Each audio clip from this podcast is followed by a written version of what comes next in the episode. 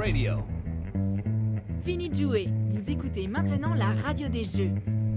Avec au micro, Fred et Rexou. Here we go. Bonjour à toutes, bonjour à tous, c'est Frédéric sur la radio des jeux. Bienvenue dans cette émission qui sentira bon le sable chaud, la claquette et la crème solaire. On commence tout de suite par les présentations. Je suis donc, comme toujours, accompagné par celui qui est revenu de vacances, avec le teint allé comme l'ont ceux qui partent en vacances dans les tropiques bruxellois. Il s'agit d'Olivier Rex. Salut Rexou. Salut Fred. Mais ce n'est pas tout. Nous sommes bien sûr accueillis par celui qui a le- la peau aussi mate que peuvent l'avoir les Japonais. Et c'est pas peu dire. Il vous gratifie de sa présence. À nos micros, salut Antoine. Salut Fred. Alors quelques petits changements dans cette émission, enfin surtout un. Vous avez peut-être noté le nouveau générique de l'émission. On a tout refait au niveau sonore, des jingles au générique. Du coup maintenant on est en autonomie complète, c'est Antoine qui a géré l'affaire de main de maître et on le remercie sincèrement pour tout ce taf. Avant de parler des invités du jour, on va développer l'actualité dont on ne devrait pas parler dans l'émission du jour. Alors on ne devrait pas re-re-reparler de Neymar à Paris, parce qu'on en a déjà trop parlé partout, tout le temps. On ne devrait pas parler de Kim Jong-un et de Donald Trump parce qu'ils nous font trop flipper. On ne devrait pas parler du Tour de France, parce que de toute façon ça n'intéresse les gens qu'au mois de juillet. On ne devrait pas palabrer sur la chanson Despacito qui bat tous les records parce que franchement, on n'a rien à dire. Enfin, on ne devrait pas parler du jeune retraité Usain Bolt, le meilleur sprinter de tous les temps, parce qu'on aurait aimé le voir finir sur une meilleure note. Par contre, on devrait nous- vous parler de distribution, d'édition, du marché US et de bien d'autres choses, puisque nous accueillons avec un grand plaisir un représentant d'un immense acteur du jeu de société en France et dans le monde. La société c'est Asmodée et le représentant c'est Nicolas Benoît. Salut Nicolas. Bonjour. Alors merci d'être parmi nous pour venir nous parler de ton métier et surtout bien sûr du développement d'Asmodée. Alors au sommaire de l'émission, c'est pile poil comme d'hab, avec l'interview, le dossier de Rexou, le point sur le i, le à côté de la boîte, et pour finir, le fil rouge. Alors avant de passer à notre interview, je laisse la parole au bronzé, qui n'a pas fait de ski. Rexou, c'est à toi. La radio des jeux. Bonjour Antoine, bonjour Frédéric, bonjour Nicolas et bonjour à tous. C'est toujours sympa d'aller farfouiner sur Wikipédia en préparant les émissions, on apprend toujours euh, des choses étonnantes. Par exemple, euh, je n'ai pas découvert qu'Asmodée était le nom d'un démon. Ça, je le savais déjà. Euh, mais j'ai découvert qu'il avait, qu'il avait plein de noms différents et que selon certaines interprétations, c'est le surintendant des enfers et des maisons de jeu, ce qui se tient. Exactement. J'ai aussi découvert l'existence d'ouvrages bien réels et sympatoches comme le L'Emégueton, alors je sais pas comment on prononce ça, ouvrage du XVIIe siècle qui traite en gros de démonologie avec plein d'instructions pour invoquer tous les démons euh, connus, façon 9 porte, le film de Polanski. Selon ce chouette bouquin euh, de chevet, l'Asmodée a trois têtes, une humaine, une de buffle et une de bélier. Reste maintenant à savoir qui est qui. Et Wikipédia précise qu'il est cité dans la liste des 72 démons comme un des rois des enfers, ce qui est assez badass quand on y pense. En tout cas, il était prévu que le King nous envoie deux émissaires. Finalement, il n'y en a qu'un qui a été puni. Et donc, euh, Nicolas Benoît est venu tout seul. Il s'occupe du marché Hobby-Core pour Asmodée et Novalis, c'est bien ça? C'est ça, exactement. J'aimerais vous faire une belle biographie, mais à la vérité, on se croise une ou deux fois par an depuis pas mal de temps sur les salons euh, de Grenoble ou d'Essen, en premier lieu. Le fait est qu'on ne se connaît pas tant que cela. Mais du coup, l'occasion est belle pour découvrir Nicolas et parler d'Asmodée, ce petit poussé devenu ogre, ou géant, et d'essayer de discerner la part de réalité et la part de fantasme sur cette société.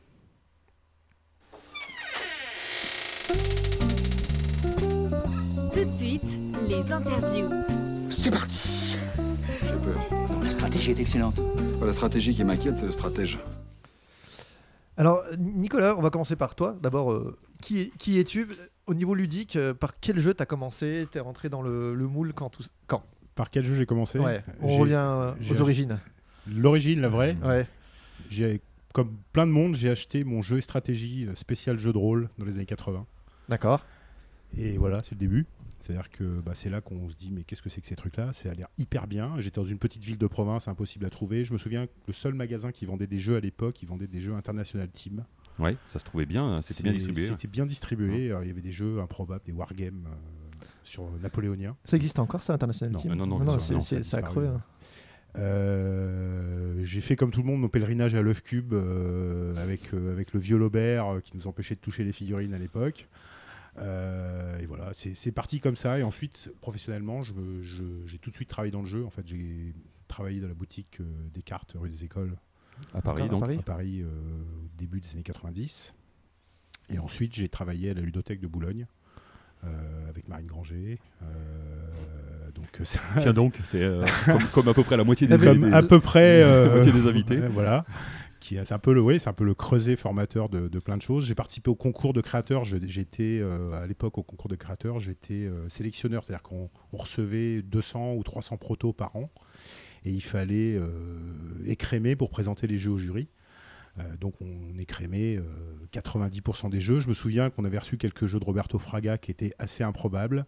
S'il écoute cette émission, il doit se souvenir d'un jeu qu'il avait fait sur la samba, un jeu de société. Euh, un jeu qui était très bien sur des cargos euh, qui rentraient dans le port du Havre, qui était un précurseur un peu de, de ce qui s'est fait après. Enfin voilà, donc j'ai vu passer plein de trucs comme ça. Euh, et puis bah après, de fil en aiguille, je suis rentré dans, le, dans le, la partie commerciale. J'ai travaillé euh, dans une société qui s'appelait Hexagonal, où j'étais, euh, je vendais des jeux aux, Ouais, qui faisait du jeu, du jeu de rôle plutôt. de rôle, ouais, plutôt. Ouais. Qui, qui éditait du jeu de rôle? Ouais. Édité Tra- et traduisait. traduisait beaucoup. hein. Enfin, les grands, les grands titres de l'époque, c'était Vampire, euh, JRTM. Ils avaient fait Stormbringer, mais un peu avant peut-être? Ah non, Non, Stormbringer, c'était Oriflamme. Ah, ben, je me trompe. Ah oui, Euh, c'était plutôt tous les jeux White Ouais, Wolf en ouais, fait. d'accord. Plus be- beaucoup d'imports de jeux américains. C'était avant la grande vague du jeu de société euh, tel qu'on le connaît. C'était plutôt l'époque jeu de rôle. Magic est arrivé, donc a un peu chamboulé le marché. Et après, bah, je suis rentré chez Asmodée là, en on est- 99. En 99 Ouais. Ah d'accord, je pensais que c'était plus vieux que ça. Je pensais que tu étais chez Asmodée depuis plus longtemps que ça. Non, non, alors je connais les gens d'Asmodée, euh, Philippe, Marc, Croc, depuis très très longtemps. Mais moi, je suis rentré là-bas euh, un petit peu plus tard. Bah, 18 ans quand même, quoi. C'est ça. Et, et en termes. Marc, alors Marc, c'est Marc Nunes qui est, qui est Philippe Mouret et Croc. euh, Croc. Qui sont les trois historiques, on va Ouais. dire, ouais, Ouais. qui étaient euh, les, les trois. euh, pendant longtemps, ils sont restés trois. Après, il y a euh, un, un co- un vieux collègue que j'aime beaucoup qui s'appelle Bouli, euh, qui s'appelle Marc aussi, qu'on appelle Bouli pour pas le confondre avec, euh, avec Marc, qui est rentré assez rapidement avant moi et qui, euh, qui depuis est toujours là. hein. Donc, euh, il y a, il y a aussi, c'est aussi une continuité à ce modèle. Il y a des gens qui sont là depuis très longtemps. Donc juste pour resituer, tu, es, tu travailles dans le milieu du jeu depuis quelle année à peu près? 89. 80, ouais, donc t'es, t'es- parce que tu, c'était drôle parce qu'au départ, comme tu as dit, comme tout le monde, j'ai commencé par Love Cube, etc., etc. Bah, là, on parle d'un temps. C'est-à-dire que Il y a- ceux, qui ont 20, Ah bah, le, 20, le- je 20, crois que leur 25 série de jeux et stratégie, c'est euh, C'est quoi, enfin, c'est euh, 80, c'est 83, 84, 84. j'aurais Moi, je dirais dans ces eaux-là, ouais, Ouais. parce que moi, j'ai dû commencer à l'acheter un tout petit peu après ça. Ouais. Celui-là, je je l'ai pas acheté. Moi, j'ai attaqué à niveau du 26 ou Ouais, 27, ouais. et ça, ça doit être déjà dans les, dans les 10, Ça dans doit, les être, ça doit être 15. 82, 83, ouais. Et, et entre ce moment-là et au- le moment où j'ai fait ma première partie de jeu de rôle, il s'est passé 3 ou 4 ans. C'est-à-dire que c'est quelque chose qui m'a. Là où j'habitais, il n'y en avait pas. Enfin, il n'y a pas de club, il n'y avait pas de joueurs de ça de rôle. euh. Non, puis a- on n'en avait pas. Enfin, c'était. D'accord. euh, et c'est. Donc après, quand tu as commencé à jouer, par contre, c'était plus euh, directement du jeu de rôle. euh, J'ai fait beaucoup de jeux de rôle ouais, au début, au début, et, et parce que déjà, il y a- enfin, je faisais beaucoup de jeux de plateau, mais de jeux de plateau à l'américaine. Donc du Avalon Hill, des trucs, Qui euh, dure 7 heures, quoi. des trucs qui Les- des petites parties de 7 heures des ou des petites parties de longues 7 heures, des petites parties d'hommes, quoi. C'est-à-dire qu'on arrivait, on se faisait des parties régulières avec Philippe de, de- des Space Cowboys et Marc aussi, où on arrivait le vendredi Donc soir. Philippe Mouret et et Marc Philippe Nunes, Mouret- ouais. pardon, Philippe Ouais. Mouret et Marc Non. On se, on se disait, bah, tous les vendredis soirs, on se, on se réunissait pour jouer, et puis bah, on embrayait, euh, on mangeait, et puis on partait sur un Civilisation, un Dune ou euh, un 1830. Ouais, donc ça veut dire que déjà, vous, quand même, vous arriviez à vous procurer, euh, à vous Ouais. procurer ces jeux. Oui, ouais. oui, Ouais, oui, bah, sur, ça- sur ça, Paris, ça, c'était sur Paris oui, déjà. Ça, c'était Ouais, sur Paris, c'était ouais. plus Ouais, facile. ouais, c'était sur Paris. Donc, euh, on rigolait pas à l'époque. Hein. C'était. euh, le vendredi soir, c'est jusqu'au samedi matin, en fait. Bah, c'est ça, ouais. C'est-à-dire que quand tu partais pour un dune, et comme on- à force on savait bien jouer, euh, personne gagnait la partie. On arrivait au tour 15, et pour ceux qui connaissent, euh, on- ça durait, ça durait jusqu'à 8h du mat. Quoi. Et du coup, tu- t'es passé partout, t'as fait du Magic aussi? J'ai fait du Magic, alors j'en ai. euh, oui, j'ai joué euh, Magic euh, au tout début. hein. J'ai fait partie. En fait, si vous voulez, j'allais chez, chez Asmodée, qui était à l'époque Cyrose. À l'époque, ils glandaient rien, c'était- c'était notoire. hein. Donc, j'allais chez eux pour jouer à Magic. Et puis bah, après, on s'est mis à travailler un petit peu quand même. Mais mais il y a eu toute une période où c'était. C'était cool, l'ambiance? Ouais, ouais, c'était bien. Ouais. Ouais, ouais. Et t'as fait du poker également? Oh non, j'ai joué au poker comme ça pour euh, assez récemment pour euh, parce que euh, un peu victime de la mode comme tout le monde et puis bon parce que c'est- c'était un, jeu- un qui était marrant. Ouais. Ouais, ouais. tu, jouais, tu jouais à tout, figurines enfin... Non, alors je Ah. déteste les jeux de figurines. Merci, désolé, pardon. Je suis jamais rentré, j'ai jamais eu l'occasion de rentrer dans, dans ces univers-là et c'est pas un truc. Je déteste peindre. Pour moi, enfin c'est pas ma vie. J'ai les doigts gourds. euh, Enfin, j'y arrive pas. ça- euh, les seules figurines que j'ai peintes, c'était des Demon World à l'époque où on, faisait le jeu euh, il y a- il y a- quand je suis arrivé chez Asmodée. Depuis, ça m'a jamais. euh, non, c'est vraiment pas un truc. Et c'est le seul type de jeu qui me qui me plaît pas. Ouais, donc dire. historiquement, beaucoup de jeux de rôle, beaucoup de gros jeux. euh, Beaucoup de gros jeux ah, US, ouais. US, ouais. ouais, ouais. Et puis, moi, j'aime bien les gros jeux. hein. J'aime bien les trucs un peu euh, où on prend le temps. Aujourd'hui encore, le jeu US Ouais, ouais, ouais. Moi, Enfin, j'aime bien gros- les le jeux gros GMT, truc. la série Ouais. Coin et tous ces machins-là. Enfin, je- Ça, c'est ton- Ah ouais, ouais, j'aime bien. Enfin, très difficile de trouver des joueurs, de, de mettre en place, euh, mais, mais c'est mes jeux fantasmés, on va dire. J'ai racheté le nouveau Civilization de Pegasus il y a deux ans à Qui se joue à, euh, à 18 qui se joue à 18. Ouais, ouais, mais euh, on le fera un jour, quoi. Ah oui, ça n'a pas, encore fait ça. C'est pas non, c'est pas, encore consommé. fait, non, c'est pas encore fait. Bah, faut, un- faut- faut plusieurs week-ends, non? Ouais, deux, un week-end. Et t'as découvert un peu les, les jeux allemands aussi sur le tard ou ça t'a Un jamais peu été- comme tout le monde, hein, euh, milieu des années 90, euh, avec euh, Les colons. bah, euh, les colons, mais j'ai jamais été très fan des colons. Moi, je- c'est pas très corporel de dire ça, mais c'est pas mon jeu préféré. Mais euh, Fraten Tigris, euh, Ça c'est plus la fin, des- ouais, Ouais, fin des enfin, années 90. Ouais. j'ai j'ai Ouais, pas, ouais, j'ai- ouais. ouais, mais voilà, toute- toute cette période-là, on l'a découvert petit à petit avec cette, euh, effectivement cette, ces bombes qui venaient d'Allemagne, qui renouvelaient complètement le, la manière de jouer, quoi. Mais ça c'est moins ton, c'est moins ton truc, toi. C'est Moi, je suis plus améritrage que allemand, ouais. Ouais. Et euh, c'est pour ça que j'aime bien le- la création française euh, maintenant, parce que je trouve qu'elle prend un peu des deux. Et on n'est pas. euh, les, je pense que les Allemands évoluent, évoluent pas en fait. Ils restent quand même un peu. Enfin, les Américains, ça part un peu dans tous les sens. Et je pense que la France, la, la French Touch, elle est vraiment à la croisée des chemins. C'est plutôt intéressant, je trouve. Et, et aujourd'hui, tu joues encore beaucoup? Oui, oui, oui. Alors, y a, alors, déjà, on joue pas mal chez Asmodée. hein. Enfin, il y a tous les midis, il y a des parties, on, on joue. Et puis, bah, on- Ah, donc on- hors, euh, hors travail, on va dire. Vous, travail, jouez, vous pouvez jouer euh, à ce, que, ce qui sort et on, voilà. on joue alors à ce qui sort pour savoir ce, qui- ce que c'est, puis on joue bah, à ce qu'on, enfin ce qui existe, ce qui Ce qui nous fait sur le plaisir. marché, ce qui nous fait plaisir. Euh, Il y, a, y, a y a des moments comme ça, ils ont eu une phase Race for the Galaxy où ils ont joué à ça pendant euh, enfin, il y a quelques années, ils n'arrêtaient pas. Là, ils jouent à Magic en ce moment, pas mal. Euh, et puis ouais, ça tourne comme ça. euh, donc euh, ouais, ouais, ça joue pas mal. Et moi, je joue aussi euh, beaucoup de jeux de rôle, mais euh, Tu fais encore du jeu de rôle ouais, ouais. Donc en soirée aussi. Ouais, mais bon, bah, on est vieux, on a des enfants, tout ça, donc tu, joues, tu joues plus toute la nuit, quoi. D'accord. Donc ça c'est et aujourd'hui donc ce que tu joues ouais, c'est plus donc les petits jeux on entend euh, petits jeux entre midi et deux euh, jeux de rôle plutôt en soirée Ouais, et puis un bah, petit si- peu quand t'as le temps de faire un wargame Voilà, si on fait du, si on arrive à faire du gros jeu, euh, on essaye, on essaye de se caler des plages pour faire ça, ouais. Et le dernier gros jeu qui t'a fait bonne impression enfin gros jeu bon. gros jeu dernier Non, jeu le dernier jeu qui t'a fait une très bonne impression, pardon.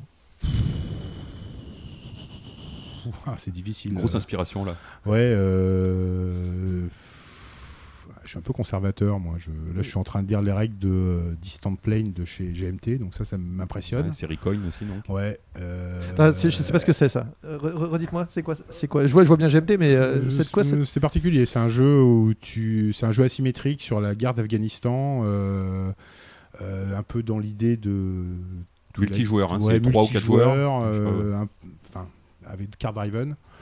Euh, c'est très particulier, très réaliste. euh, Enfin, c'est c'est c'est un- c'est pas des jeux qui parlent à tout le monde, hein, Ouais. clairement.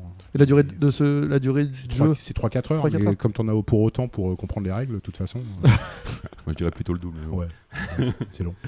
D'accord. Et t'as déjà fait les protos, toi? Tu disais que non, tu testais alors, les protos. Non, alors Ah, comment je- Ah non, attends, alors en fait, euh, non, jamais. Je me suis jamais senti capable de le faire. Enfin, créer des jeux, c'est. J'ai beaucoup travaillé sur un jeu qui s'appelait Cops, qui était sorti chez Asmodée euh, il y a quelques années, un jeu de rôle donc. Mm. Et euh, c'est pas moi qui fais les règles. Euh, J'ai travaillé sur l'univers, sur le background, mais euh, les règles, je me suis senti. Pourtant, sur les, les règles de jeu de rôle sont peut-être plus faciles à écrire que des, des règles de jeu de plateau, on va dire, à mon sens. hein.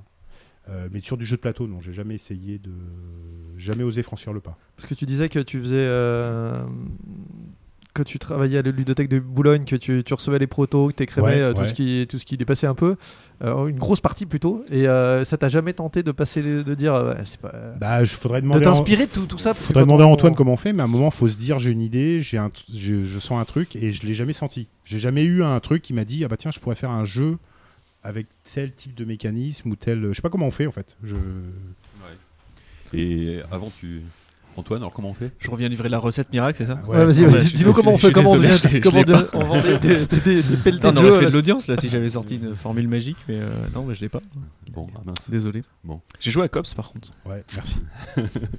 Et donc, euh, ton, ton entrée, donc tu disais ton premier boulot dans le jeu, donc ça a été. euh, tu, tu as dit, nous as dit quoi? Hexa- Hexagonal, c'était le premier? Non, euh, j'ai travaillé euh, Ouais. en vendeur en magasin, en fait. vendeur, hein, d'abord. Rue des Écoles, à Paris. Après, après, et Et après, la ludothèque de Boulogne. Donc Boulogne. ça, pendant quelques années. Alors c'est- là, c'était à la fois de l'animation, enfin, travail de ludothèque, travail de ludothèque. alors sachant que la ludothèque de Boulogne, c'est un, c'est un gros machin. c'est un gros machin. Euh, on faisait jouer, je me souviens, je faisais, je faisais jouer des gamins de 4 ans, euh, première initiation au jeu de société, c'était assez, assez, assez intéressant. Et l'avantage, c'est qu'on on avait euh, des gamins euh, tout petits le mercredi. Alors maintenant, il, il- il doit être grand, peut-être qu'il nous écoute. Et puis le jeudi soir, on avait les soirées un peu hardcore gamer où on jouait à des trucs un peu plus, plus sophistiqués. Ça ouais. fait le grand écart, quoi. Ouais, c'était marrant. Et après, chez Hexagonal, tu faisais quoi de la, de J'étais la commercial. Commercial. Ah, d'accord. Ouais. Tu faisais pas de la traduction euh, Donc là, je vendais euh, les jeux au magasin. en fait. auprès des boutiques. Auprès des boutiques. ouais. À l'époque où le téléphone était payant, quoi. Donc, tu passes un appel, c'est marqué. Y a Non mais vous rigolez, mais je- on n'avait pas internet. oui, c'est ça. Mais... Euh, Enfin, c'est- c'était une autre époque, quoi. Et moi, j'avais pas d'ordinateur pour travailler. J'avais une liste de magasins euh, sur un papier, et puis je. C'était en 94, donc tout ça n'était encore pas très développé, on va dire. Ouais, ouais. Et donc là, ouais, tu passais par les, de toute façon les réseaux des boutiques. euh, c'était peut-être, oh, c'était peut-être, oui, c'était plus limité que maintenant, c'est sûr. Il y en avait moins, mais il y en a qui sont encore. Enfin, il y en a que j'ai appelé à l'époque qui sont encore là. hein. Donc, euh, c'est il y a une vraie continuité sur les magasins, sur certains. Bah, c'est ce qu'on on parlait Bah, un peu là, des relais des cartes et tout ça. Il y a quand même quelques ce, ce fond de boutique là. Il y a Ouais, quelques-unes ouais, ouais. historiques qui sont restées. Ah bah, il y, a- longtemps. il y a une 10-15 boutiques historiques. Alors, peut-être que les propriétaires ont pu changer, mais euh, Philibert était déjà une boutique à l'époque. euh, À Bordeaux, le Descartes Bordeaux, enfin les, dé- les Les gros Descartes, Descartes Bordeaux, Lyon. Paris. ouais. les, les Descartes existaient euh, déjà à l'époque. euh, Montpellier, tout ça. Montpellier, Voilà. euh, des magasins comme ça qui sont. Euh, Parle bien dans le micro. En- c'est Antoine qui vient me troubler avec une bière là. donc. c'est mal. Il sait y Euh, faire, hein. non, non, mais c'est voilà, ce, ce- ce maillage de magasins, certains sont, sont là depuis, euh, depuis des années. hein. D'accord. Et donc quand tu es rentré dans chez Asmodée, c'était pour pareil pour faire un rôle. euh, Alors non, euh, c'était pour faire de la com. D'accord. Ok C'est le grand. C'est un mot méchant, ça, non? C'est un mot hyper méchant. Alors la com à l'époque c'était marrant parce que Donc 80 89. hein. 99. 99, pardon, 99. C'était marrant parce que la com ça consistait à faire de la com papier essentiellement parce qu'il n'y avait pas, pas d'internet, on avait, pas de- on avait un 3615. Euh, Asmodée a eu un. Enfin, Non, non, mais attends, c'était- c'était à l'époque, c'était pas encore On Asmodée, utilisait le 3615 Akela que je mettais à jour. Mon Dieu. Euh, ouais, bon, il n'y a pas de saut métier. Hein. Euh, et puis bah après on a voilà après mon premier boulot ça a été sur Demon World le jeu de figurines ça tombe bien j'aimais pas les jeux de figurines donc c'est pratique Bien. Euh, et donc l'idée de, de, de faire de travailler autour de ce jeu faire du faire du jeu organisé des tournois euh, faire de- des lettres d'information des choses comme ça. D'accord, ouais, vraiment com, animation, Ouais, ouais, ouais. euh, tout ça, d'accord. et après de fil en aiguille chez Asmodée on a inventé un peu ce concept d'animation d'animateur de participation à des festivals parce qu'on s'est vite aperçu que pour faire vendre des jeux fallait les faire jouer en fait donc Ouais. Ça c'est un gros, oui, c'est un gros mantra euh, qui existe encore euh, Ouais. aujourd'hui, de Ouais, faire d'avoir ouais, des, ouais. d'avoir beaucoup d'animation Ah, à c'est ce très, très très important. faire pendant l'été, vous- il y, a même des- il y a toujours le truc des plages. Là. Enfin, Alors il y, a, je- il y a plusieurs choses. Il y a le Festi- truc, il y a le roadshow des plages, ouais, Ouais. euh, qui est qui est là, qui est organisé par une société qui s'appelle Destination Jeux, Ouais. qui, qui fait de l'événementiel autour du jeu et du jouet. Donc là, bah, c'est un, c'est un- un village des jeux qui se promène de, de- ça part de Saint-Raphaël, ça finit à En Bretagne, je crois. non, ils vont pas en Bretagne. Ils, Pas à ce point-là ils ont essayé, mais ils veulent pas. Erwan, si tu m'écoutes, désolé. Euh, non, non, ils vont jusqu'à, ils vont jusqu'à Royan, ils vont jusqu'à la Baule, je crois, enfin dans, dans ces coins-là.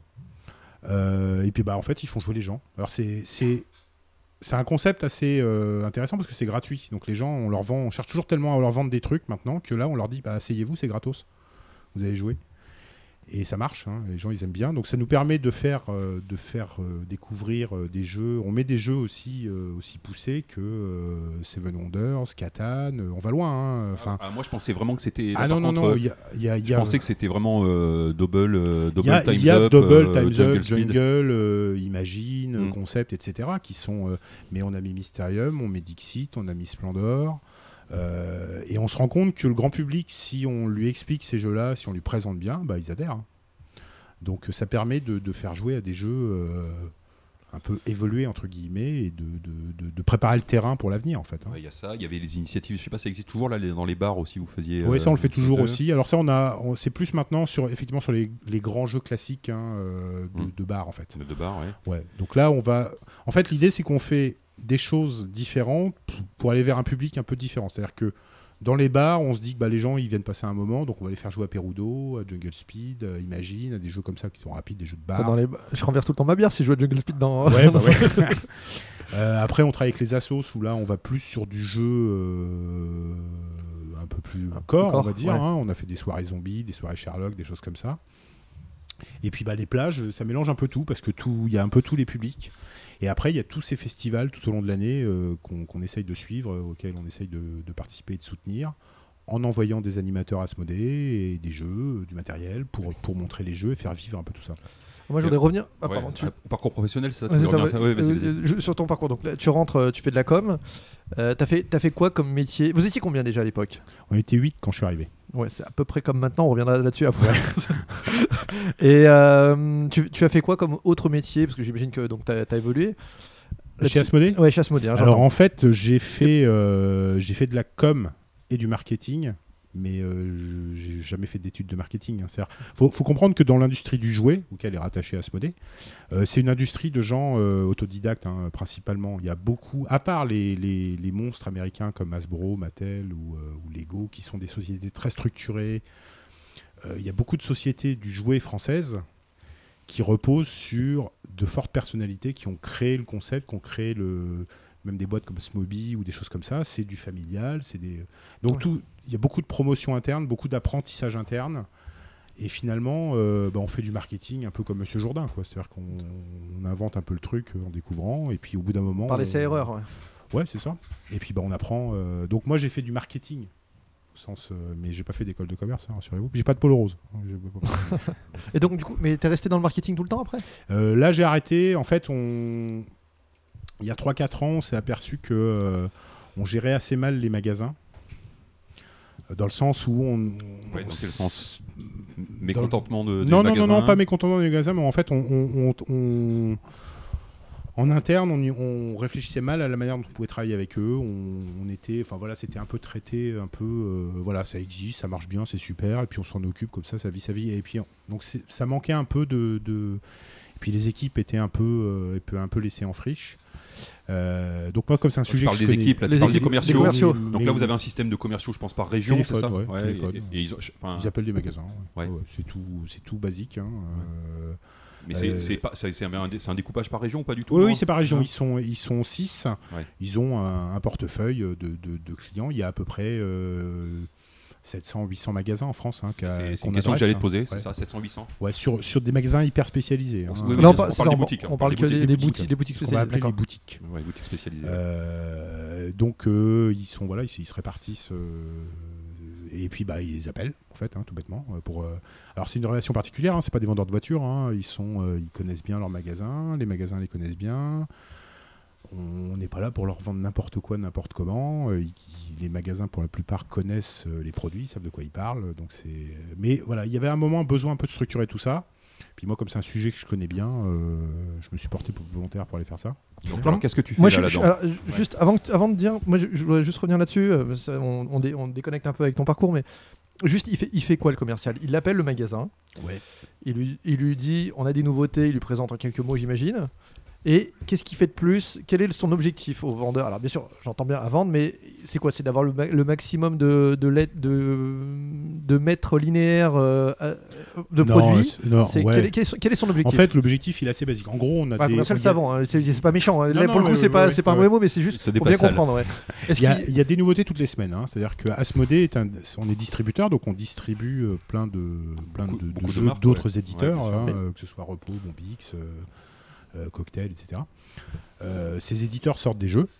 Donc nous, on a, pour mission de faire en sorte qu'ils soient présents dans les magasins. C'est-à-dire que, l'offre euh, soit complète et que les magasins puissent faire leur travail de magasin et proposer ces jeux. Donc cette mission, bah, en fait, les commerciaux euh, doivent faire en sorte que les magasins commandent les jeux. Alors pas n'importe comment et pas, pas en faisant n'importe quoi. Il faut déjà les informer, leur expliquer ce, ce que sont les jeux, pour ceux qui ne savent pas. Donc c'est pour ça que c'est des, des commerciaux qui sont aussi technico-commerciaux. C'est-à-dire que c'est des, des passionnés de jeu aussi, hein, nos commerciaux. Ils savent de quoi ils parlent. Ils sont capables de vendre un jeu euh, complexe, d'expliquer à un magasin qui, qui est assez expert de comment on y joue. euh. L'idée, c'est de trouver, c'est de dire au magasin, ce jeu-là, tu vas pouvoir le vendre à tel client. Parce que personne ne veut se tromper. C'est-à-dire que le magasin, il veut pas se tromper, il veut pas vendre euh, un jeu trop compliqué à un client qui débute ou l'inverse. Donc il faut que tout le monde soit content. Donc il faut l'information elle soit le mieux possible donnée et qu'on se trompe pas, hein, tout bêtement, qu'on vende pas euh, Twilight Imperium 4 à, euh, quelqu'un qui cherche un jeu familial. hein. c'est aussi simple que ça. Là, je caricature, mais c'est Ouais, ça. on comprend. ouais. Euh, et à partir de là, bah, en fait, il y a informer le client. Les clients, il y a beaucoup de jeux qui sortent, donc les magasins ne sont pas forcément. euh, Bah, c'est, c'est- bon, ils l'ont exprimé quand ils sont venus ici. De Voilà, dire, ouais, c'est très dur de suivre le flux. De... Voilà, donc, donc no- no- notre commercial, son travail, c'est aussi d'éclairer en disant bah, ça, c'est tel type de jeu pour tel type de clientèle. Euh, voilà, tu peux le vendre comme ça, comme ça, comme ça. Euh, moi, je, moi, personnellement, je le sens bien. C'est un rapport de confiance. hein. C'est-à-dire que si le commercial il fait n'importe quoi, le magasin il va plus le croire. Donc, euh, comme, enfin, il- donc il y a vraiment cette, cette construction-là Oui. qui est importante. Euh, et puis à partir de là, bah, l'idée c'est qu'on est, vaut mieux avoir des jeux dans tous les magasins, dans le plus de magasins possible. C'est-à-dire que faire en sorte que le, les magasins ils ressemblent un peu à des librairies. Il faut qu'ils aient, il faut qu'ils aient du, il faut qu'ils aient de l'offre quoi. Il faut qu'ils aient de la nouveauté. Il faut qu'ils montrent qu'ils bougent. Et je préfère qu'un magasin prenne peu de jeux, mais en prenne. Comme ça, le jeu est partout et tout le monde, même dans une petite ville, peut se dire bah, je peux aller acheter la dernière nouveauté de, de Ludonote ou de, de Cocktail Game. Et donc, toi, ton rôle là-dedans, ben, c'est de faire en sorte que tout ça, ça tourne. Quoi. d'accord Donc, en plus, plus concrètement, Bah après, moi, je, enfin, je, De- de je vais mettre pas des détailler mes tâches quotidiennes, mais Mais- euh, je, je fais en Des sorte coups de fouet, que- quoi. Ouais, bah je, voilà. faut- non, non, non, mais après c'est de la gestion de commerciaux, donc des objectifs, et puis aussi euh, bah, faire en sorte que ça se passe bien avec les magasins, euh, pas mal parler avec les magasins parce que euh, euh, je les connais bien et je pense qu'ils commencent à me connaître un petit peu, donc euh, voilà, quand ils ont des interrogations un peu, euh, c'est aussi pour ça que je suis là aujourd'hui, quand ils ont des interrogations un peu philosophiques sur Asmodée, bah, pour pouvoir leur répondre par rapport à ça. Et puis je crois que vous avez pas mal de questions là-dessus. Euh, moi, je m'occupe des, euh, de savoir ce qu'on va vendre aussi. Donc, euh, qu'est-ce qu'on achète comme produit et combien on en achète, ce qui est la partie importante aussi du truc. et tu t'occupes que des boutiques ou également des, des- ce qu'on appelle les GSS, là, les grandes. non, ça c'est une autre branche d'Asmodée qui est pas séparée physiquement, hein, mais c'est- on a vraiment séparé en deux la partie core market et la partie mass market. Donc la partie mass market, c'est une équipe commerciale spécifique. Donc, mass market, vous mettez quoi dedans les, c'est la- C'est tout ce qui est GSS et tout ce qui est GSA, enfin donc tout Les les GSA, Grandes- c'est- C'est les grandes surfaces surfaces alimentaires. donc, Oui, oui, euh, Carrefour, SS, Leclerc, Auchan, etc. Donc là, vous avez encore quelques, vous avez quelques références qui, qui vont jusque Ouais, là. on a une dizaine de jeux. Voilà, les, les- les très gros succès, on va dire, hein, pour Ouais, résumer ouais. quoi. Sur la GSS, donc qui est la GSS, donc qui représente euh, Toys R Us, Ludendo, Spécialisé là. euh, King Jouet, ouais. euh, Cultura, la Fnac, etc. Là, on a un assortiment plus large. Ça dépend des, ça dépend des magasins. Ouais, vous avez des fois des beaux, des beaux rayons. Ouais. Ouais, ouais, sur Cultura notamment, où les gens de Cultura sont très euh, impliqués. C'est quelque chose qui les intéresse vraiment. Euh, parce qu'ils ont des vendeurs, ils ont des gens qui, qui veulent s'y intéresser. Donc, donc, du coup, ils référencent des jeux euh, un peu plus pointus, on va dire. D'accord. Ok. Je, propose qu'on reparle un petit peu des boutiques plus tard. ou- Ouais, on va, on va en reparler On- tout à l'heure, mais en- on a vu un peu ton, ton parcours euh, rapidement. Euh, ok, donc et là, ça, tu le fais encore aujourd'hui, euh, ce, ce métier de, Oui, de- oui, oui. de- de gérer le, Oui, oui, oui, oui. ces, commerciaux. Et ok, très bien. Euh, Enfin, tout, tout, tout ce qui est marché, en fait, en gros, tout ce qui est marché euh, spécialisé, c'est moi qui m'en occupe chez Asmodée, quoi, on va dire. ok. Que ce soit l'aspect produit, l'aspect euh, magasin, euh, et j'interviens encore un peu sur le marketing parce que, euh, euh, enfin, disons que je, je demande des trucs et puis je vois avec le marketing comment ils peuvent être faits. J'ai une dernière question quand même là-dessus, sur, sur, sur ce rôle aussi que tu as. Tu disais, on va voir aussi les boutiques, c'est de voir les problèmes qu'ils ont, tout ça. Ça, c'est des messages, que, les messages qui viennent des boutiques, c'est des choses que tu arrives à faire remonter, qui- que tu sens, Euh, tu sens ouais, qui sont ouais, qui sont écoutés. C'est important, ouais. Ouais, il faut. Euh, moi, je passe beaucoup de temps à aller les voir, je passe beaucoup de temps avec eux parce que déjà j'aime ça, puis j'aime, enfin, c'est des gens que je connais pour la plupart depuis assez longtemps, donc j'aime bien euh, savoir ce qu'ils, pensent, comment ça se passe. J'ai toujours plaisir à aller dans les magasins pour voir comment ils travaillent, et puis, et puis euh, un des problèmes majeurs de, cet univers, de cette industrie en France, c'est qu'il y a une espèce de, de plusieurs vitesses. Il y a les magasins qui sont dans des petites villes, qui voient personne, à qui les éditeurs parlent jamais, qui, ont juste un contact avec des commerciaux, de distributeurs et leurs clients. Donc ils se sentent un peu coupés du monde, ils comprennent pas ce qui se passe autour d'eux. Ça va, ça va vachement vite hein, entre Kickstarter, euh, euh, Les rachats, les les machins, rachats, euh. machin. Enfin voilà, ils peuvent se dire, euh, moi je voilà, j'ai mon petit, euh, mon petit truc. euh, donc je pense que c'est important aussi d'aller les voir pour écouter ce qu'ils ont à dire et puis pour leur montrer qu'ils sont importants. Quoi. Il y a- c'est- ouais, ça, ça revient un petit peu. euh, les boutiques nous avaient parlé d'un un système, alors pas forcément hiérarchique, mais de, de classement de boutiques euh, suivant les, les ventes, leur euh, l'impact, euh, ouais, j'imagine la fréquence des, des, re- des, des réassorts, enfin, etc. euh, euh, que vous tenez, qui vous permet d'avoir en fonction de, en fonction de ça justement de, Ouais, de c'est- gérer différemment la petite boutique peut-être qui est un peu isolée dont tu parlais et celle qui, celle qui vend. euh, Ouais, en, en gros, en fait, on a, on a imaginé un système, mais à mon sens, connaît un peu ses limites en ce moment, donc il faut, qu'on le, repense peut-être un peu, qui était de dire, euh, bah, les, magasins qui travaillent bien, c'est-à-dire qui, commandent plein de choses, bah, elles sont mieux, elles ont de meilleurs avantages que celles qui font du jeu occasionnellement. C'est un système qui peut se défendre intellectuellement, mais qui euh, pratiquement est pas forcément. euh, Il faut qu'on le révise. Ça pose quoi comme problème? Ça pose des, bah, pff, des problèmes. Il y a des magasins qui se retrouvent à faire beaucoup de stock sur des produits qui se vendent pas forcément. euh, Ah oui, pour avoir des- pour d'accord. avoir- voilà, donc c'est et ça, on l'entend, on en a conscience et euh, c'est quelque chose qu'on entend. Sur lequel vous Enfin, réfléchissez, Oui, oui, oui, oui, euh, c'est important parce que je pense qu'on a un devoir auprès des magasins. On est très important. Euh, si Asmodée flanche, ça entraîne beaucoup de magasins derrière, derrière lui. hein. Ouais, parce qu'aujourd'hui, dans une boutique, euh, concrètement, hein, juste pour dire, dans, dans une boutique, euh, je dirais lambda, aujourd'hui on est à Valence, dans une boutique à Valence, euh, Asmodée, c'est quoi? C'est 40-50% des références probablement. Ouais. Sur le En- jeu de en société tant- en tant tout que distributeur, En, tant que jeu de société, ouais. Ouais, jeu de Alors, c'est c'est- ça- c'est- c'est beaucoup, ça pose question, mais c'est une, re- c'est une- en tout cas pour nous, c'est une responsabilité. Si on flanche, si on foire, euh, ce magasin, on le met en danger. Donc, euh, on n'a pas le droit de le mettre en danger non plus. Le gars, il a créé son truc, euh, il- c'est sa vie.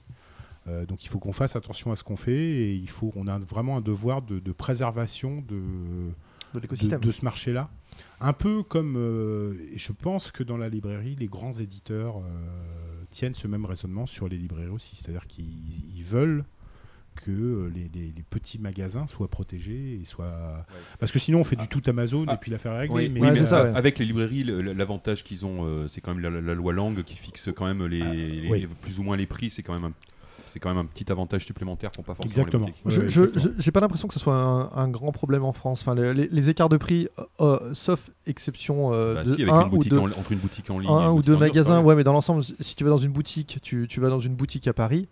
Euh, les écarts de prix quand tu vas acheter, on, je peux en parler de, de concept, euh, Times Up ou autre. Oui, tu vois, il y, a- il y a un euro d'écart au maximum. C'est Oui. pas, il y a pas une, il y a pas une bataille qui est qui, non, qui non, fait c'est pas, pas, pas. Il faut faire. Alors, Après, il y a les modes de con- les modes d'achat. Si on achète en ligne, etc., il peut y avoir des- un peu d'écart, mais euh, mais sur une sur deux boutiques, honnêtement, c'est les écarts sont relativement faibles. Enfin, Oui, il n'y a, il y a que les gens qui, qui vont, euh, qui vont à l'euro, qui, Ouais. qui vont effectivement. Mais c'est effectivement, euh, je pense que c'est bon aussi de se dire bon, bah, ok, je vais payer un, peu, un euro plus cher, mais je fais vivre le mec sympa euh, que je vois depuis 15 ans et qui me fournit des jeux. Et... Ce que je veux dire, c'est que par rapport à, à ce qu'on peut acheter ailleurs, enfin, c'est-à-dire qu'au quotidien, dans, que ce soit dans l'alimentaire ou dans le, où je veux acheter des produits pour ma vie Oui, tous oui, les jours, je vais acheter un ordinateur. euh, Je vais entre deux, je peux aller dans dans deux boutiques différentes. Je vais avoir des, des prix qui peuvent différence- être Ouais. plus différents que dans le jeu de société. Ouais. Et effectivement, dans le livre, Alors, c'est encore différent. Encore, Sachant que la loi, euh, la dessus. loi est très claire. hein, on n'a pas le droit nous de- d'interférer de, quelconque manière que ce soit avec les prix euh, publics. C'est-à-dire que euh, à aucun moment on peut intervenir pour. Vous avez un prix public conseillé. Non, et- on n'a pas de prix public Non, ni conseillé, rien du tout, c'est absolument interdit. Ah ouais On a un prix, on vend le jeu à un, à un magasin et le magasin fait ce qu'il veut après. Donc le, On n'a pas le droit de vendre à perte sauf pendant les soldes. Voilà, et le magasin se règle par rapport au marché, mais nous on n'a absolument pas le droit de conseiller, de préconiser, de recommander un prix. C'est absolument interdit. Donc euh, D'accord, mais donc quand même, un éditeur, en, en général, quand euh, un éditeur va annoncer un jeu, il va quand même. Alors oui, vous n'êtes pas forcément dans la pos- posture d'éditeur, vous êtes plus dans la posture de. de- Mais de- il va préciser, il va dire le ce prix. il va- Franchement, dans il les, va dans dire les, ce, ce euh, ce- ce jeu va être vendu dans les euh, 35 euros. ouais, enfin, dans les 35 voilà. euros, tu as le droit. Voilà, ouais, c'est ça. Mais euh, donc euh, voilà, le législateur, il veut protéger le consommateur. Ça a des avantages, mais je pense que euh, ça a des effets pervers et une bonne petite loi langue pour le jeu, ça serait bien. Peut-être. Ok. Mais, ça, ça n'arrivera probablement Euh, pas. non, je, je- je pense pas. Alors ok, donc on a, on a vu ton parcours de joueur, ton parcours chez Asmodée. On va s'intéresser euh, au, au- à la- Asmodée, hein, qui est la- le cœur, le cœur de, de l'interview. Euh, tu veux faire une fait- petite virgule peut-être Attends, Ouais, on a des nouvelles virgules, c'est le voulais- moment. Je voulais faire une petite virgule. Vas-y.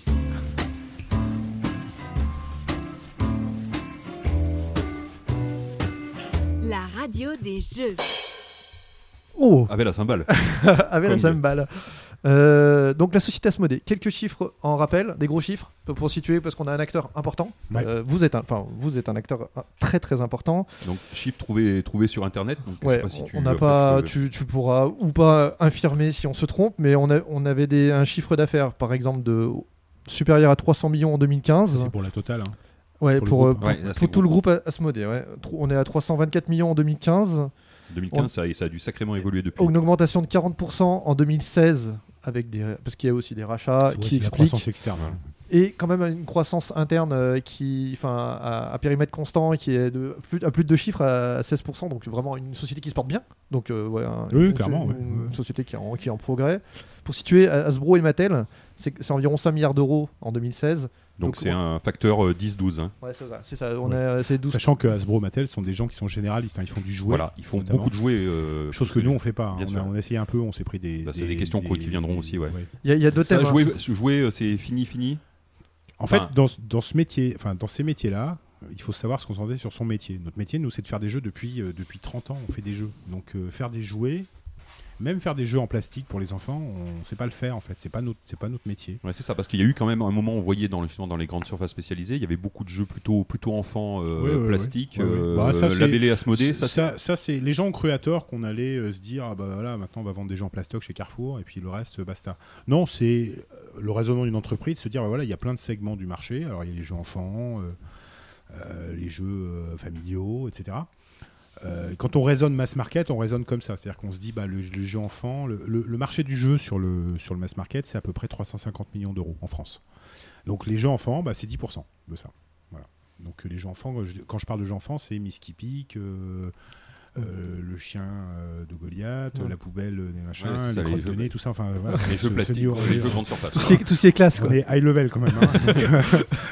Mais je- on n'est pas les derniers à faire de voilà. Euh, voilà, ça c'est voilà. Donc à un moment, quand on raisonne en termes d'entreprise, de, de, de, de ligne de produits, bon, on se dit bah, il faut qu'on aille dans ce segment-là. Donc on va faire des jeux pour aller dans ce segment-là. Ça ne veut pas dire qu'on va arrêter les autres segments. C'est simplement on fait ça. Bon là, on n'a pas été les meilleurs. Donc euh, il y a quelques jeux qui ont marché, d'autres qui n'ont pas marché. On a fait des. C'est bien parce qu'on passe en revue tous les mots de la ferme quand on fait ces trucs-là. On a fait les, euh, on a fait les poules, on fait les cochons, on fait les vaches. euh, c'est très rigolo. Mais bon, c'est c'est pas notre métier. On a, voilà, on a, il y a des gens dont c'est le métier. Nous, c'est pas le nôtre. Euh, C'est compliqué. On a essayé de faire des jeux pour enfants, par exemple, à une certaine époque sur Asmodée. On n'y est pas arrivé non plus, mais des jeux sérieux pour enfants, on n'y est pas arrivé non plus. C'est pas notre métier. Voilà. C'est. Donc Le moins- aujourd'hui, le moins de ça- six ans a été abandonné. Si on trouve des gens. Non mais ça euh, peut revenir, mais je ça veux dire, au- revenir, au, ouais. jour d'aujourd'hui, il y a pas- enfin, il n'y a pas d'activité forte là-dessus. Non, il y a ah, non, enfin sur euh, sur les jeux, ce qu'on appelle les jeux d'action en supermarché, on voilà, on a nos références qui marchent. On, on a arrêté d'en sortir trois par an, on va dire.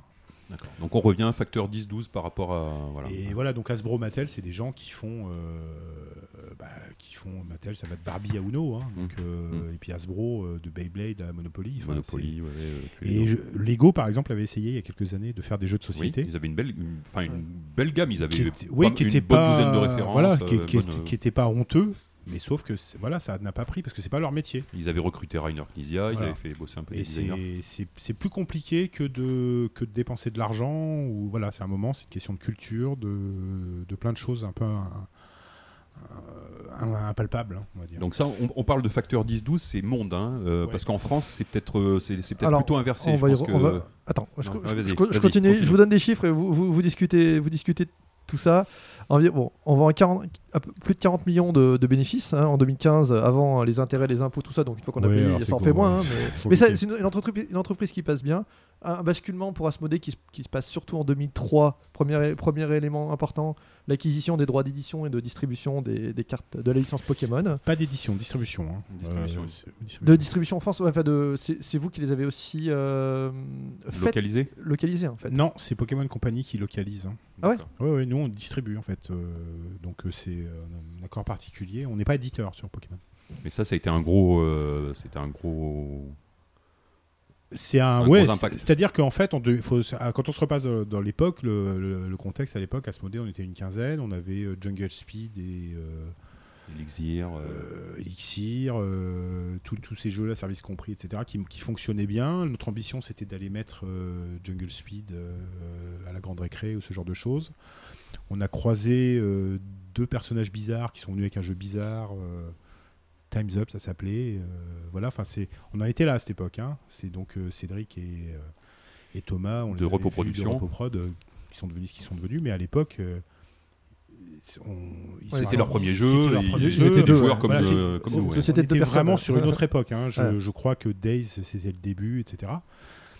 Et donc, euh, on a fait. euh, Il y a des Américains euh, qui nous ont euh, euh, proposé de faire Pokémon.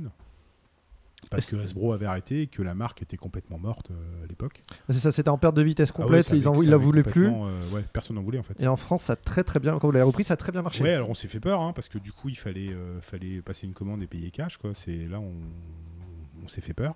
Et Ah, puis finalement, ouais. ça, ça a repris. Faut pas, enfin, des fois, il y a des mystères dans la vie, il faut pas chercher à comprendre. hein. Donc ça a repris et c'est, devenu un, un des piliers du marché du jouet en France. Quoi. Et puis Encore, Pokémon. encore aujourd'hui, ça. hein. Ah oui, oui. Ouais, c'est Et puis, énorme, on le voit oui, partout. sans, sans compter que Pokémon Go, qui, est- qui a été une application d'il y a, d'il y a deux- un an et demi, deux ans là an, maintenant, un an, ouais. ouais, un an. un an, et euh, qui a dû, j'imagine, mettre un petit coup de boost encore un peu Aussi, au... ouais, bien sûr. Ouais. Mais, mais Pokémon, c'est une, ça fait partie de de ces marques qui meurent pas. C'est-à-dire, c'est un peu comme Star Wars ou Marvel. C'est des trucs qui sont euh, fixés dans l'imaginaire des enfants. euh, depuis 20 ans, il y a dans le, si vous voulez, dans le sur le marché du jouet, il y a euh, les, choses sont très éphémères. Donc, euh, en général, la, la technique d'Asbro, c'est de, de faire des sauts de génération, c'est-à-dire qu'ils sortent à Beyblade tous les 7 ans, par exemple. Donc là, on est dans l'année de Beyblade, puis ça va faire 2 ans, puis après ça va disparaître, puis ça reviendra dans 7 ans. Euh, Pokémon, c'est continu. Marvel, enfin tous les univers Marvel, c'est pareil. Les Euh, Star, Wars, maintenant qu'ils ont repris les voilà, films, parce que c'était tombé, puis maintenant qu'il y a les voilà, films. Disney. Alors après Disney, ça dépend des licences, hein, mais euh, et ça fait partie de ces rares choses dans l'univers du jouet, sur le marché du jouet, qui, qui durent sur du très long terme, parce qu'il y a une transmission en génération. Les jeux vidéo euh, fonctionnent très bien. La série télé, il y a toujours autant de gamins. Enfin voilà, ça se transmet. On ne sait pas trop pourquoi. Du coup, c'était en tout cas pour Asmodée, c'était à ce moment-là la bonne pioche parce que c'était pas, c'était pas forcément un pari gagné d'avance. Ouais, c'était pas un pari gagné d'avance, ça, ouais. a tran- ça a aidé à la Bah, transformation. ça nous a fait la- grandir, ça, nous a, ça nous a appris à aller faire de la pub télé, à aller en hypermarché, euh, vraiment à accélérer le développement sur, euh, sur certains points. Puis ça, ça, fait, ça fait progresser tout le monde techniquement sur son travail. Autre date importante, euh, le rachat. Alors, il y, a eu- bon, il y, a eu d'ab- il y en avait eu d'abord Montefiore, mais le rachat par Euraseo, qui aujourd'hui détient à peu près, enfin, qui- 80, allez, on va dire 80% des parts à peu près de euh, d'Asmodée. Donc Euraseo, bon, ils ont plusieurs filiales, mais ils, dé- ils détiennent aussi entre, en- enfin, ils détiennent. Ils accompagnent, on va dire, Accor Hotel, Desigual, Europcar, donc euh, une société qui, qui, qui, qui s'intéresse à moult. euh, Carambar aussi, ils ont acheté moult- Carambar, Michoko, et puis qui chante. On est collègues maintenant. Ah, c'est cool ça pour Non, les, les c'est pauses cool, midi. Enfin, c'est marrant, c'est marrant de, de savoir qu'on, euh, qu'on, voilà, qu'on est, on- on- c'est lointain, hein, mais euh, c'est marrant. Je trouve ça. euh, Quand tu dis c'est lointain, vous les, euh, on reviendra, mais Ouais. vous, vous les, vous les voyez? C'est des gens qui, c'est des gens ou c'est juste euh, On, travaille, on a travaillé avec Europcar, on a fait des choses avec Europcar, on est en train de faire des choses avec Accor. Non, je, parle- je parlais d'Euraseo, pardon. À Euraseo, non, on les voit jamais, non.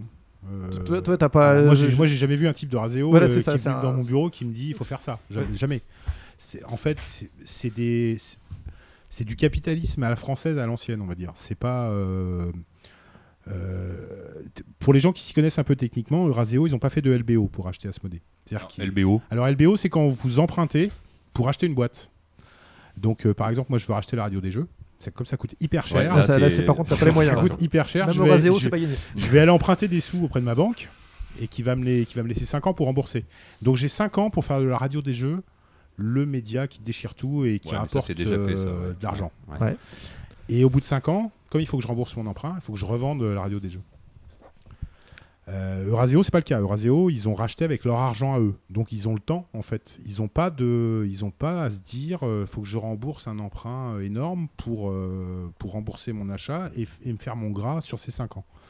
Ils ont le temps. Donc du coup, ça change la donne. C'est-à-dire que eux, si ça marche, ils gardent. S'ils gagnent chaque année un peu d'argent. euh, Donc euh, ils sont pas là pour casser le truc parce que ça fonctionne. Euh, le modèle, ils ont racheté un modèle en fait hein, qu'on leur a bien expliqué, donc il n'y a pas de raison qu'ils le détruisent parce que du coup ça perdra de la valeur.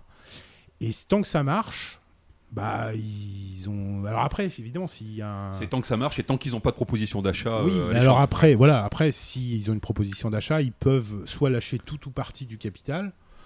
Après, ça, c'est des décisions euh, Parce que nous, euh, stratégico, nous-mêmes, euh, pareil, hein, on est prêt à tout, à m'échappent, tout hein. vendre hein, contre, euh, contre quoi Deux packs de bière Ah, vous êtes pas Trois. cher. hein. Trois. Ouais. On boira celle d'Antoine, il boit pas.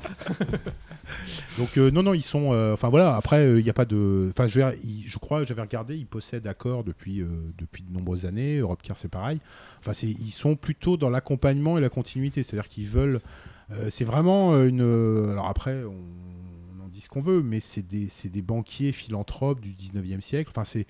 La banque Lazare, enfin voilà, c'est des gens dont c'est le métier d'investir et d'accompagner. C'est pas des, euh, euh, c'est pas des cost killers à l'américaine quoi. Enfin donc euh, donc ils ont une approche culturelle et sociologique de ça qui, qui est un peu différente. Je dis pas que c'est le bonheur etc. Oui, non, mais sais rien.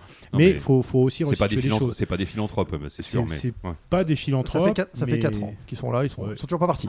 Ils sont toujours pas partis et honnêtement ils sont ils accompagnent en fait c'est eux qui nous aident à, à- à croître.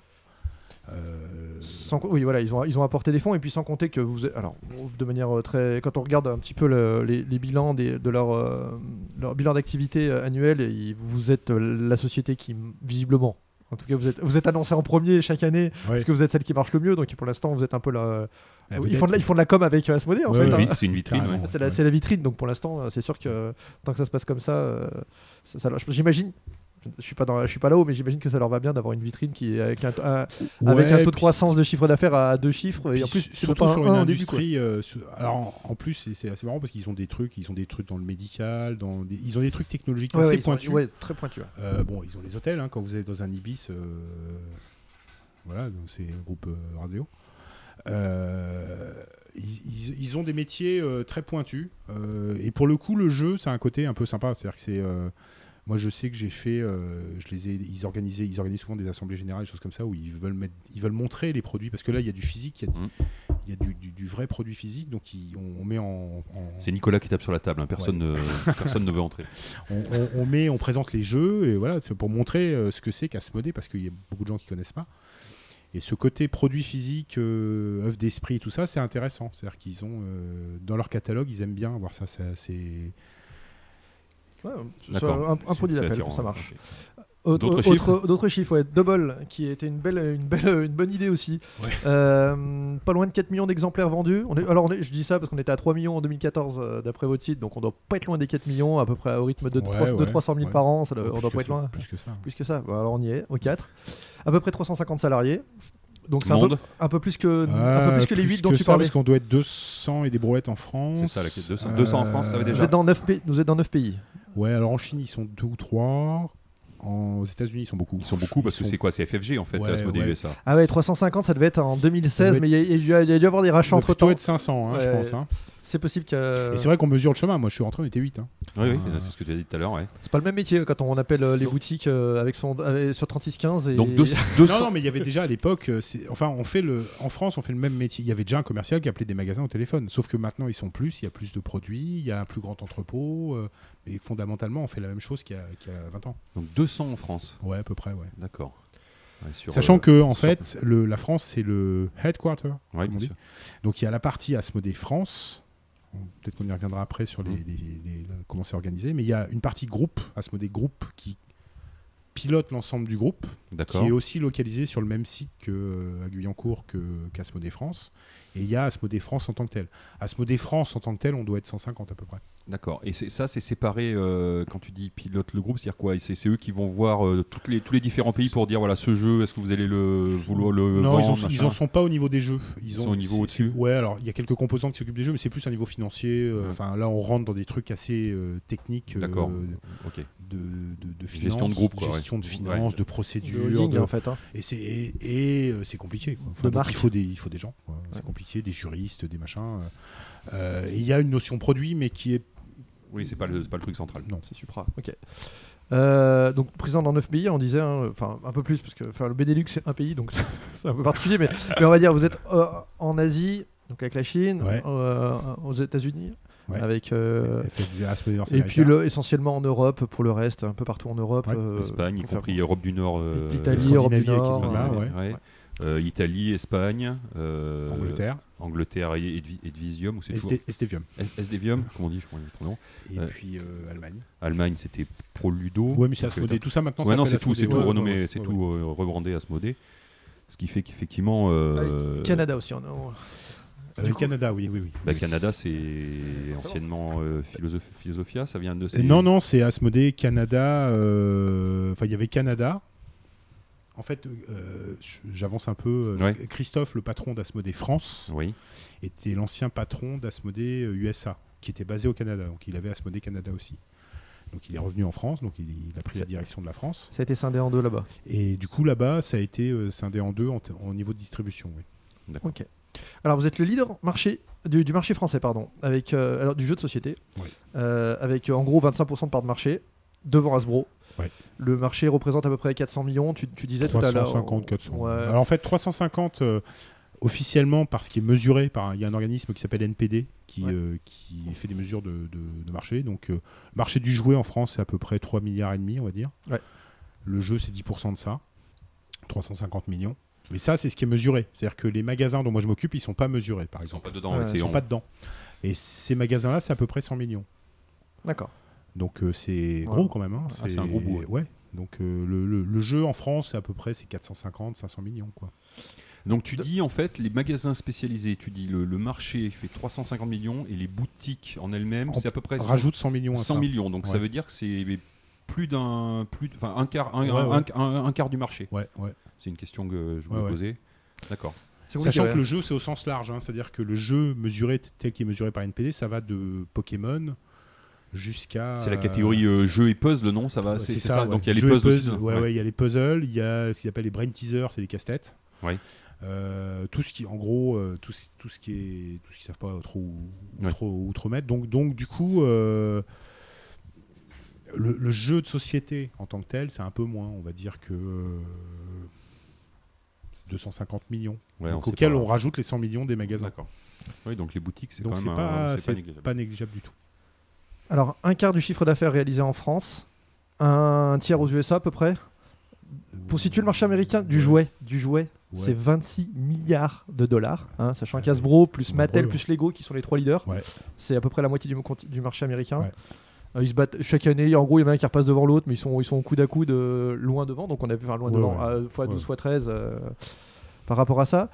Alors euh, on voit Quand que tu, le- dis, quand tu dis c'est un tiers du CA qui est réalisé, c'est un tiers du, du CA du secteur ou d'Asmodée qui est réalisé aux USA? Parce que le- alors, un tiers du chiffre d'affaires d'Asmodée est fait aux États-Unis. Ah, je crois que Alors, c'était c'est beaucoup un plus peu que moins ça. vrai maintenant, c'est moitié-moitié. On fait, on fait autant en France qu'aux États-Unis maintenant. Parce qu'on est hyper bon en France. Mais euh, Attends, vous, vous faites- re- re- moi le- j'ai- le- un, ti- j'ai un tiers aux États-Unis et un quart en France.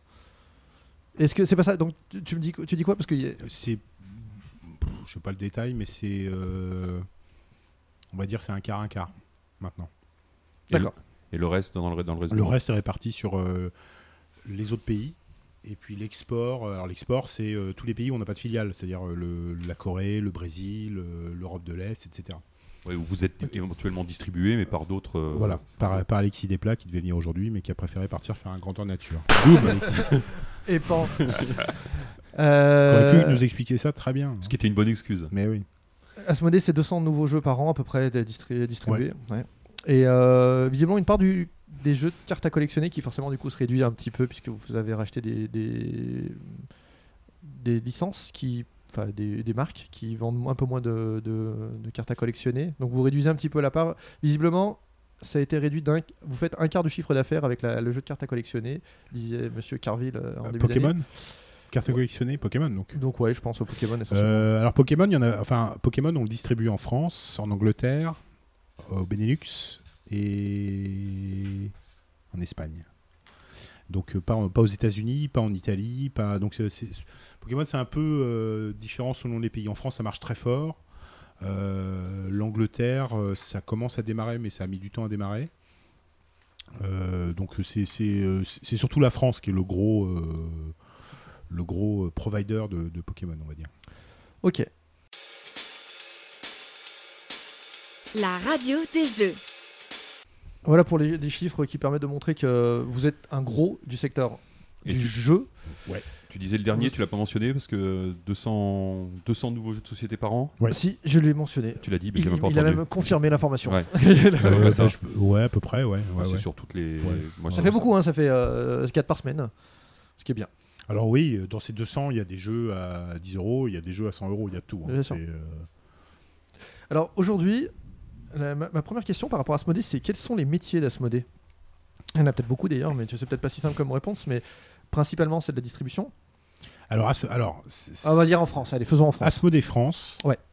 qui est l'entité historique, hein, là où, euh, là où j'ai grandi. Au sein, euh, c'est de la distribution maintenant. Longtemps, ça a été de l'édition. hein, Oui. on, avait quand, on avait quand même édité quelques jeux, faut pas l'oublier. Oui. Euh, maintenant, c'est de la distribution. Donc, Et, euh, et- l'activité d'édition, il y a très très peu de jeux. Enfin, c'est bon, j'anticipe un peu, mais on- vous, vous éditez encore quelques jeux sous le nom Asmodée, mais c'est vraiment en fait, c'est les, déclinaisons de Double, les déclinaisons de Jungle Speed. Ça, ça sort sous le nom Asmodée, si je voilà, me c'est trompe pas. ça. c'est ça. Euh, Peut-être Timeline également. Enfin, les... les, timelines, euh, Perudo, tous, tous ces grands classiques-là. Et aujourd'hui, c'est les, le seuls, les jeux qui sortent sous ce nom-là, quoi, Ouais, ma connaissance. Ouais, ouais, ouais, c'est clairement. Alors, il y a un studio qui a été créé, l'Asmodee Studio, qui, qui sert à trouver de nouveaux jeux euh, qui seraient édités sous le nom Asmodee, donc, et, ou à décliner euh, des doubles, etc. Parce que il faut pas se tromper, hein, le marché veut, euh, enfin, des déclinaisons. C'est pas, c'est pas nous qui forçons. hein. Les, acheteurs nous, demandent des déclinaisons de ces jeux-là. hein. C'est, du marketing de base. Après, on le fait, mais bon, ça ne nous empêche pas de faire le reste aussi. Donc il y a Asmodee France qui a la structure de distribution. Donc là, on vend des jeux aux magasins euh, en France et à l'export. Euh, Toute l'équipe d'Alexis Desplat qui n'a pas pu venir parce qu'il est parti faire un grand tour nature. Euh, C'est son nom de famille en fait. C'est Alexis. Des fois qu'il est pas euh, lui s'occupe par exemple de l'export, c'est-à-dire qu'il gère des commerciaux qui travaillent avec, enfin entre autres, hein, mais notamment des commerciaux qui travaillent sur l'export. À partir de là, bah, il y a des studios qui tournent autour de ça, de la France et des. Donc chaque filiale est organisée en structure de distribution, hein, Allemagne, France, Ouais. Italie, etc. Et autour de ça, il y a des studios ou des éditeurs partenaires qui nous fournissent euh, des jeux à vendre. hein. Donc euh, bah, les éditeurs, c'est des partenariats qu'on a historiques avec des, euh, des gens comme euh, Repos Prod. Repos, Bombix, Cocktail Game, Ludonote, euh, etc. Euh, Donc ça, c'est des sociétés qui sont ça, indépendantes d'Asmodée, tierces mais- indépendantes, mais qui sont distribuées par Asmodée, qui profitent par de- Asmodée, qui voilà. profitent en général du réseau de, de distribution Asmodée, en général euh, monde ou Oui, pas en forcément. général, Enfin, il y a oui, des oui. cas, il y a Oui, des oui, cas un peu il y a des particuliers. cas, ça dépend des- de l'historique Voilà, euh, des de chacun. historiques, mais, mais je dirais que maintenant, quand ils sortent une nouvelle, euh, ils vont sortir un nouveau jeu plus ou moins auquel ils croient, ils vont passer par vous pour, a priori, assurer une, une distribution mondiale, enfin, au moins sur votre zone ça. de couverture. En, gros, euh, leur métier, c'est d'inventer des jeux et voilà. Et nous, notre métier, c'est de vendre. Donc Voilà. euh, voilà. Et après, il y a des studios qui appartiennent à Asmodée. Oui. Soit historiquement parce que c'est des gens euh, euh, comme les Space Cowboys qui en sont partis pour monter un studio pour faire ce qu'ils aimaient et, et continuer à faire ce qu'ils aimaient dans, une, dans, une- dans un mode euh, petit, petit comité familial, on va dire. C'est un peu caricatural. Oui, parce que c'est- euh, plus que ça, mais oui, l'idée, mais- c'était quand enfin, même l'idée, ça. c'était ça. Ouais. Euh, soit des studios qu'on a acquis, que ce soit des of Wonder. Euh, euh, C'est-à-dire que leur- leur- Bah, ça peut que être, concrètement, euh, les FFG, FFG, ça euh, commence voilà, ça rentre euh, Ça, là-dedans. ça veut dire, ça veut dire que là, concrètement, les- le- la feuille de paye en haut, c'est c'est Asmodée qui, qui, qui, qui salarie, c'est ça? Alors ça, vous m'en posez une bonne. Euh, je faudrait que je demande aux gens des Space Cowboys qui a marqué. Alors après, c'est le gros, c'est la même, c'est la même poche à la fin. Ouais, c'est ça. C'est donc ouais, C'est c'est le c'est groupe bien en le, fait, les c'est finances. Hein. Group. Voilà. Ouais, C'est-à-dire d'accord, qu'à la ça fin, marche. Euh, bah, tout ça euh, consolide le groupe. Mais les, les studios, c'est toujours un concept euh, avec lequel on a Ça beaucoup de ressemble, au mal. jeu, ça ressemble au jeu vidéo en fait. Oui, mais on a l'impression que c'est- très différent. Enfin, on a l'impression que les studios, ça peut être des choses très différentes parce que je, je dirais, est-ce qu'on peut comparer le fonctionnement euh, bon, des offenders, par exemple, ça va être un studio Oui. euh, pour vous, hein, c'est-à-dire qu'une société qui était euh, autrefois indépendante, qui a été rachetée, donc maintenant, en fait, ils, bon, ils, ils créent des jeux sous leur marque qui est vendue. D'ailleurs, des fois en fonction des pays, parce qu'à l'étranger, des fois, vous êtes vendu, ils sont plus connus sous forme de jeux Asmodée que de jeux des Oui, offenders. c'est possible. Ça, ça dépend Bon, de ça, l'historique. Ça, ça, ça euh, dépend des historiques Ouais. des, des pays. Euh, ça, est-ce que c'est comparable avec, quel- avec quelqu'un comme par exemple Sébastien Dujardin, qui est, qui, qui est Pearl. Game, c'était lui tout seul qui a racheté Est-ce que c'est Dans, dans l'absolu, c'est comparable. C'est-à-dire qu'en fait, ils ont, euh, ils font ce qu'ils veulent. C'est-à-dire qu'ils ont, euh, voilà, ils ont pour objectif de sortir des jeux. Ils ont une ligne éditoriale qui a été définie, mais qui a été définie en fonction de ce De- qu'ils de ce ont qu'ils été faisaient, depuis alors. le début. C'est-à-dire qu'on va pas demander à Pearl Game de faire euh, des jeux. Du poète-poète, ouais. Alors, est-ce que je, je suis pas sûr d'avoir bien saisi Si je, je pose une question peut-être différente, mais est-ce que euh, Dez, euh, par exemple, des Offenders, vous prenez cet exemple-là, euh, qui été racheté, euh, donc quand ils sont distribués, ils sont forcément distribués par Asmodée sur toute la zone de couverture d'Asmodée. Ah oui. D'accord Oui. Euh, peut- Peut-être, par exemple, je vous donne un anecdote Cocktail Games, qui n'a pas été racheté, qui est distribué. Non, euh, Cocktail Game, il- historiquement, il est distribué par Heidelberger en Allemagne parce que Mathieu Voilà. a, des, a des accords historiques avec. Voilà. Mathieu Despnous, hein, qui donc est le il a- boss il de a- Cocktail il a- il Games, a ça. pas de, il est distribué par, en France par, euh, Ouais. par, par vous. Ouais. Et, mais il n'a pas, il a pas d'obligation Non. d'être distribué sur Non, toute non. votre zone de. de Non, donc Et il peut y avoir des contrats différents. Exactement. se- Ouais, ouais, selon exactement, le- l'éditeur. Euh, Si les studios, il y a- là, pour le coup, on respecte un historique, on respecte euh, euh, bah, le, le choix de, de l'éditeur, etc. Enfin, donc, et puis s'il est très bien avec euh, son distributeur, on va pas. euh, voilà, enfin, ça, se- ça se passe très bien, tant mieux pour lui. La- notre intérêt, c'est que l'éditeur soit en forme pour continuer à faire des jeux aussi. hein. Donc, euh, Et comment ça se passe pour tous ces studios? Il y a quand même, bon, c'est c'est une question euh, nous on- où on a du mal à, à comprendre et peut-être on n'est pas, peut-être on n'est pas les seuls. Euh, parce que c'est bon, c'est des gens effectivement, on a bien compris. Ils, bon, ils ont été rachetés par Asmodée, on a bien compris et, et ça s'est vérifié dans le temps. Ils ont gardé vraiment leur, euh, Oui. leur indépendance. Euh, on, on voit bien que Days of Wonder aujourd'hui fait toujours, euh, Fait toujours fait du 3 Days. 4 ans. on les, alors, 3 ans, Days, je crois que c'est 2014. Ouais. Ils font du Days of Wonder aujourd'hui. On les a rachetés pour qu'ils fassent du Days, donc Ouais. ils font du Days. On a racheté Seb, Seb Duge pour qu'ils fassent du Seb Duge, pas pour qu'ils se mettent à faire euh, autre chose. Mais quand même, il y, a un- il y a un Paul moment, il y a un moment où, euh, euh, Vous avez pas racheté Seb quand même. En fait, ils- non, il n'est pas rachetable. ils font, ils font la création de, ils font la création de, de jeux. Ouais. euh, un moment, c'est vous qui allez le vendre. Donc il y a quand même, on, on imagine bien qu'il y a un moment où, où ça peut, où, pourrait arriver la situation où dire, ben non, le jeu, il est Il est pas bon, il est pas bon ou il est pas vendable. Enfin pour euh, whatever. euh, alors votre intérêt, c'est effectivement qu'ils produisent des jeux, des bons jeux, mais on comprend bien qu'il y a un moment où vous pourriez, Alors, avoir, il pourrait y sur, avoir le cut sur- pour dire. sur la France, le problème se pose moins parce que les Space, Days, Sebduge, euh, ils savent ce qu'ils font, enfin ils connaissent leur métier, ils vont, ils vont pas arriver avec un jeu. Euh, c'est l'heure des bières. C'est C'est- c'est c'est l'heure des bières. alors. Il y a toujours un blanc au moment de l'heure des bières. Il y a Antoine qui agite. C'est là qu'il fallait faire un jingle. Il y a Antoine qui nous agite des bières sous le nez, c'est pas possible. Euh, le, je sais plus ce que je disais, j'ai perdu. Ils, savent ce qu'ils font. euh, Oui, ils savent ce qu'ils font. Donc, euh, du coup, euh, il y a le, moi, le cas s'est pas présenté. Oui, oui, C'est-à-dire je- que à chaque fois, ils sont arrivés avec des produits qui étaient conformes à ce qu'ils avaient déjà fait avant, euh, à leur méthode de travail. C'est-à-dire qu'on n'a pas changé grand-chose. Ils travaillent comme avant. Vous n'avez pas le droit de Euh, regard. Enfin, vous, avez- vous, vous, vous vous accordez Non, pas le droit mais, de regard. Mais, mais comme on le faisait avant, c'est-à-dire que quand Days était indépendant, euh, entre guillemets avant, ils- qu'ils avaient un projet de jeu, ils venaient voir leur Asmodée parce qu'on était, euh, enfin, on travaille quand même en partenariat. Ils venaient nous voir, on disait voilà, on a une idée pour faire tel truc. Qu'est-ce que vous en pensez? Et pourtant, ils étaient indépendants. Et là, c'est toujours la même manière de fonctionner. Donc ça n'a pas changé grand-chose dans les faits. en. En revanche, en revanche, j'imagine que en fonction du jeu et tout ça, c'est bien vous qui avez le, le cut pour dire voilà le, pre- le premier euh, le premier tirage ça va être 3000 ou ça va être 20 000. C'est c'est- ça, ça c'est du coup parce que là c'est vous Ouais. dans, dans les studios c'est vous c'est Ouais, Asmodee mais c'est- Group qui c'est- paye la, la production. Ouais. C'était déjà le cas avant, sauf qu'avant, on payait pas la production, mais on, on leur donnait des quantités conformes à ce qu'on pensait qu'allait être le marché, pour pas qu'ils produisent euh, n'importe comment. Ouais. Donc les studios, c'est vous qui avez le cut. Si, si on est, si c'est il y a- un on a- éditeur on a- qui n'est pas dans, qui est dans votre giron, mais qui n'est pas, enfin, le- qui n'appartient pas à Asmodée, Ouais. là vous pouvez, euh, bah, il vous dit, euh, je vous- comment ça se passe la distribution Dis-nous Bah, comment bah, ça se pareil passe. que- tu peux- pareil, voulez pareil, ça, sur ça- les- ça se passe, ça se passe à la bonne franquette, c'est-à-dire t'as Mathieu qui débarque euh, chez Asmodée ou euh, Mais quel est le co- comment comment fonctionne le contrat Il vous- C'est le- l'éditeur On qui est- produit on- ses jeux. on, on- Est-ce que Mathieu produit ses jeux Oui. Oui. Et c'est lui qui paye le producteur. Ouais. Le, il paye le, le, le bateau qui le, le bateau parce qu'on- paye le bateau il paye le, le port jusqu'en France. Ouais. Il arrive sur un Il quai, chez, sur un quai. nous, la- il la- paye. il encore jusqu'à Guyane, jusqu'à jusqu'à Guyane, Jusqu'à jusqu'à Guyane. Guyancourt. Jusqu'à tu, veux, Guyane. tu veux nous envoyer au bagne Jusqu'à Guyancourt, il a, c'est à- la lune. c'est à, à ses propres frais. Il met la main à la Ah, poche. c- Ça, ça dé- enfin, je suis pas dans, c'est pas ma partie, donc je, a priori oui, mais il peut y avoir des différences selon les contrats qu'on a, les, les accords historiques. Il y a, Asmodée, c'est aussi une société d'historique, hein. c'est-à-dire qu'il y a beaucoup de, de, on s'est tapé dans la main il y a 15 ans et ça perdure, même si on les codifie par contrat. Donc, euh, Mais c'est chaud de gérer euh, un, type de contrat par, euh, pour chaque. euh, Ouais, mais c'est comme ça. C'est enfin, comme ça. C'est comme ça. pas- C'est pas comme ça, c'est des- comme plein de boîtes. quoi. C'est des gens qui sont arrivés à des époques différentes, etc. C'est- pas tant, tant qu'on nous on s'en souvient et qu'on s'en mêle pas les crayons, ça va. Ok, donc la boîte elle arrive dans vos, dans vos entrepôts. Ouais. Enfin, les boîtes, parce qu'on peut imaginer qu'il en a fait, qu'il en a produit plusieurs.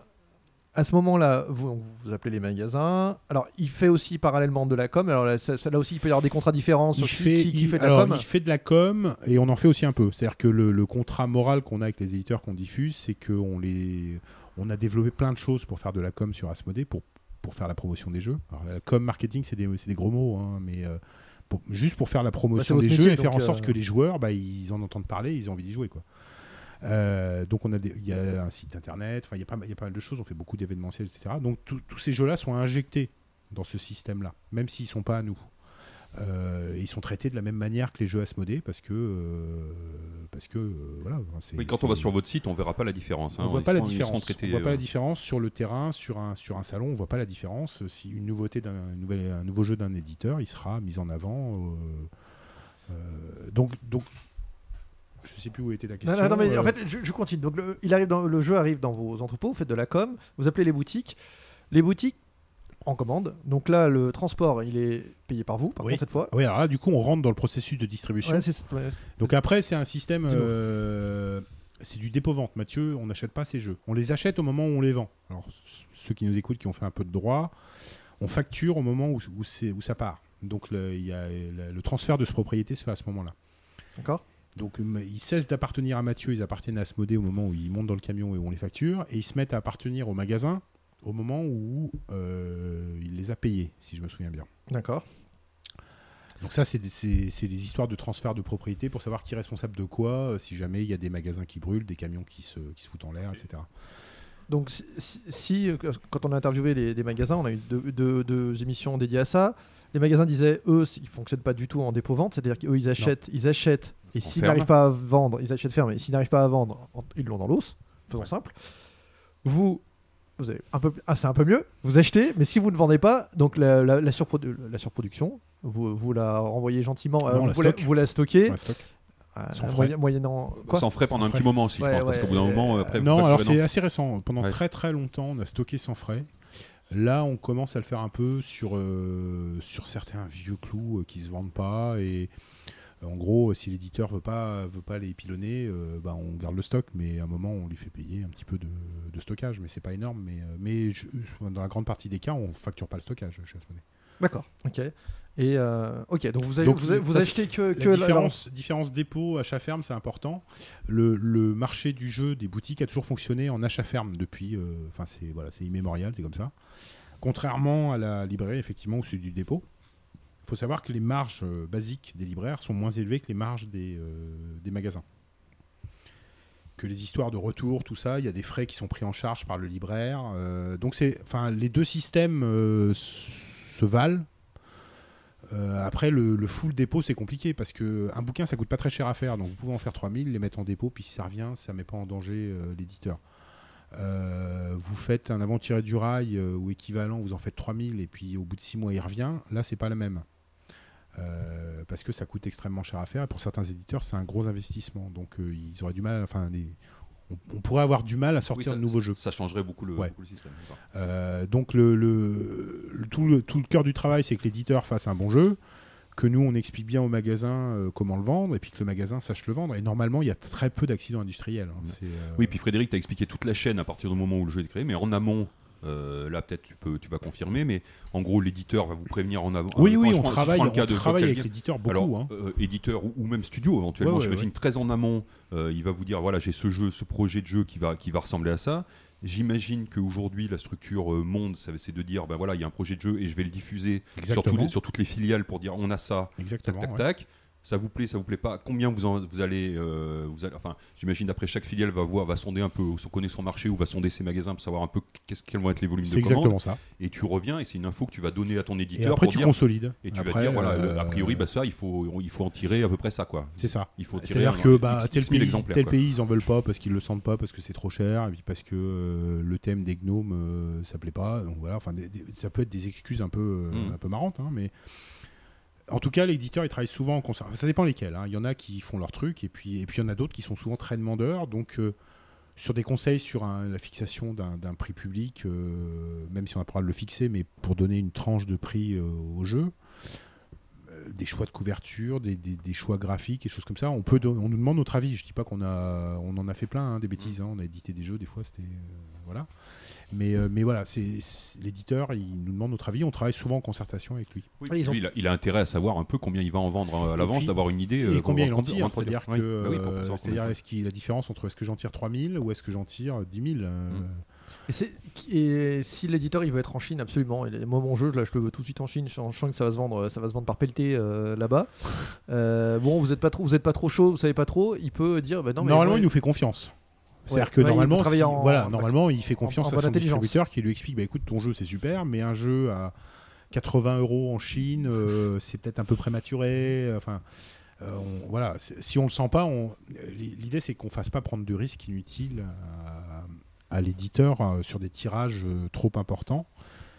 Et il faut faire attention, les gens des fois ils s'enflamment, mais de moins en moins parce qu'il y a beaucoup de gens expérimentés, ils savent ce qu'ils font, ils sont, euh, ils, ouais, ils sont, ils, ils sont grands. Euh, ce, ce genre de cas est, pas, est pas- assez Alors, rarement arrivé. hein. Autre question, euh, en tant que distributeur, donc là on est dans la distribution, hein, on continue le, le truc. Euh, vous avez des, des jeux où vous recevez de différents éditeurs qui, qui ont travaillé, non, qui ont très bien travaillé de leur côté, qui, qui ont deux jeux avec des mécaniques proches, des thèmes proches, et qui vous disent voilà, Ayson, moi je veux, euh, j'ai très envie de faire du, du jeu qui fait, qui fait tel truc, telle mécanique avec tel matériel. Et puis l'autre il arrive le lendemain, il dit bah moi pareil, ça fait six mois de bosse- deux ans que je bosse dessus, et pareil il sort Ayson.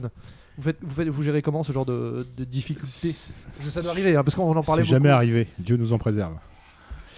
Oh, franchement, y a, y a pas, y a souvent on nous dit il y a, du zombie un coup, il y a du, western, Il y, a eu, du, il y a eu euh, un problème euh, et on a servi un peu d'entremetteur pour que les gens se parlent et, et que ça se qu'on arrive à un compromis. C'était pas des jeux qui étaient des plagiats, mais c'était des jeux qui n'étaient pas très éloignés.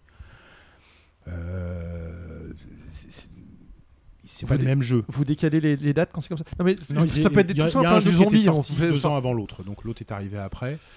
Il y a eu un souci, donc on a, euh, on a essayé de, de- d'apaiser les choses et de faire en sorte que les éditeurs euh, bah, trouvent un moyen de faire en sorte que les, les jeux soient pas, marchent pas sur les mêmes plates-bandes et euh, voilà, notre rôle c'est aussi de faire en sorte que les gens ils se, ils se tabassent pas quoi. J'entends bien. Non mais Ça fait après partie en de dehors de ça, ça, je, ça, je ça crois, partie de- je crois que c'est le seul cas où c'est arrivé. Euh, il me semble pas. euh, Tu peux citer le jeu ou pas Non? Non. Bon, bah, c'est Non, c'est. Ouais, c'est délicat. C'est délicat. C'est délicat. Enfin, je pense que c'est apaisé, tout va bien. Mais à une époque, ça avait. euh, nous, on était un peu entre les deux, donc c'était un peu tendu. Euh, mais ça s'est apaisé fort heureusement et je pense que tout le monde est content maintenant. Mais il y a eu un moment effectivement de- de- d'assez grande tension. ouais. Ouais. Après, bon, là, c'est- ça peut être par, par le, on va dire l'antériorité qui peut poser des problèmes, etc., de sentiments. Mais je parle vraiment juste. euh, en voilà, même, on a- en on a- même temps, de manière concomitante, deux types qui arrivent avec la même idée. Non, pas avec la même idée, mais avec le même thème. Voilà, bah, nous, on a, on a un super jeu de zombies qui sort pour SN 2018. Ah, mais nous aussi, on va communiquer à fond sur notre jeu de zombies euh, en 15 minutes. euh, ou en- tu vois, et qui sort sur. euh, pareil, et là, tu dis. euh, vous, vous- vous Ouais, avez- vous on, pouvez- essaye, on essaye de leur dire, et, et les gars sortez pas en même temps. Enfin, vous pouvez faire des jeux de zombies, ok, mais euh, essayez de pas le sortir en même temps. Ou on essaye de travailler sur les plannings de sortie avec les éditeurs, de façon à ce que les gros jeux s'entrechoquent pas, euh, qu'on sorte pas deux, deux énormes jeux phares d'un éditeur qui croit énormément. euh, enfin, qu'on qu'on les sorte pas la même semaine, ça serait. C'est ça, ça fait partie de votre boulot de ça dire. fait bah, partie de notre boulot As- de- Asmodée, de- c'est ça, parce que pour- concrètement, hein, Asmodée, euh, donc c'est sur votre site, c'est bien documenté. Tous les vendredis, il y a les sorties du vendredi. En général, c'est le, jour de ça. livraison des boutiques, c'est le vendredi, et donc on va avoir, euh, en théorie, en général 4, 4 5 jeux. Enfin, c'est le, Ça le dépend des périodes, ça, ouais, dépend c'est des ça. périodes évidemment, euh, mais voilà. plus des extensions, Voilà, des 4-5 figurines, jeux. des Voilà, machins. souvent des petites figures. euh, euh, Edge euh, ou, ou maintenant Fantasy Flight France va sortir beaucoup de boosters de, ça. pour, ces, pour ces petits jeux et tout ça. Et, et- et là, vous, votre, en amont, vous savez que sur ces 5 qui vont sortir, bah, vous essayez d'avoir peut-être plutôt un jeu. Vous savez qu'il y a des jeux qui vont peut-être qui, vont, qui ont plus de potentiel. Vous essayez de ne pas en mettre deux la même semaine. Quoi. Bah, c'est-à-dire que oui, c'est-à-dire que en gros, il faut que les magasins puissent absorber, qu'ils puissent avoir le temps de mettre en rayon, de proposer les produits, etc. Il faut que ça se fasse de manière fluide. C'est pas gênant de sortir un gros jeu toutes les semaines, mais deux gros jeux toutes les semaines, c'est un peu compliqué. Je dirais même au contraire, les boutiques, j'imagine qu'elles sont assez demandeuses de ça. Que, Ah ça veut dire que les gens reviennent, Ouais, ouais, euh, reviennent d'une semaine sur l'autre. Mais, mais si il y a deux ans, par exemple, était sorti euh, sur un mois d'écart, il y avait Duel, Seven Wonders Duel qui était sorti, Mysterium, une nouvelle boîte pour X-Wing euh, à l'époque Force Awakens qui était euh, une nouvelle boîte Une de nouvelle base, extension, euh, ouais. enfin, qui était une boîte de base Ouais. sur le nouveau film, donc qui était un gros truc. Et il y avait eu aussi Time Stories et Pandémie Legacy. Tout ça en un mois. Oui, c'était après Donc là, le, au niveau d'octobre. ouais. ouais, c'est enfin, entre début septembre et Ouais. mi-octobre. Donc là, notre travail, ça avait été de faire en sorte que de réguler ça, de faire en sorte que, que les- toutes les semaines il y ait quelque chose d'important, mais que ça sorte pas. euh, Et alors euh, concrè- concrètement, du coup, quand vous envoyez euh, aux boutiques, il y a des dans un carton. Vous envoyez peut-être pas forcément euh, directement euh, 12, euh, 12 euh, grosses boîtes. Donc vous faites un, un mélange de, de Oui. jeux, de jeux des, des jeux Asmodée. Donc déjà, vous en, si vous en avez, on va dire 3-4 par semaine, plutôt bien 4 par semaine, euh, ça se passe comment? La boutique, elle, elle doit prendre le, le, le lot, elle choisit ce qu'elle met dedans, elle fait euh, comment ça se passe? Euh, alors en fait il y a des colisages. euh, Ouais, si, je rentre dans la- si je rentre dans des détails techniques, Oui. elles, elles ont des points de marche supplémentaires si elles prennent au colisage. C'est Euh, par 6, par 12 C'est par comment 6, par 12, ça dépend des jeux. Les gros jeux Edge c'est par 3. D'accord. Euh, après, ils peuvent prendre de l'unité, donc euh, ça c'est pas gênant. Euh, le- pourquoi les colisages? C'est pas pour en vendre plus. C'est plus simple à. C'est plus facile pour nous pour préparer les commandes. C'est-à-dire qu'il y a euh, Du même jeu, là, on est d'accord? Ouais, du même jeu. Ouais. D'accord. Il faut savoir qu'il y a à peu près. euh, on- on- Bon, je... D'accord, je te laisse finir, on, mais on peut faire partir 120, 130 commandes par jour chez Asmodée, à Guyancourt. Euh, plus c'est au colisage, mieux c'est. Parce que euh, bah, les, les- les préparateurs, euh, Ouais, s'ils doivent aller faire de l'épicerie, des trucs comme ça, ça, ralentit, ça augmente le risque d'erreur. Ça... Donc c'est une question pratique. ça accélère le processus et les magasins sont livrés plus vite en fait. Ça- et en fait, alors très bien. Mais ma question c'était juste est-ce que c'est genre euh, je, tu peux me prendre euh, 15 euh, Seven Wonders Duel? Par contre, j'aimerais bien que tu. On a un nouveau jeu là qu'il faudrait lancer. Est-ce que tu peux me prendre. Enfin, alors 12, mais est-ce que du coup tu peux me prendre deux de ce, de ce petit truc euh, qu'on voudrait lancer qui, qui marche moins bien? Il y a des choses comme ça, des, des, des Des négociations, tractations des tractations sur des jeux Non. qui sont moins phares? Parce qu'on voit bien que Non, quand tu, tu disais il y a deux ans, euh, voilà, il y avait quatre gros jeux il y a Legacy, il y a Seven Wonders Duel. Puis j'imagine qu'à côté, il y en avait quand même plein qui sortaient qui avaient peut-être moins de rayonnement à cet instant-là, en tout cas, sans parler de la, la qualité, tu vois, et il faut les pousser aussi un petit peu. Est-ce que Non, du coup, il y a est- euh, prends-moi du duel, mais prends-moi aussi un peu du. Euh, euh, C'est-à-dire, euh, si, si tu me prends pas, si tu me prends pas ça, je te donne pas de duel? Ouais, je- c'est un peu exagéré, mais il y a, y a- est-ce qu'il y Non, a une parce que négociation ça- comme ça Une négociation? Parce que, parce que ça, ça irait à l'encontre de nos de- devoirs auprès des éditeurs. C'est-à-dire que l'éditeur de duel, on a un devoir de vendre son jeu de- et pas d'utiliser le succès de son jeu comme d'un levier pour vendre le jeu d'un autre éditeur. Ça, c'est euh, pas du tout possible. Éthiquement, enfin, c'est euh, pas notre métier, c'est pas, pas notre conception du travail. Donc, si le magasin il veut du duel parce qu'il le vend, on lui vend du duel. Euh, après, le travail du commercial, c'est si le magasin il veut pas prendre du tartampion, bah, c'est de lui dire il faut que tu prennes du tartampion parce que c'est un bon jeu, parce que tous les magasins en ont pris, parce que regarde, on en parle beaucoup sur internet, parce que les joueurs qui jouent en convention ils trouvent ça bien. Donc prends-en. T'as as un magasin de jeux, ton métier c'est de vendre du jeu. Il faut que tu en aies. Je te demande pas d'en prendre 50, mais prends-en deux ou trois. Comme ça, tu regardes à quoi ça ressemble, tu joues, euh, etc. Mais ça, on- jamais on ne le lie à autre chose. Jamais, jamais. C'est vraiment. Alors ça, c'est euh, et ça serait une faute. Hein. C'est pas, c'est pas notre travail. C'est pas. Enfin, c'est. Pour moi, c'est gravissime de faire ça. Ok, ça marche. La radio des jeux. Yeah! Euh, on reprend peut-être là, on a, on a toute une série de questions, beaucoup issues de- d'internet, mais aussi de, de nous sur le. On voit bien qu'il y a des interrogations sur comment en gros se passe à l'intérieur, euh, la vie à l'intérieur d'Asmodée, et en particulier depuis euh, le rachat de Razeo. Donc euh, voilà, c'est des questions pas forcément là-dessus, mais enfin euh, voilà, il y, a- il y a tout un ensemble de questions là-dessus. Je te propose de, de passer là-dessus. Donc prépare-toi. Ouais, je suis chaud. Alors, euh, première question d'un auditeur qui aujourd'hui dirige Asmodée? Erlin. il dit, il dit oui, d'Erlin, on sait par exemple que Marc Nunes a fait une pige à la direction alors même qu'il avait quitté ce poste pour monter l'espèce cowboy. Du coup, on ne sait plus trop ce qu'il en est. Alors, il y a, euh, quand, il, quand il est parti de chez les Space Cowboys, il y a, enfin chez les Space Cowboys, il y a, euh, il y a euh, je sais même plus, il y a 4-5 ans, euh, il y a effectivement euh, eu- 4 ans, ouais, je crois. il y a des dirigeants qui se sont succédés. Asmodée, c'est une culture, c'est un ADN particulier. Donc, diriger Asmodée sans, en arrivant comme ça, c'est compliqué. C'est-à-dire que, bah, parce qu'il y a des grandes gueules, parce qu'il y a des gens qui connaissent leur taf, parce qu'il y a des gens qui sont là depuis longtemps et que voilà, on sait ce qu'on a à faire. Donc, c'est compliqué de s'intégrer dans cet écosystème-là. Donc, ça n'a pas été très, euh, très, ça n'a pas marché en gros. Hein, pas faire de langue de bois. Euh, et finalement, euh, euh, Marc est revenu pour euh, essayer de remettre ça un peu sur les rails et surtout accompagner Christophe, Christophe Arnoux, donc qui est le patron, le nouveau patron d'Asmodée depuis deux ans. Donc, il n'est plus vraiment nouveau. hein, c'est Ouais. Euh, Asmodée monte du coup là, Asmodée France, France. France. Donc, pour Asmodée France, Marc, Marc, c'est- Marc Nunes, t'es revenu aussi pour Asmodée France? Oui, il était revenu que pour Asmodée France, euh, Marc. hein. Donc euh, là, c'est Christophe. Donc Marc est reparti. Il, est- il est- voilà, il a fait un. En fait, il a fait un an pour cornaquer Christophe, pour le mettre en place, etc. Voilà. On, on est dans une entreprise qui a des codes. Enfin, je, je pense que les auditeurs, ils ont déjà vécu ça. Voilà, c'est c'est on- c'est pas facile de s'intégrer. euh, son- D'en haut, ouais. C'est pas facile. Donc il faut être, euh, voilà, il faut, ça se met en place euh, progressivement, il faut, être, euh, il faut acquérir la confiance des employés. C'est un peu comme une, un entraîneur d'une équipe de foot, en fait. hein. C'est-à-dire que quand on arrive, bah, les joueurs, ils vous regardent bizarrement. Quoi. Donc, il faut, ça se met en place. Donc là, Christophe est en place depuis deux ans, donc c'est nickel. Et c'est quelqu'un qui vient de, donc qui est parti, qui en fait qui a dit, qui c'est quelqu'un qui vient du milieu, hein, c'est-à-dire qui a dirigé des, qui, qui avait créé une boutique à Rouen qui s'appelait Camisole, qui a travaillé dans une chaîne de boutique qui s'appelait Games euh, il y a très très longtemps. Oui. Je sais pas si tu connais. ouais. Il y en avait au Forum des Halles à Paris. Et lui, il travaillait à Saint-Quentin. C'est en pas, tout- Yvelines. c'est pas tout jeune. hein. C'est pas tout jeune. Alors, celle de des Halles, c'était une autre. C'était Ah, pas, le- pas même. Euh, donc, et euh, il est parti un jour. Enfin, il, a, il, a, il est parti pour Asmodée, pour monter Asmodée USA. Donc, il est parti. euh, je me souviens plus en quelle année. Il y a une- peut-être une dizaine, douzaine, quinzaine d'années aux USA. Donc au Canada, parce que c'était compliqué de rentrer aux USA, carte verte, etc. Donc il- on a ouvert la filiale au, au Canada.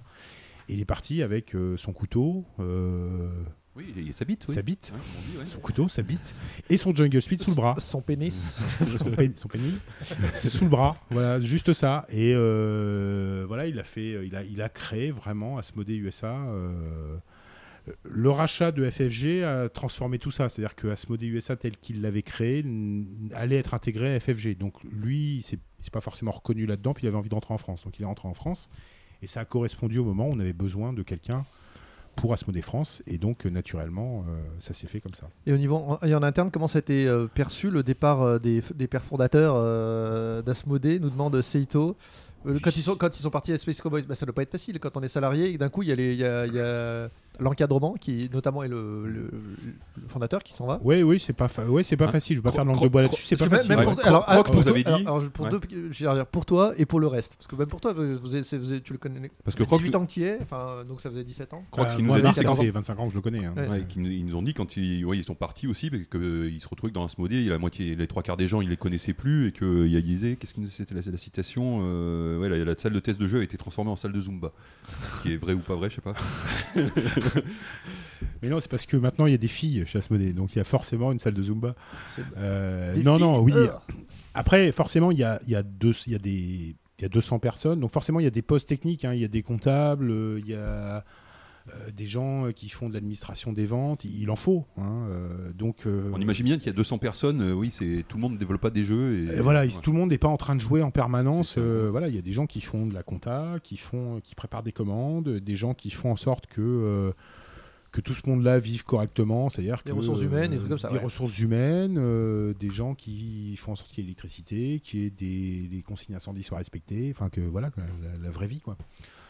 Donc, oui, ton, ton, Euh, ton sentiment là, oui, sur, sur ce départ, comment ça s'est. alors le, le départ, euh, après, c'est, bah, c'est, euh, je- je- moi à titre personnel, je pense qu'à un moment ils, ils avaient envie de retrouver un petit peu le Oui, l'âge d'or, l'origine. ouais. Voilà. Donc euh, et ça, ça pouvait plus tellement être dans le cadre d'Asmodée qui se structurait. euh, et qui avait des méthodes de travail qui leur plaisaient moins parce que Philippe, Croc, tout ça, c'est des gens qui ont travaillé dans des petites équipes, donc ont besoin de, de, de ce genre de choses. Donc euh, ce départ, euh, moi je l'ai, enfin à titre personnel, j'ai pas mal vécu. Ils sont pas loin, hein. enfin puis c'est des, c'est des potes, donc euh, on les voit souvent. C'est pas pour- mal passé, ça c'est pas, pas, Non, ils non, sont pas non, partis ah non, avec- Oui, non, mais ça a dû changer quand même fondamentalement les choses. euh, Ah oui, oui, ça a été. Bah, C'est-à-dire que. Après, il faut retrouver un point d'équilibre, c'est faut ça retrouver un point d'équilibre, pour trouver. On avait un patron qui était euh, un, un système très euh, monarchique. Enfin, c'est un, un patron de droit absolu euh, Oui, à la- l'ancienne. Nunes, donc qui avait créé la société, qui avait créé la et qui- société et qui, qui était le référent absolu de tout le monde. Dès qu'on ne savait pas, on allait voir Marc. Avec une confiance absolue. donc, tout à coup, ce repère, il s'évanouit. Donc, ça, ça peut permettre aux gens de, de prendre de l'autonomie et de se dire bah tiens, je suis capable de, aussi de prendre des décisions. Et puis, ça peut en déboussoler certains, ce qui a été le cas. Euh, après, bon, bah, c'est. euh, c'est dans l'ordre des choses. Euh, Il y a aussi, lui, sa volonté personnelle de, de faire ce qu'il aime et pas forcément de se coltiner des problèmes de personnel, de machin. Enfin, à un moment, il en a, il en a eu marre aussi, donc il donc faut respecter ça aussi. Donc c'est c'est son bébé, il regarde comment ça évolue et, et si un jour ça va pas, je pense qu'il sera là pour distribuer des taloches, pour que voilà. Euh, mais, euh, mais là, ça vit sans lui maintenant. Et du coup, est-ce que tu penses que la, la participation, l'entrée de Razeo qui a été faite, euh, allez, la même année, on va dire, Hmm. que, que, le, que le départ, euh, donc que la, que La la même- création de. euh, oui, c'est la. c'était enfin, 2013, c'est- euh, Ouais, tout- c'est à quelques mois Ouais, d'écart. en fait, ils sont partis en début d'année. Razeo est arrivé en septembre. C'est ça. Ouais. Euh, est-ce que l'arrivée de Razeo a, a changé euh, les méthodes de travail, etc. Ou vous, vous avez rien. Enfin, il y a eu un impact sur la vie au quotidien ou pas du tout? Non, euh, euh, alors un impact, euh, bah oui, parce que du coup, on a un CE. Enfin, on, on est rentré dans le cadre de la loi. alors, je dis pas qu'on n'y était pas avant, mais Euraseo et par exemple, typiquement, ce genre de, de- de structure, ce que ça apporte, ça apporte. euh, on se retrouve avec des gens qui surveillent notre bilan carbone, qui surveillent qu'on fasse pas n'importe quoi sur la fabrication des jeux. en Chine ou ce genre de choses. Donc il y, y a cet impact-là, parce que Razeo, euh, comme ils sont en bourse, ils sont redevables d'une certaine, euh, certaine qualité. transparence. de- transparence, on va dire. Donc ça, c'est, ça, c'est plutôt euh, bénéfique. Après, au-delà de ça, ils nous, font, enfin, ils nous laissent un peu peinard. hein. C'est-à-dire que sur la France, en tout cas, et alors, Euraseo travaille en coordination avec le groupe pour le développement, pour euh, savoir euh, où est-ce qu'on va se développer, comment on va se développer. Mais après, la vie quotidienne du produit, euh, des ventes, Oui, oui, ça c'est pas, leur truc. c'est pas leur truc. Ils, Ouais. ils- ils savent qu'ils ont des gens en place qui connaissent leur métier. Mais ça n'a pas généré des peurs. enfin, En interne, non. ouais, non. non. non, pour le coup, honnêtement, non. Parce que c'est une grosse structure solide. Euh, c'est pas c'est pas des c'est pas des francs tireurs qui euh, c'est pas des aventuriers quoi ils sont c'est un peu le capitalisme à papa hein, Razeo hein. je, je sais pas si je vais retrouver mon travail lundi après avoir dit ça mais Euh, question, question de Barbie, toujours un peu dans les, dans les mêmes euh, eaux. Est-ce que les employés en, en interne sont affectés par l'image donnée par Asmodée au, au sein du monde du jeu? Donc euh, là, il cite un exemple récent qu'on n'a pas pu trouver, mais il disait Dice Tower à la, Ouais, à j'ai la Gen Con qui chantait la chanson We Will Own You, donc référence à- aux différents rachats, je pense, de. Euh, d'Asmodée. Est-ce que ça, ça impacte euh, toi, euh, personnellement? Est-ce que ça impacte les, les gens chez Asmodée?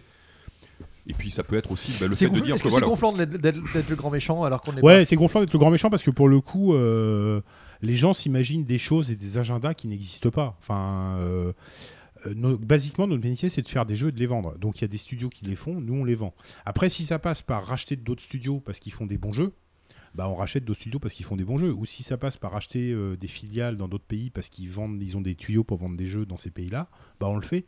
C'est pas, c'est pas plus compliqué que ça. Après, euh, euh, je dirais que les gens qui chantent, ils aimeraient peut-être bien se faire racheter aussi. hein. donc, j'en- sais rien. Mais, mais non, en fait. on a fait beaucoup, je pense qu'on a fait beaucoup de choses. Je, je suis là depuis suffisamment de temps pour, pour pouvoir le dire. Je pense qu'on a fait suffisamment de choses pour cet écosystème et cette industrie depuis des années. Et nous voir maintenant comme les gens un peu, euh, un peu méchants, euh, la firme, tout ça. Moi, moi, à titre personnel, ça me gonfle un peu. C'est-à-dire que Asmodée, c'est quand même une boîte. Moi, je suis rentré, on était 8, on est 200. Ça a créé 182 emplois. Euh, ça fait vivre 200 familles en France. Enfin, des gens qui ont fait des bébés, qui ont acheté des maisons, qui sont bien traités, qui sont bien. Enfin, faut jamais l'oublier, ça. C'est-à-dire que il y a des gens qui nous aiment pas, qui. Si Asmodée ferme, c'est 200 personnes au chômage. Enfin voilà, enfin, aussi bêtement que ça. Euh, Après, donc- quand on est tout en Oui, oui, haut, quand on est tout en haut de l'affiche, on est forcément. Ouais, non, mais on est ça, forcément j'entends bien. Moi, je, suis prêt à entendre euh, plein de critiques et on se plante sur des trucs. On est maladroit, on fait des conneries, on a édité des jeux un peu n'importe comment, tout ça. On n'est pas les derniers à le dire. Euh, mais simplement, Asmodée, sans Asmodée, qu'est-ce que serait le marché euh, maintenant? Et pour le coup, on n'a pas une volonté hégémonique.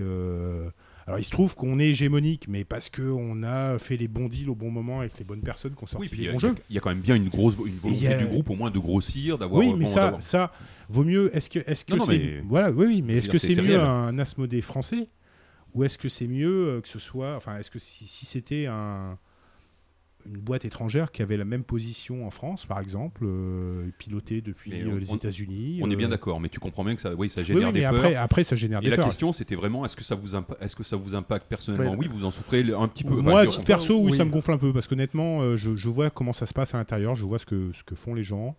Les gens, ils font leur travail de la manière la plus honnête possible, sans, euh, enfin, du, du- du- de la petite main aux gens qui décident. Voilà, on n'est pas, on n'est pas dans des schémas de, de, de niquer les gens, quoi, de niquer les magasins. De, on, on essaye de faire notre travail, de, de faire ce qui nous plaît, souvent. Et donc, quand je vois des retours où euh, les gens nous prennent pour ce qu'on n'est pas, ouais, ça me gonfle un peu. Oui, mais il y a, voilà, c'est dit- voilà, il y a des questions un peu dans le même terme. Asmodée est Ouais, détenu par un fonds d'investissement. Concrètement, ça veut dire quoi? Ça change quoi? Y a-t-il d'autres exemples dans le monde ludique? Ça, je suis pas sûr qu'il y en ait d'autres, mais Est-ce que, est-ce que tu si, nous si, dis ta réponse ça, est ça, toujours c'est intéressant. Alors, pas forcément. En, bon, en France, on, on sait que non, mais est-ce que dans le monde, tu sais s'il y a d'autres. euh, euh, Hasbro, Mattel, Lego, tout ça, c'est pas des boîtes euh, familiales, c'est des, c'est- détenu par des, d'autres des fonds aussi. Tu sais Euh, pas je, je sais pas du tout. Je, je- je ne sais- pas. Euh, je sais pas. Non, euh, non, Lego, non, je crois pas. Lego, je crois que c'est familial, je crois. Ouais, ouais. Ouais. Euh, Remarque, après, ça, ça aurait pu évoluer aussi, mais. Alors après, Asmodée, c'est pas la famille Nunes, hein. Il y a- c'est pas, c'est pas les Peugeot, hein. c'est pas Peugeot frère. hein. mais euh, As- non, je sais pas, j'en sais rien. Euh, après, mais, c'est- mais là, on est vraiment dans des niveaux qui sont Ouais, euh, ouais, Très haut, ouais, bien ouais, sûr. c'est faut, faut voir. Asmodée, c'est une grosse boîte, mais on va dire que c'est une grosse boîte française et latine, donc il y a quand même une certaine part de bordel et d'improvisation. Donc c'est c'est ça qui est plutôt sympa. En fait, alors, on- les, les sources d'inquiétude qu'il peut y avoir à, à juste ou à titre ou pas, enfin, ton ressenti est intéressant, hein, mais c'est du, alors, du point de vue des joueurs, c'est de se dire, euh, il y, a, il y a- y a un acteur qui propose, on va dire, la moitié des jeux du marché en France. Alors, effectivement, comme tu dis, vous, vous les acheminez d'un d'un point A à un point B, donc c'est pas forcément euh, que vous qui, qui Oui, les oui, bah, éditez, euh, oui, etc. Alors, pour les studios, c'est un peu, maintenant, ça devient un peu différent, mais ça, ça s'en rapproche un petit peu, mais on en est. Voilà. Du point de vue des boutiques, c'est euh, bah voilà, j'ai mon chiffre d'affaires, il y a 40% de mon chiffre d'affaires qui dépend d'un seul. Mais je euh, comprends que ça puisse faire peur. d'un hein. seul euh, partenaire. Donc, euh, bah, déjà, un, est-ce que est-ce que c'est une bonne chose ou pas? Ça peut être bien, hein, il y a des économies d'échelle parce que voilà, du coup, quand je quand je j'ai qu'un camion qui vient une fois par semaine, il, me, il me livre la moitié de, de, de mes nouveautés. De l'autre côté, si un jour il se fâche avec moi et qui et qui me, c'est pas votre but, hein, mais Bah, ça peut créer- avoir des, des inquiétudes, Ouais, des oui. fantasmes. Oui, oui. Euh, et puis après, sur les médias, euh, voilà, on, on se demande toujours quand il y en a un qui, a plus d'argent, voilà, qui, qui- qui est au-dessus des autres, il y a toujours des une part de fantasme ou de, ou de réalité, mais en tout cas de- d'inquiétude. Et j'imagine que ça doit pas être simple. euh. Mais tous les acteurs qu'on a eu, on a, que ce soit dans ceux qu'on a reçus, hein, qui étaient en haut, de, en haut, qui dominaient un peu le marché, euh, sont souvent la, source, euh, oh, pardon, La cible. la cible des critiques. Ouais. Tout à fait. Merci. Il faut, savoir que, alors il y a aussi hein, une autre réalité historique, euh, et moi je suis assez bien placé pour le savoir parce que je connais Marc depuis longtemps et j'ai été assez proche de, des cercles de décision d'Asmodée depuis, depuis 20 ans. Euh, on n'a on jamais niqué quelqu'un, c'est-à-dire qu'on n'a jamais euh, sciemment, euh, je sais pas comment, trahi quelqu'un ou poignardé quelqu'un. Le, principe de Marc, ça a toujours été de plus ou moins d'aider les gens. C'est quelqu'un qui, au mieux, il s'en occupe pas, au mieux, il aide. Mais mais il n'y a jamais eu de, on n'a jamais euh, Mais une Obtenu- croix sur quelqu'un. ouais ou obtenu un jeu en, ou une licence ou un en trahissant ou en faisant un coup bas dans le dos, etc. Et ça, je, je mets au défi quelconque de me dire le contraire. C'est enfin, c'est une des caractéristiques d'Asmodée, c'est une forme de droiture et d'éthique sur le marché. Et ça, c'est important, et je pense que les gens, ils le savent. C'est-à-dire que les éditeurs avec qui on travaille, ils le savent. Est-ce que- euh, Est-ce que vous avez. euh, tu, tu as une question, Cyril Ouais. En fait, le- Vas-y. je, me, je me demandais, tu disais, vous avez jamais euh, trahi quelqu'un, mais est-ce que, est-ce que j'ai pas du tout l'information, il y a des éditeurs que vous distribuiez qui ont changé de distributeur? Ah, euh, alors, c'est- c'est arrivé très récemment sur euh, Novalis, notamment. Euh, On va en parler après on va de en parler Novalis. hein, après. ouais. Il y, a- il y en a un. qui- je, pense qu'on est. Il y a, deux générations d'éditeurs. Il y a une génération d'éditeurs qui sont euh, à l'ancienne, qui sont là depuis longtemps, avec qui on est partenaire depuis de très longues années. Il y a des hauts et des bas, etc. Enfin, il peut y avoir des discussions, mais il y a quand même une, confiance globale et une construction sur du long terme. Et c'est des gens qui, ont, qui sont devenus ce qu'ils sont aussi grâce à Asmodée, bah, parce qu'on a fait notre taf, qu'on a vendu leur jeu, etc. Et je pense qu'il y a une nouvelle génération d'éditeurs qui veut tout tout de suite. C'est-à-dire que on est sur une industrie qui, où il y a de l'argent, on va pas se le cacher, hein, c'est du business. Donc il y a des gens qui peuvent se dire, euh, bah moi aussi, euh, je veux mon gâteau. Oui, où il y a tout tout de suite, et en plus où l'offre peut-être de distribution, elle a jamais été aussi grande qu'aujourd'hui. Donc sûr. on est, on est sur un univers qui est plus concurrentiel, c'est-à-dire des éditeurs, nouveaux éditeurs, hein, je dirais, qui aussi se disent, bah pourquoi je ne deviendrais pas riche aussi? Et peut-être que Asmodée me permet pas de devenir riche rapidement, donc je vais aller voir ce qui se passe ailleurs, parce que, parce que tout le monde est en concurrence et tout le monde euh, surenchérit, parce que ça, voilà, ça, ça... donc oui, ça peut, ça peut arriver. Après, euh, dans ce métier, on n'obtient pas tout tout de suite, il faut jamais l'oublier. C'est-à-dire que tous les gens qui ont construit et qui sont euh, des grands éditeurs maintenant, Repos, ça a mis 15 ans, euh, lui-même, ça a mis 15 ans. C'est long. Ah, Il y, a- oui, y deux trucs hein, faut- qu'il faut se rendre compte, c'est que euh, par rapport à ça, c'est que un, euh, pour un jeu qui, que vous distribuez, qui était, euh, pour l'éditeur, c'est euh, alors c'est un petit peu moins vrai pour les gros, mais on va dire si, souvent ils sortent un, deux jeux par an. Bon, allez, allez, allez, disons deux jeux par an. C'est le produit sur lequel ils ont bossé depuis un mais an, deux ans. C'était. De leur ça point de vue, déjà, toujours genre- été pareil. Ouais, bien sûr, mais quel que soit le distributeur, hein, c'est pas que c'est pas que vous, mais voilà, c'est un travail. euh, on a fait travailler nos équipes, ou moi et ma et ma compagne, mon compagnon, euh, et puis les enfants. On a- ça fait six mois qu'on bosse dessus pour pour être prêt, et on a tout donné de pour. Et, euh, et pour les, le distributeur, qui lui va chercher évidemment d'en d'en avoir beaucoup pour, pour des économies d'échelle, euh, c'est un produit qui va pousser, mais qui va pousser parmi d'autres. Et du coup, il peut y avoir une distorsion Oui. entre, entre le, C'est- le l'envie que je voudrais que c'est mon jeu, j'ai tout donné dessus de- du point de vue de l'éditeur. Et, euh, et le distributeur qui dit qui veut bien pousser le truc, mais qu'il n'a pas, il a pas que celui-ci celui à s'en occuper. C'est- pour ça qu'on a créé Novalis, euh, justement. Euh, bon, je sais pas si vous avez des questions là-dessus après, mais Ouais. Euh, nous, notre devoir de distributeur, c'est de, c'est de faire en sorte, on a une obligation de- de- de- de- d'engagement, c'est-à-dire de faire en sorte, ce que je disais tout à l'heure, que les jeux ils soient présents partout. Après, si les joueurs ils veulent pas acheter le jeu, on va pas les prendre par la main. Enfin, notre rôle il s'arrête là, c'est-à-dire qu'on peut aider à faire la promotion, mais si l'éditeur a pas fait un bon produit ou on fait pas lui-même sa promotion, bah euh, c'est donc. euh, Ouais, on va revenir dessus après sur une Et effectivement, Je- je- ju- juste un deuxième truc que vous disiez tous les deux, c'est juste que effectivement depuis 2-3 ans, peut-être 3-4 ans, il y a beaucoup, le marché de la distribution est un peu plus euh, concurrentiel. Vous, il y avait un petit peu moins d'acteurs, il y avait peut-être allez, 4-5 acteurs, on va dire principaux, euh, il y a encore 3-4 ans. Il y en a qui, il y a des nouveaux qui arrivent. Me confirmes-tu? Euh, oui, oui, d'après ce que j'ai cru comprendre. Alors, euh, encore une fois, euh, je, pense que euh, être nouveau, oui. Enfin, il y, en a, euh, Il y a Pixies, Atalia, Pixies, tout ça. voilà, qui sont, euh, enfin, euh, que moi, dans je, les plus récents. que je connais pas spécialement. Ouais. euh, je, je suis pas là pour casser du sucre sur le dos de mes petits camarades, donc je j'ai pas de commentaires à faire. Mais euh, simplement, euh, Non, mais il y a plus d'offres quand on est nouvel il y a éditeur. plus d'offres, il y a, il y a peut-être plus de d'intensité dans une certaine forme de concurrence, on va dire. Mais c'est la vie, c'est bien aussi, ça nous fait aussi avancer.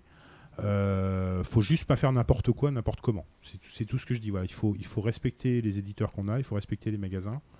Euh, faut pas se lancer dans une espèce de course en avant pour récupérer des choses.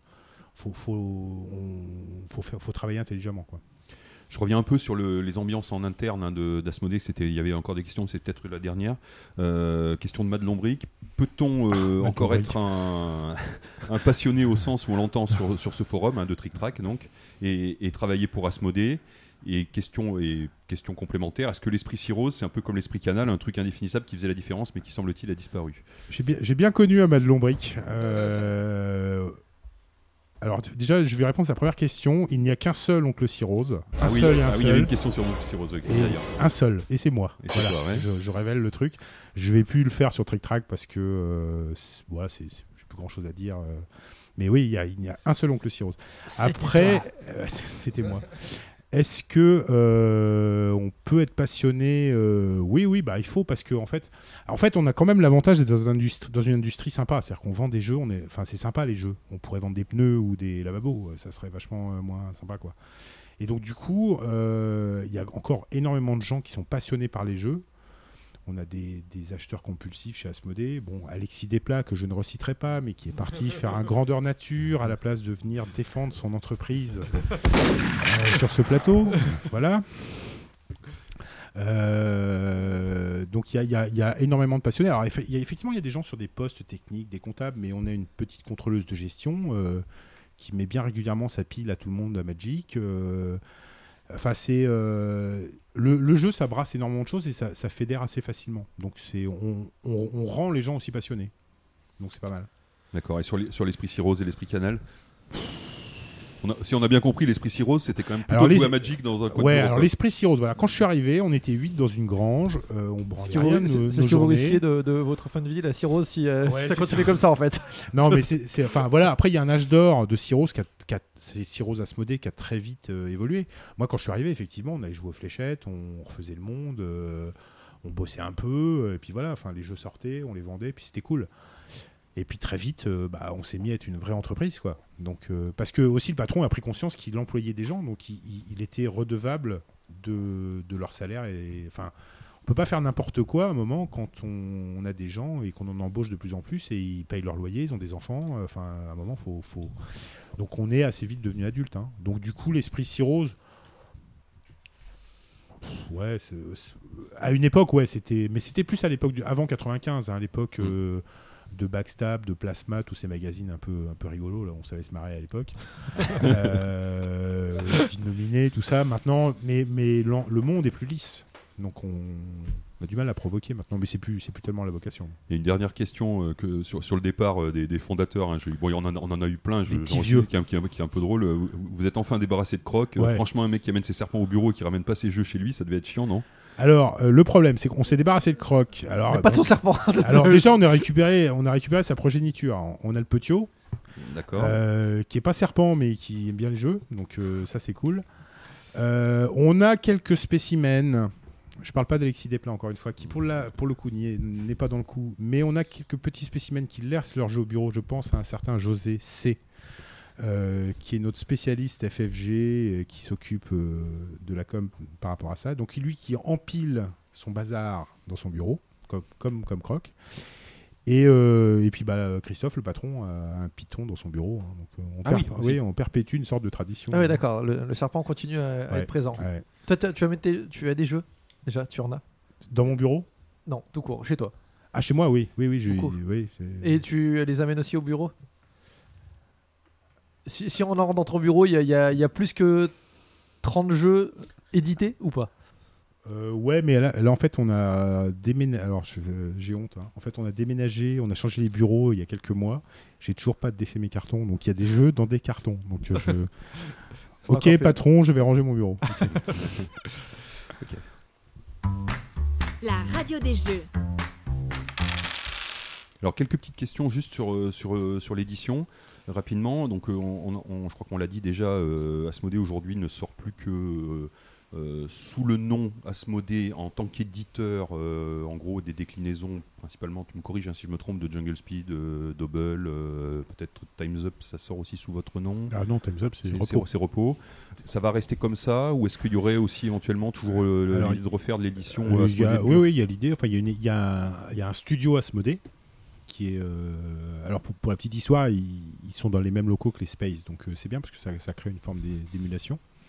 Euh, Ouais, C'est pas mal au niveau de l'émulation bah, C'est-à-dire que oui, t'as un, un bon lièvre hein, devant là, hein, quand même. clair.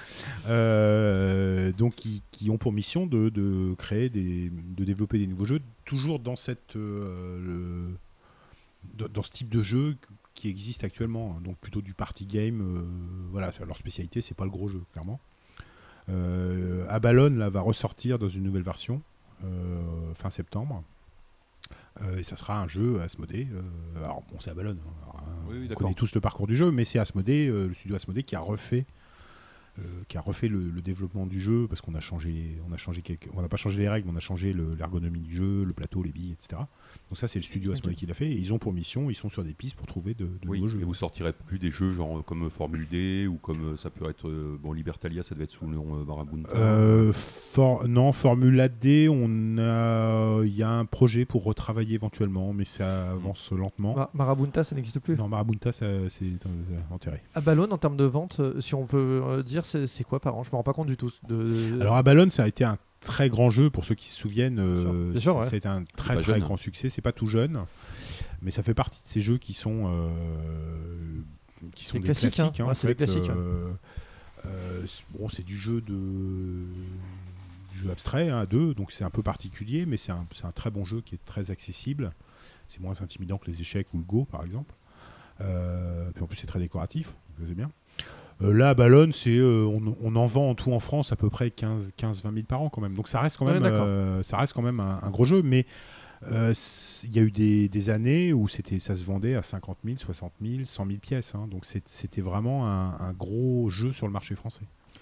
Question d'auditeur de Kevin L. Euh, je suis curieux de connaître la position d'Asmodée vis-à-vis vis-à-vis de l'union des éditeurs de jeux de société. Est-ce qu'Asmodée attend de voir les premiers travaux de, qui sortiront de cette union pour s'y impliquer? Alors, euh, euh, je- non, en fait, euh, je, je pense qu'il y a un, il doit y avoir un malentendu. En fait, l'Union des éditeurs de jeux ne nous parle pas. C'est-à-dire que Euh, je- on n'est pas invité au truc, quoi. Donc, Ah, pas. moi, je croyais le contraire. hein. Ah, alors il y a eu un quiproquo à Cannes, je, je- je vais faire un petit, euh, une petite aparté. euh, à, à Cannes, euh, il y a l'année dernière ou il y a deux ans, je sais plus, où j'ai croisé quelqu'un de l'Union des éditeurs qui m'a dit bah, Vous étiez pas, euh, vous étiez pas à l'Assemblée Je suis bah, Personne nous a invités. Enfin, genre, moi, j'ai pas reçu, euh, personne de chez Asmodée n'a reçu de mail pour dire Il y a l'Assemblée des éditeurs, euh, venez. Donc, est-ce que les gens euh, nous ont oubliés ou est-ce qu'ils ont présumé qu'on viendrait Euh, Nous, on nous a pas invités, je savais même pas que ça avait lieu. Donc il y a une sorte de, euh, de quiproquo. Peut-être qu'à un moment il faut qu'on se parle. Je sais pas. moi, enfin, on n'a pas de. Donc il n'y a, pas d'a priori euh, contre. ou Non, quoi non, je sais pas ce qui s'y passe en fait. On a fait une réunion il y a très longtemps. Euh, et puis ça, voilà, on n'avait pas. euh, ça n'avait pas. On n'a pas été reconduit. Enfin, en tout cas, on n'a pas été conviés. je- je- Donc euh, message, euh, re- recontacter Asmodée. euh, ils vont venir, ils vont venir, c'est- ils vont venir, c'est sûr. Il y a des éditeurs que vous distribuez qui sont dedans, Ouais. mais les studios n'ont pas, les studios et Asmodée en général n'ont pas été contactés. En tout cas, Bah, vous êtes les surtout studios, distributeurs. je- Les studios, je sais pas, mais nous, en tant, nous on est distributeurs, donc c'est logique qu'ils nous contactent pas à la limite. Euh, donc c'est pour ça que je m'en, je m'en offusque pas, hein, je suis pas vexé, mais euh, euh, les, les studios, je sais pas, je sais pas si Adrien y va, je sais pas si euh, les Space y vont, euh, j'en sais Je, rien. je crois pas. Je crois pas. sur une question, sur un- dans, lors lors d'une interview euh, de Stéphane Carville, qui- euh, vous, euh, il parlait en début d'année de continuer le développement de jeux enfants, euh, de versions junior plutôt des, euh, des grands, alors de vos meilleures ventes, faisons simple. Euh, donc il y a eu un premier jet avec euh, mon premier voyage, hein, c'est, Ouais, je Aventuriers crois, du Rail, de- ouais. des aventuriers Ouais. du rail, enfin, la version junior des aventuriers du rail. euh, qui a été fait fin 2016. Il disait que ça allait certainement continuer. Vous bossez dessus actuellement? Euh, sur euh, sur d'autres jeux, oui. euh, alors c'est les studios, donc je sais pas trop, mais oui, a priori oui. En tout cas, le- mon premier voyage, c'est un jeu qui fonctionne bien. D'accord. Donc c'est assez encourageant parce que ça, ça peut montrer qu'on peut faire des jeux enfants qui ne soient pas des jeux concons. Euh, donc c'est des versions Times Up aussi qui sont sorties. Ouais, euh, la version kids. Times Up Kids qui, qui fonctionne très bien.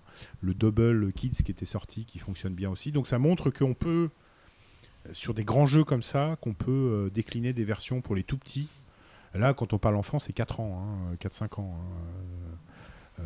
Pour, les enfants qui, a priori, ça va, enfin, commencent à apprendre à lire. hein. Donc, euh, donc c'est assez encourageant. Il y a Catan Junior aussi qui, qui est pas mal.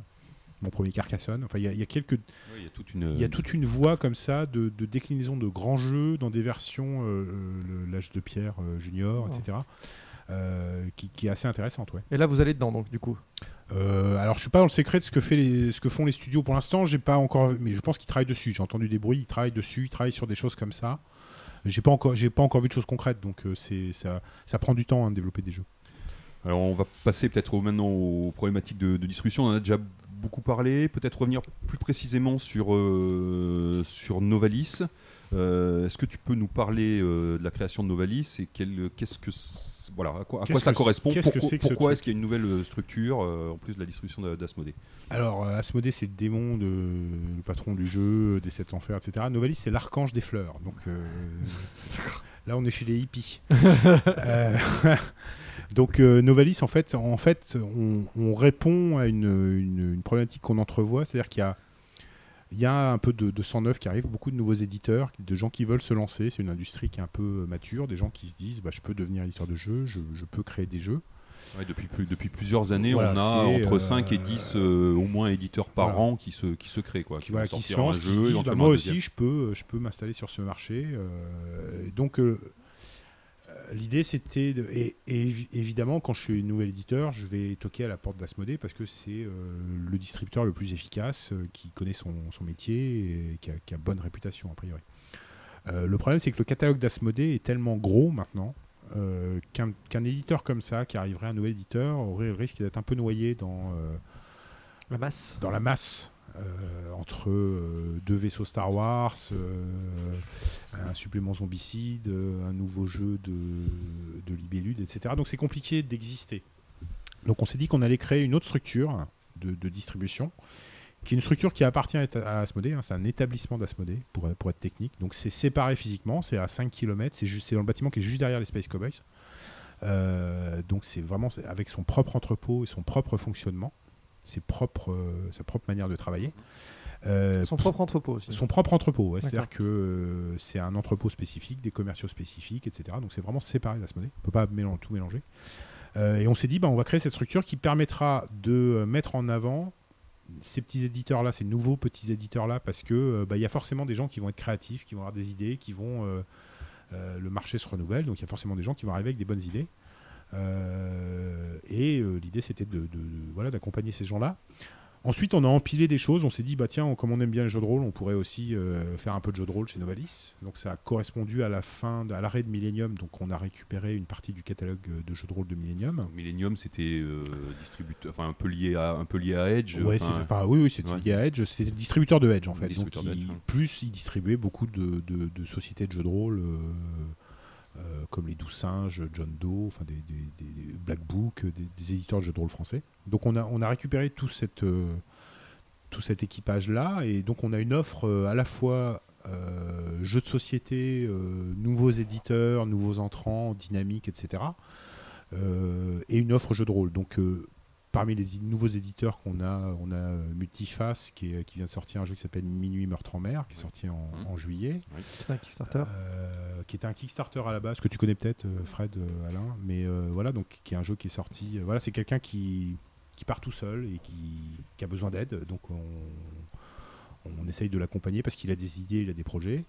On a Igiari qui sort euh, son jeu là cette semaine, Overseers. euh, Overseers, et qui sort un autre jeu qui s'appelle, euh, alors je vais me faire engueuler parce que je n'arrive jamais à le prononcer, Onitama. Euh, dans- Ouais. dans 15 jours, il ressort un- une nouvelle version d'un jeu qui s'appelait Serengeti, qui était sorti chez Asmodee Ouais, il y a Don, Don, Don, Don initialement, Serengeti ensuite, Michael Schacht. et là qui va, qui va s'appeler Templari. Euh, Il n'a pas eu de bol sur les noms, lui. Ouais, mais c'est un, très bon jeu. et Ouais, qui- c'est un très bon jeu. ouais. On a euh, Guru Fabric euh, qui est un tout petit éditeur qui s'est lancé aussi, qui a sorti un jeu qui s'appelle Edgar et Lucien, qui est un, jeu, qui est un gros jeu plus ambitieux, euh, avec un thème euh, vraiment innovant. Euh, ça, c'est Bobby et Jenny. qui sont vraiment Mais du coup, du coup, ils ont des commerciaux propres, ils non, ont non, tout. non, non, ils ont, ils ont euh, leur bite et leur couteau. hein. Ils ont créé leur jeu souvent. Non, pardon, enfin- excuse-moi. Ah, Nova- euh, je parle de Novalis. Oui, oui, Novalis, Novalis a, sa propre, Oui, ses propres commerciaux, etc. C'est- complètement indépendant d'Asmodée en termes de Mais, mais je suis éditeur, c'est quoi la différence pour moi d'être distribué par Asmodée et d'être euh, distribué par Est-ce Novalis que j'ai le choix? Ah oui, oui, bien sûr. Il, Oui. y, a, il y a deux schémas. Novalis, c'est un format euh, un peu low cost. C'est-à-dire que on... pour être tout à fait transparent, la distribution en France, la rémunération du distributeur, c'est 30%. Euh, en dépôt-vente. Donc ça, c'est ce que va prendre à peu près norme. Yellow, ce que va prendre Ce que prend- Asmodée, ce ce que va prendre... Voilà. Voilà, c'est la 100% norme. du, Euh, du, du prix Du vendu prix à la vendu au boutique. magasin. D'accord. De ce qu'on appelle le prix net vendu au magasin. Ok. Donc en gros, si on vend un jeu 15 euros à un magasin, Il y a 5 on euros va prendre vient. 30% de ces euh, 15 euros pour euh, faire tourner la boutique, faire tourner notre boutique. Euh, si on achète le jeu en ferme, on prend 40%. Parce que là, on porte le stock et, euh, on- Et les risques. on porte Puis les risques risques. supplémentaires. Donc en général, les éditeurs euh, francophones sont à 30% parce que ils- c'est un, bon compromis. Top. Tout le monde est à peu près à la même enseigne Tout le monde est tout à la même enseigne, oui. oui. il y a pas, c'est pas euh, vous vous en vendez beaucoup, on peut négocier, euh, etc. Non, non, non. Les contrats, en fait, ils ont été établis il y a très longtemps, donc presque euh, quand, quand ils sont arrivés, donc ils sont revus, mais la norme, c'est 30. D'accord. Le- Ça marche. La norme marché, c'est 30. Ok. Euh, Novalis, c'est 25. C'est, Alors, pourquoi bah Parce qu'en fait, Novalis ne fait pas de marketing. Euh, dans les 30 d'Asmodée, il y a la commercialisation la distribution, mais il y a aussi alors, ce qu'on appelle du marketing. C'est de la promotion, encore une fois. C'est le marketing, c'est un vilain mot, hein, tout de suite. On s'imagine avec des polos roses, tout ça. enfin. Euh, c'est- on fait, euh, Novalis ne fait pas la promotion des jeux. C'est-à-dire qu'en gros, euh, Novalis ne, f- ne fait la promotion qu'auprès des magasins. C'est-à-dire qu'on commer- notre devoir, c'est de commercialiser le jeu, de faire en sorte qu'il soit dans tous les magasins. Après que les joueurs jouent au jeu, le connaissent, euh, qui est une Trick Track TV, de la pub sur Trick Track ou sur Ludovox ou euh, dans Plateau ou, euh, ou une interview ici, ça c'est du ressort de l'éditeur. D'accord. Alors que sur Asmodée, on peut aider euh, avec de l'événementiel, avec une visibilité sur notre site web, etc., etc. D'accord. Donc là, il y a. Donc là, le- ça permet aux, petits éditeurs, entre guillemets, j'ai- j'aime pas dire petits parce que c'est, enfin aux éditeurs qui, qui démarrent, d'avoir un petit coup de pouce supplémentaire euh, en termes de- d'argent pour se lancer sans se dire, euh, bah, après ils font le choix, ils font le choix de se déplacer ou pas, ou de. D'accord. J'ai pas terminé la liste, on a aussi Bad Taste Game avec Frédéric Bizet. Oui, qui vient juste de se... qui- qui vient de lancer qui Brutus. vient de lancer Brutus là et qui a sorti un jeu qui s'appelle Guild, euh, qui, bah, qui- voilà, qui sont des, des- des très bons jeux. Et Fred, et Fred Bizet, c'est quelqu'un qui connaît le métier depuis des années, donc c'est Ouais. pas. Donc pour situer, c'était quelqu'un qui tenait un, fan- un fanzine euh, Ouais. qui s'appelait euh, Jean je- Je me souviens Jeu plus en non boîte. en boîte, en boîte pendant ouais. très très longtemps, et qui, après, qui a, tra- qui travaillé. euh, un Il a peu travaillé pour- chez Repos, il a travaillé chez, chez, Edge. Chez, chez Edge, Millennium, ouais, voilà. Voilà, puis là, il s'est lancé. Donc, euh, donc ces gens-là, typiquement, on a besoin. Enfin, le marché en a besoin parce que c'est des gens qui savent ce qu'ils font. C'est pas, c'est pas le énième mec qui a inventé une copie du Monopoly. Enfin, c'est des gens qui, qui savent, qui connaissent les jeux, qui, qui, ont le droit d'avoir leur chance aussi. Donc, euh, c'est bien de pouvoir les accompagner. Ok, ça marche. Euh, alors du coup, il y a quelques questions euh, sur, le marché français. hein, on voulait savoir comment ça se passe avec les boutiques. Tu nous as, tu nous as en gros dit comment comment ça fonctionnait. Les boutiques par rapport aux, grandes surfaces en termes de de rapport de vente, de chiffre d'affaires, de je ne sais quoi. On- vous en êtes à un tiers, deux tiers, euh, Bah, C'est ce 50? qu'il nous a dit hein, tout, Ouais, tout en à l'heure. fait- à peu 100 près. millions, ouais, il nous a En dit, fait, on a la, mo- moitié du chiffre d'Asmodée en France, c'est- c'est des cartes Pokémon à peu près. L'autre moitié, c'est des jeux. Et sur euh, la moitié de ces jeux vendus, c'est vendu par des boutiques. D'accord. Quand tu dis boutique, tu inclus les mastodontes du- de la vente en ligne aussi, Oui, éventuellement, oui, que- comme tout, ce qui est, euh, tout ce qui est euh, indépendant. Boutique indé-. En fait, les boutiques indépendantes françaises, ça va de Philibert à petit- la euh, petite petite boutique, le euh, point jeu euh, à Aubenas ou Ouais. Pinocchio euh, à Alençon. C'est des gens qui, qui vendent la moitié de nos jeux. Donc c'est très important. hein. Enfin, Ouais. c'est, euh, sachant que les grandes surfaces, euh, type Carrefour, Auchan, euh, Cora, Leclerc, Casino, tout ça, su- sur l'autre moitié qui reste, eux n'en vendent que un tiers de cette moitié. Ouais. Si vous arrivez à me suivre. oui, Ouais. 15%, ouais, Ouais. d'accord, à peu près. oui. Et les- du coup, les deux tiers qui restent, C'est euh, bah, tout ce qui est euh, grande Amazon- surface spécialisée. Non, Ah. pas Amazon, euh, Jouet Club. Ouais, euh, Grande Récré et compagnie, Grande enfin, Récré. Toys R Us et compagnie, Toys R Us, sachant que les Jouet Club sont des magasins qui ressemblent un peu à des boutiques, parce que bah, c'est des magasins de centre-ville Mm. Tenus par des mecs qui savent ce qu'ils font, etc. Quoi. Et Amazon, Fnac, Cultura, tout ça, c'est pour vous, c'est une seule catégorie Non, Amazon, c'est ce qu'on appelle des pure players. Euh, donc, bah, c'est eux, ils, ils vendent du jeu sur Internet, mais euh, comme ils ont une vocation à être généralistes, à vendre aussi bien du jeu que des machines à laver, euh, voilà, ils vendent du jeu. Euh, c'est un client important, mais c'est. c'est- Et ça rentre dans les. Ils sont traités comme les grandes surfaces à peu près c'est... Ouais, ils sont oui. ouais. Il y a Ouais, quelqu'un qui est dédié pour ça, pour. euh, Il y a des, ce qu'on appelle des comptes clés, des Ouais. gens qui, euh, comptes, qui dirigent, enfin qui, qui managent des comptes comme ça. Donc ça, c'est le cas de la Fnac, c'est le cas de Cultura, voilà. par exemple. Alors Cultura, Fnac, c'est des cas à part parce que c'est des gens qui sont euh, qu'on appelle des multispé.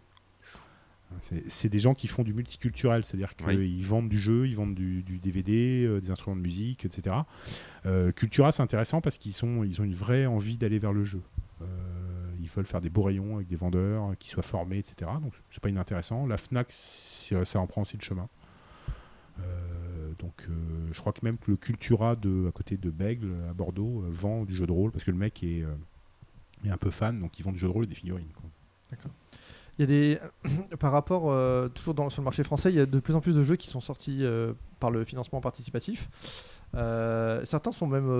alors, la- la- l'aspect logistique, parce que du coup, vous faites de la, la logistique. Ah oui, je sais, je pas demandé. Vous avez des camions en propre? Vous avez Non. des. Vous, vous- n'avez pas de chauffeur logistique. Vous n'avez pas d'activité logistique, vous? Non, alors c'est Qui on part a- de Guyane, c'est pas, c'est pas un mec qui est salarié Guyane, de, veux- de tu Gu- veux- Ouais, tu C'est pas vrai Tu veux nous envoyer au bagne ou quoi Ça fait deux fois. De Guyancourt, bah, c'est pas possible. Euh, de Guyancourt, celui qui part, euh, le, le chauffeur-livreur, il est pas. euh, Il n'est pas Asmodée. Il est pas Asmodée. Non, il n'est pas Asmodée. Ça, c'est pas une, volonté de, de faire de la logistique également? Oula Je- je- non, mais je sais pas, Ce n'est pas notre métier du tout. non, non, non. Le, le- ça, c'est le concept de. Je me rappelle mes cours d'économie de quatrième, de concentration verticale. Ah, ou- ouais, je, je les ai pas fait ceux-là, Vertical, j'ai- j'ai je séché. Où euh, bah, le gars qui faisait, je sais pas, euh, des poulets, bah, il maîtrisait toute la filière. Toute la- toute la chaîne, Transport, transport du poulet, élevage de poulet, euh, conditionnement de poulet, etc. Euh, je crois que c'est plus tellement dans les canons de l'économie moderne. Donc euh, il n'y a pas de vocation à acheter une entreprise de transport ou une usine. Euh, ça, ça, ça, plus. Euh, après, ça changera peut-être, j'en sais rien. Mais non, non, non, non. Puis le transport, c'est un métier euh, à part. hein. Donc en fait, non, on travaille, on travaille avec une société qui s'appelle Calverson. Géodis, et puis bah, après des transporteurs UPS, etc. Enfin, suivant, suivant les besoins qu'on a. D'accord. Et ceux qui sont donc, donc toujours, je reviens à ma question initiale, hein, pardon, je, me- je me suis auto-coupé sur le financement euh, participatif. Euh, Il y en a qui sont distribués par des, euh, des spécialistes de la logistique, justement. Ouais. Euh, Est-ce que vous êtes vigilant un peu à cette évolution du marché ou euh, pour vous c'est tellement c'est anecdotique et, on... et c'est pas très important? Euh, en fait, il y a, en fait, j'ai l'impression qu'on est un peu à la croisée des chemins sur, euh, sur la vente de jeux. Enfin, il y a une tentation de la vente directe. Que ce soit Clairement.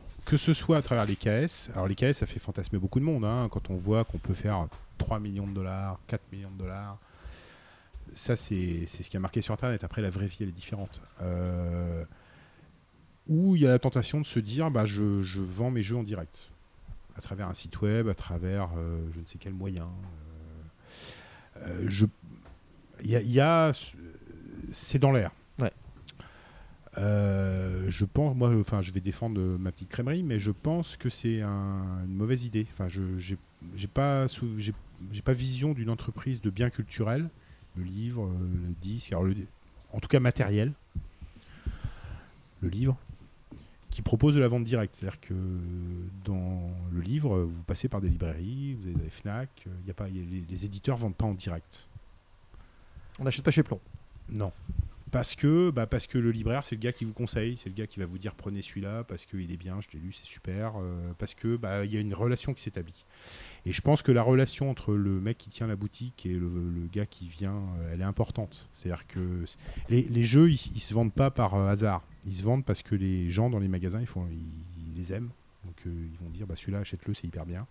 Ça, j'ai joué, c'est vachement bien. Et si ça, ça n'existe plus, je vois pas comment on va vendre des jeux. C'est-à-dire qu'à un moment, on va avoir euh, un réseau, un canal direct. Alors c'est bien, hein, nous on n'existera plus, hein, forcément. Euh, les éditeurs gagneront peut-être beaucoup d'argent parce qu'ils vendront en direct, donc ils feront vachement plus de marge. Mais je sais pas comment ils, feront la promo de leurs produits en fait. C'est-à-dire qu'ils mettront des trucs en ligne et puis ça. Il y aura plus de conseils, il y aura plus d'offres. Du coup, vous euh, réagissez comment en fait par rapport à ça? Bah, euh, Mal. euh, Non, non, bien. enfin je sais pas, Non, euh, rien. Non, on- tu penses que c'est pas, vi- enfin, que c'est pas Moi, je viable, pense que c'est pas viable. Enfin, je pense que c'est une illusion. C'est-à-dire qu'à un moment, on a besoin de, on a besoin de, de gens qui vous disent, euh, bah, ce produit est bon, euh, voilà, je te le conseille ou je te conseille plutôt ça. Et les, et, et les gens sont demandeurs de ça. Ils vont aussi dans des magasins. Il y a plein de gens qui rentrent dans des magasins, la gueule un peu, un peu enfarinée, en demandant, bah tiens, qu'est-ce que tu as de nouveau? Qu'est-ce que tu as à me conseiller pour jouer ce soir avec des potes?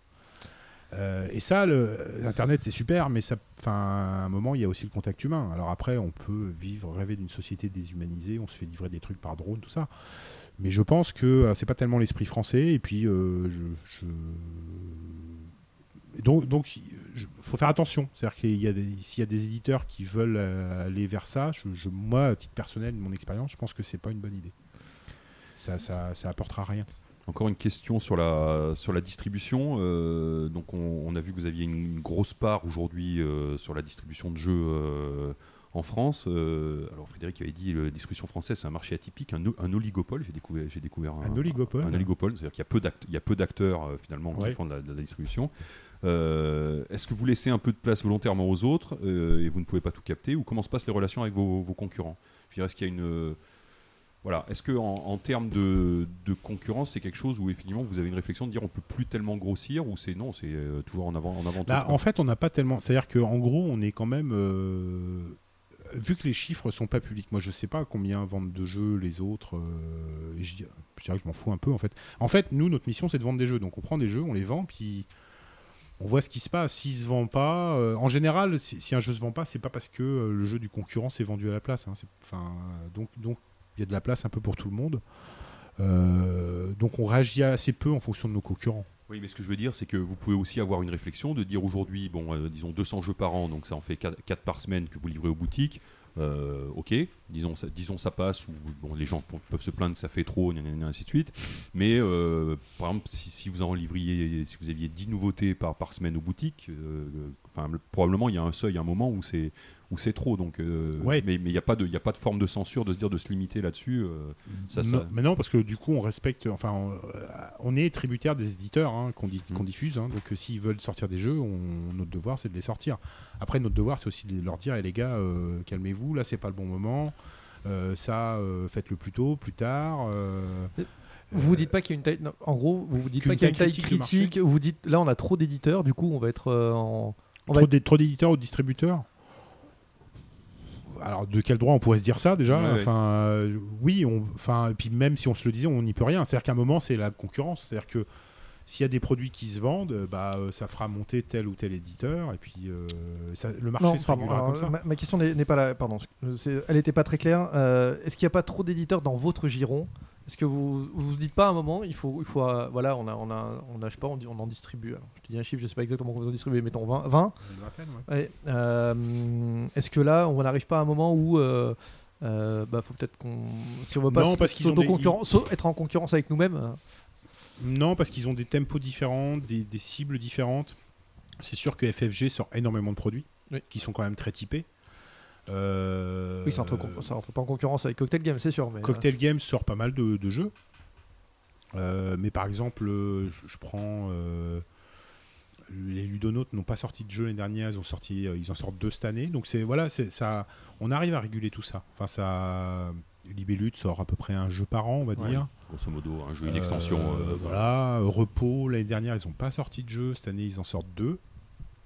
Euh, ainsi de suite. Donc ça, ça arrive à peu près à se réguler. Euh, la concurrence, je dirais qu'elle est presque entre les produits FFG. C'est-à-dire que quand vous avez une énorme boîte pour un Cthulhu euh, qui arrive et qui fait fantasmer tout le monde, euh, ah, voilà. Après, 15 jours plus tard, vous avez un truc euh, sur Star Wars ou.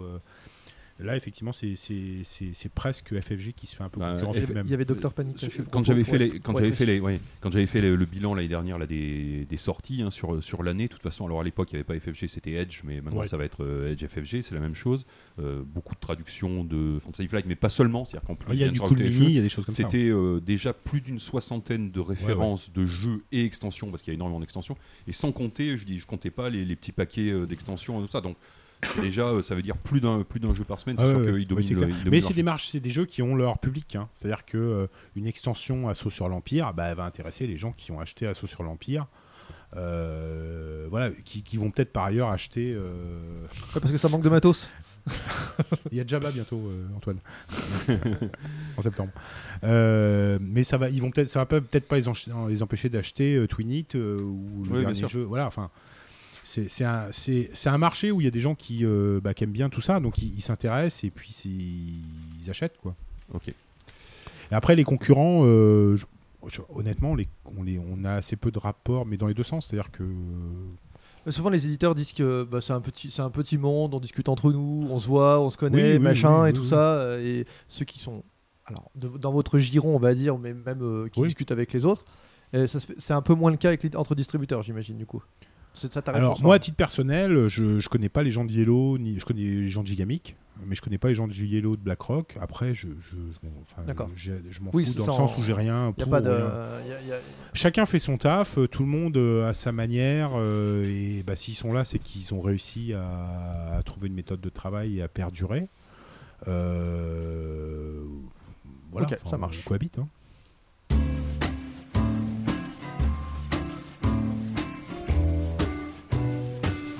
La radio des jeux. Oh, la petite musique comme ça, quoi, elle, était, elle était fabuleuse. Alors, on, on voudrait aborder euh, Asmodée, euh, maître du monde, mais au, sen- au sens large, euh, à travers, euh, euh, bah, à travers le monde, en fait, tout simplement, voir comment ça se passe un peu Ouais. dans, vos, dans les business units Ok, all over the world. on le fait en anglais ou pas? Absolument pas. Et, et euh, au moins sur les 3-4 pays euh, principaux. Allez, commence par Euh, l'Allemagne. Allez, l'Allemagne, parce que c'est le pays euh, ancestral. C'est Euh, le- ouais, c'est la De matrice. Klaus, de Klaus Teuber Alors, on a et- souvent- on et a Wolfgang souvent- Kramer. Et de, et de, et de Rainer. Euh, on a souvent vu, entendu, lu, vu, et c'est la réalité, que vous, en- vous refusiez souvent de casser les prix sur vos jeux. Euh, en Allemagne, il y a, une, il y a une- il y a une, euh, il y a eu historiquement une politique où, où les jeux étaient euh, les jeux toujours- primés Toujours. sont, euh, sont vite bradés. Ouais. Non, mais même les jeux, le prix des jeux est bas relativement par rapport Ouais. relativement à la France et même à la plupart des marchés, je pense. ouais.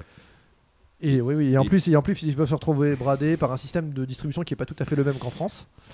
Et donc du coup, un, est-ce que d'abord, est-ce que ça vous le faites vraiment en France ou refusez un peu de brader? Deux, est-ce que vous pouvez tenir cette même politique en Allemagne? Et quelle est la différence dans le système de distribution allemand? Plein de questions. Alors, le système de distribution allemand, il est bordélique. Voilà. Alors que la France est bien rangée. C'est bien rare qu'on dise ça entre l'Allemagne et la France, mais bon, c'est l'inverse. hein. Exactement. Ils auraient qu'à pas nous battre à chaque fois au foot. Euh, donc euh, le, le- 82. ouais, voilà. ça restera pas impuni. Euh, la France a un système de distribution assez sain avec des, des acteurs qui savent ce qu'ils ont à faire, euh, qui, qui connaissent euh, les marges dont ils ont besoin, et puis bah, tout le monde essaye de naviguer là-dedans, et, et voilà, ça reste. C'est assez standardisé. c'est standardisé avec plusieurs les hypermarchés, les, le spécialisé et puis bah, les boutiques. Et bah, tout ça cohabite. C'est nous, on essaye d'injecter les produits dans les différentes strates euh, du marché, sans intermédiaire, sans euh, voilà. Enfin, on- donc c'est c'est assez. Et puis tout le monde fait un peu pareil. Donc c'est assez bien rangé.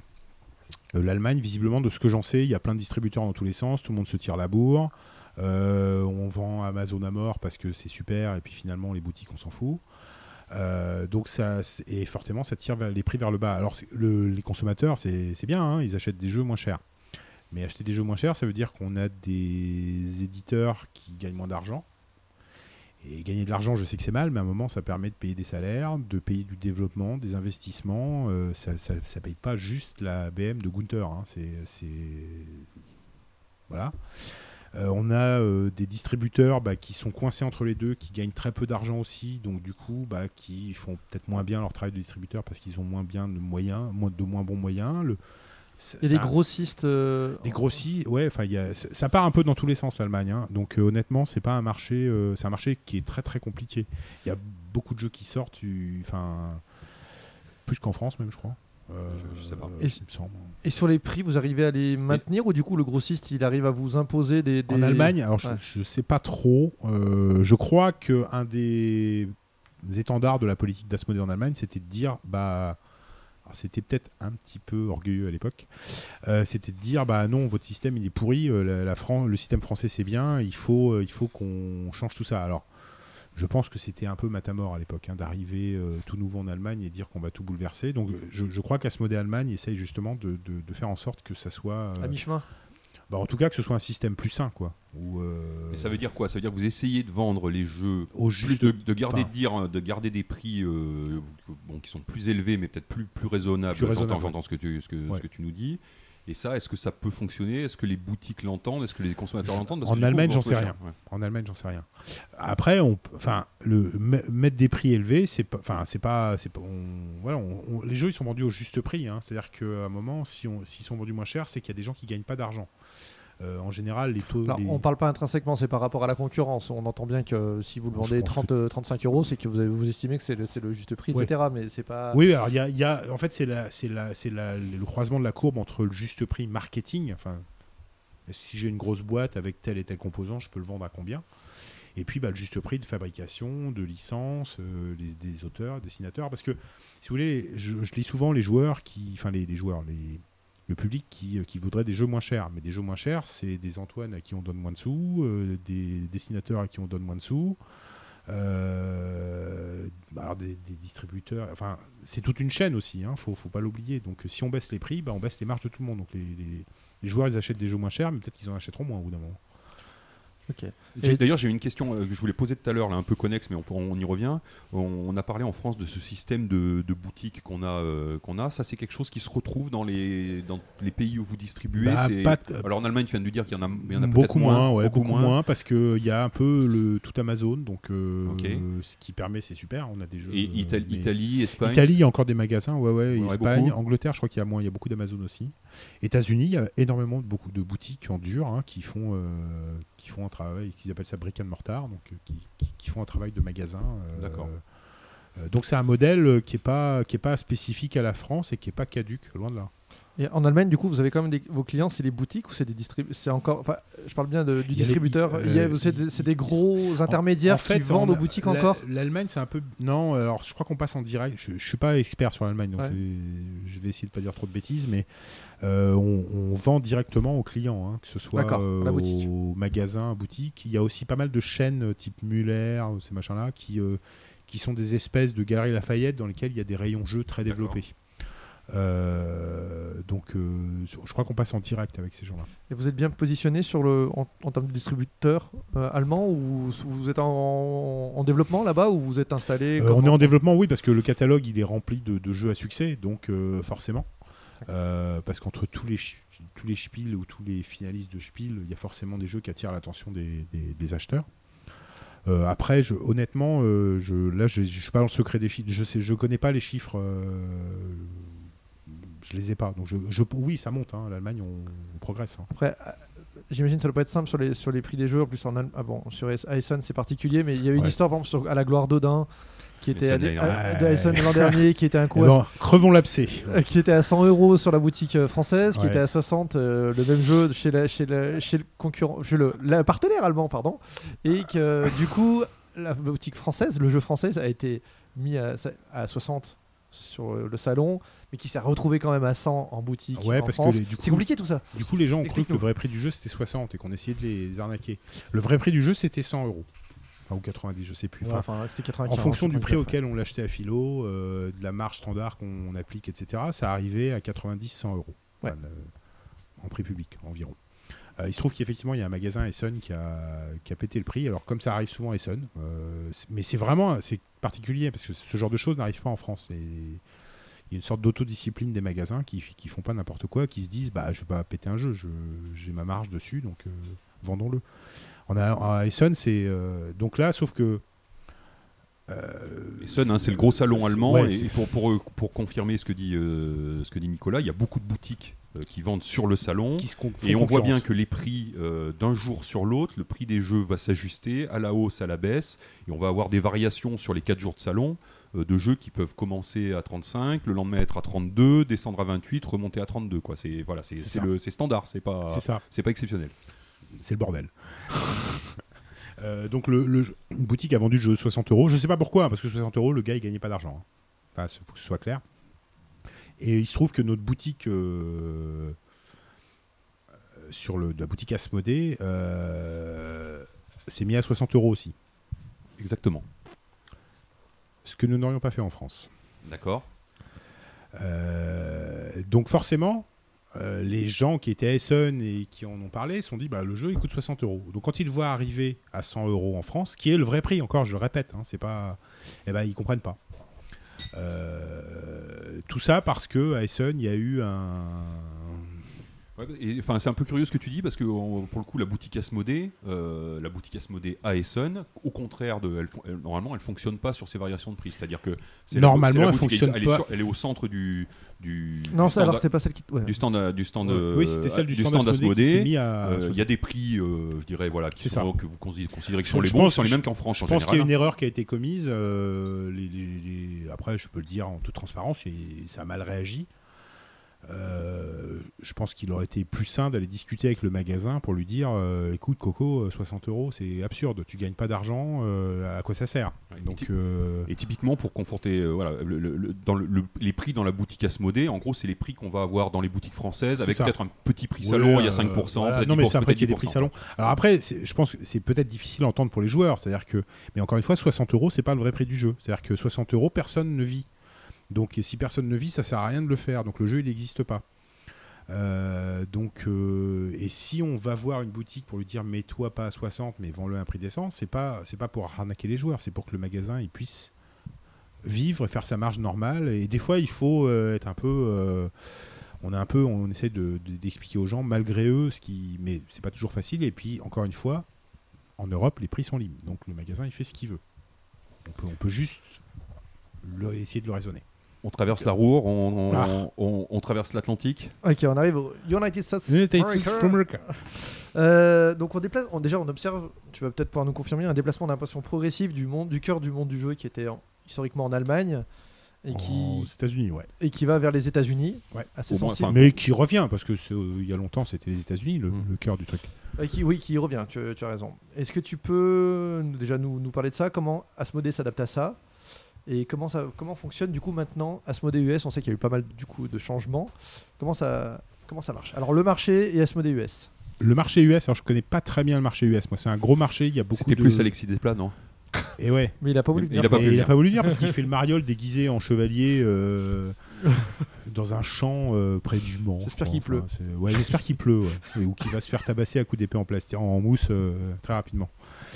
Euh, le marché US, il y a beaucoup de magasins en dur.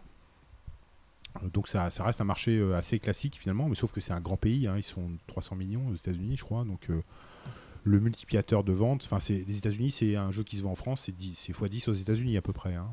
D'accord. Euh, Ok. euh, ça, ça situe euh, la Gen Con, c'est un événement extraordinaire, rempli de fans absolus, beaucoup plus que Essen, qui est finalement assez familial, euh, à part quelques fans bien localisés, mais la Gen Con, c'est un repère de 80 000 fans absolus de de, geeks, de jeux, de geeks absolus.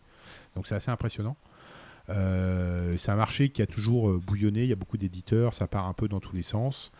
Peut-être des jeux parfois moins aboutis que euh, ce qui peut se faire en Europe, hein, où là, ça, c'est- c'est- ça crée un peu à tout va sur des thèmes qui vont. Ouais, euh, C'est un peu la caricature, c'est toujours un peu moins centré sur la mécanique. quoi. Ouais, voilà, c'est- c'est voilà, c'est c'est- la caricature un peu, mais c'est- voilà. ça, ça résume quand même bien la chose. C'est ça.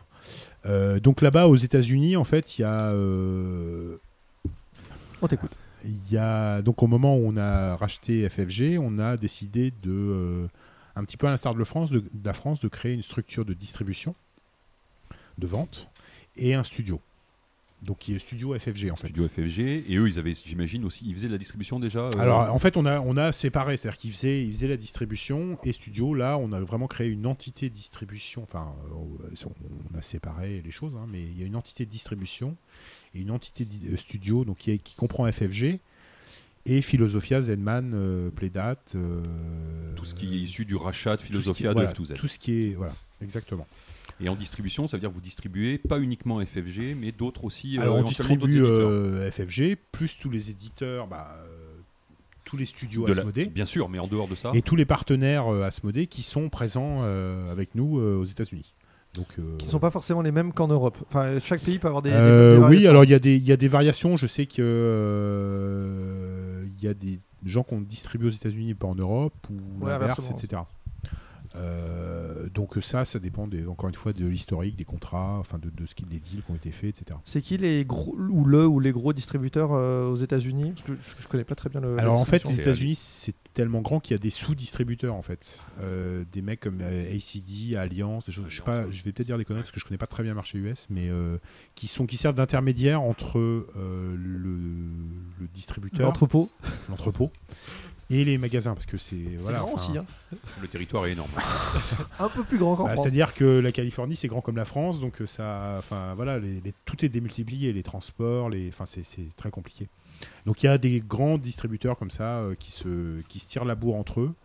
Alors il peut y avoir des gens qui prennent des exclus. euh, on peut être exclusif sur un distributeur ou pas. euh, voilà. Bon, après tout ça, ça, ça se dit là, au niveau local. Euh, voilà, que dire de plus sur les États-Unis? Asmodée Euh, US maintenant, donc c'était anciennement FFG parce qu'il y avait déjà une structure Asmodée US avant le rachat Ouais, alors de il y avait la et- structure Et, ça a été Asmodée- vampirisé, voilà. qui a été vampirisé Il y avait la structure Asmodée US, euh, celle de Christophe, donc Oui. le patron euh, de la France, De euh, France maintenant, Maintenant. Christophe Arnoux, euh, qui a été absorbé au moment de. C'est-à-dire qu'en fait, au lieu- quand on a racheté FFG, on avait deux, ent- enfin, on s'est retrouvé avec deux entités, donc on a tout fusionné. Oui.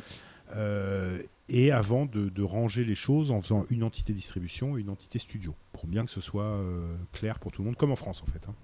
Donc il y a les studios et puis la partie Asmodée France qui distribue.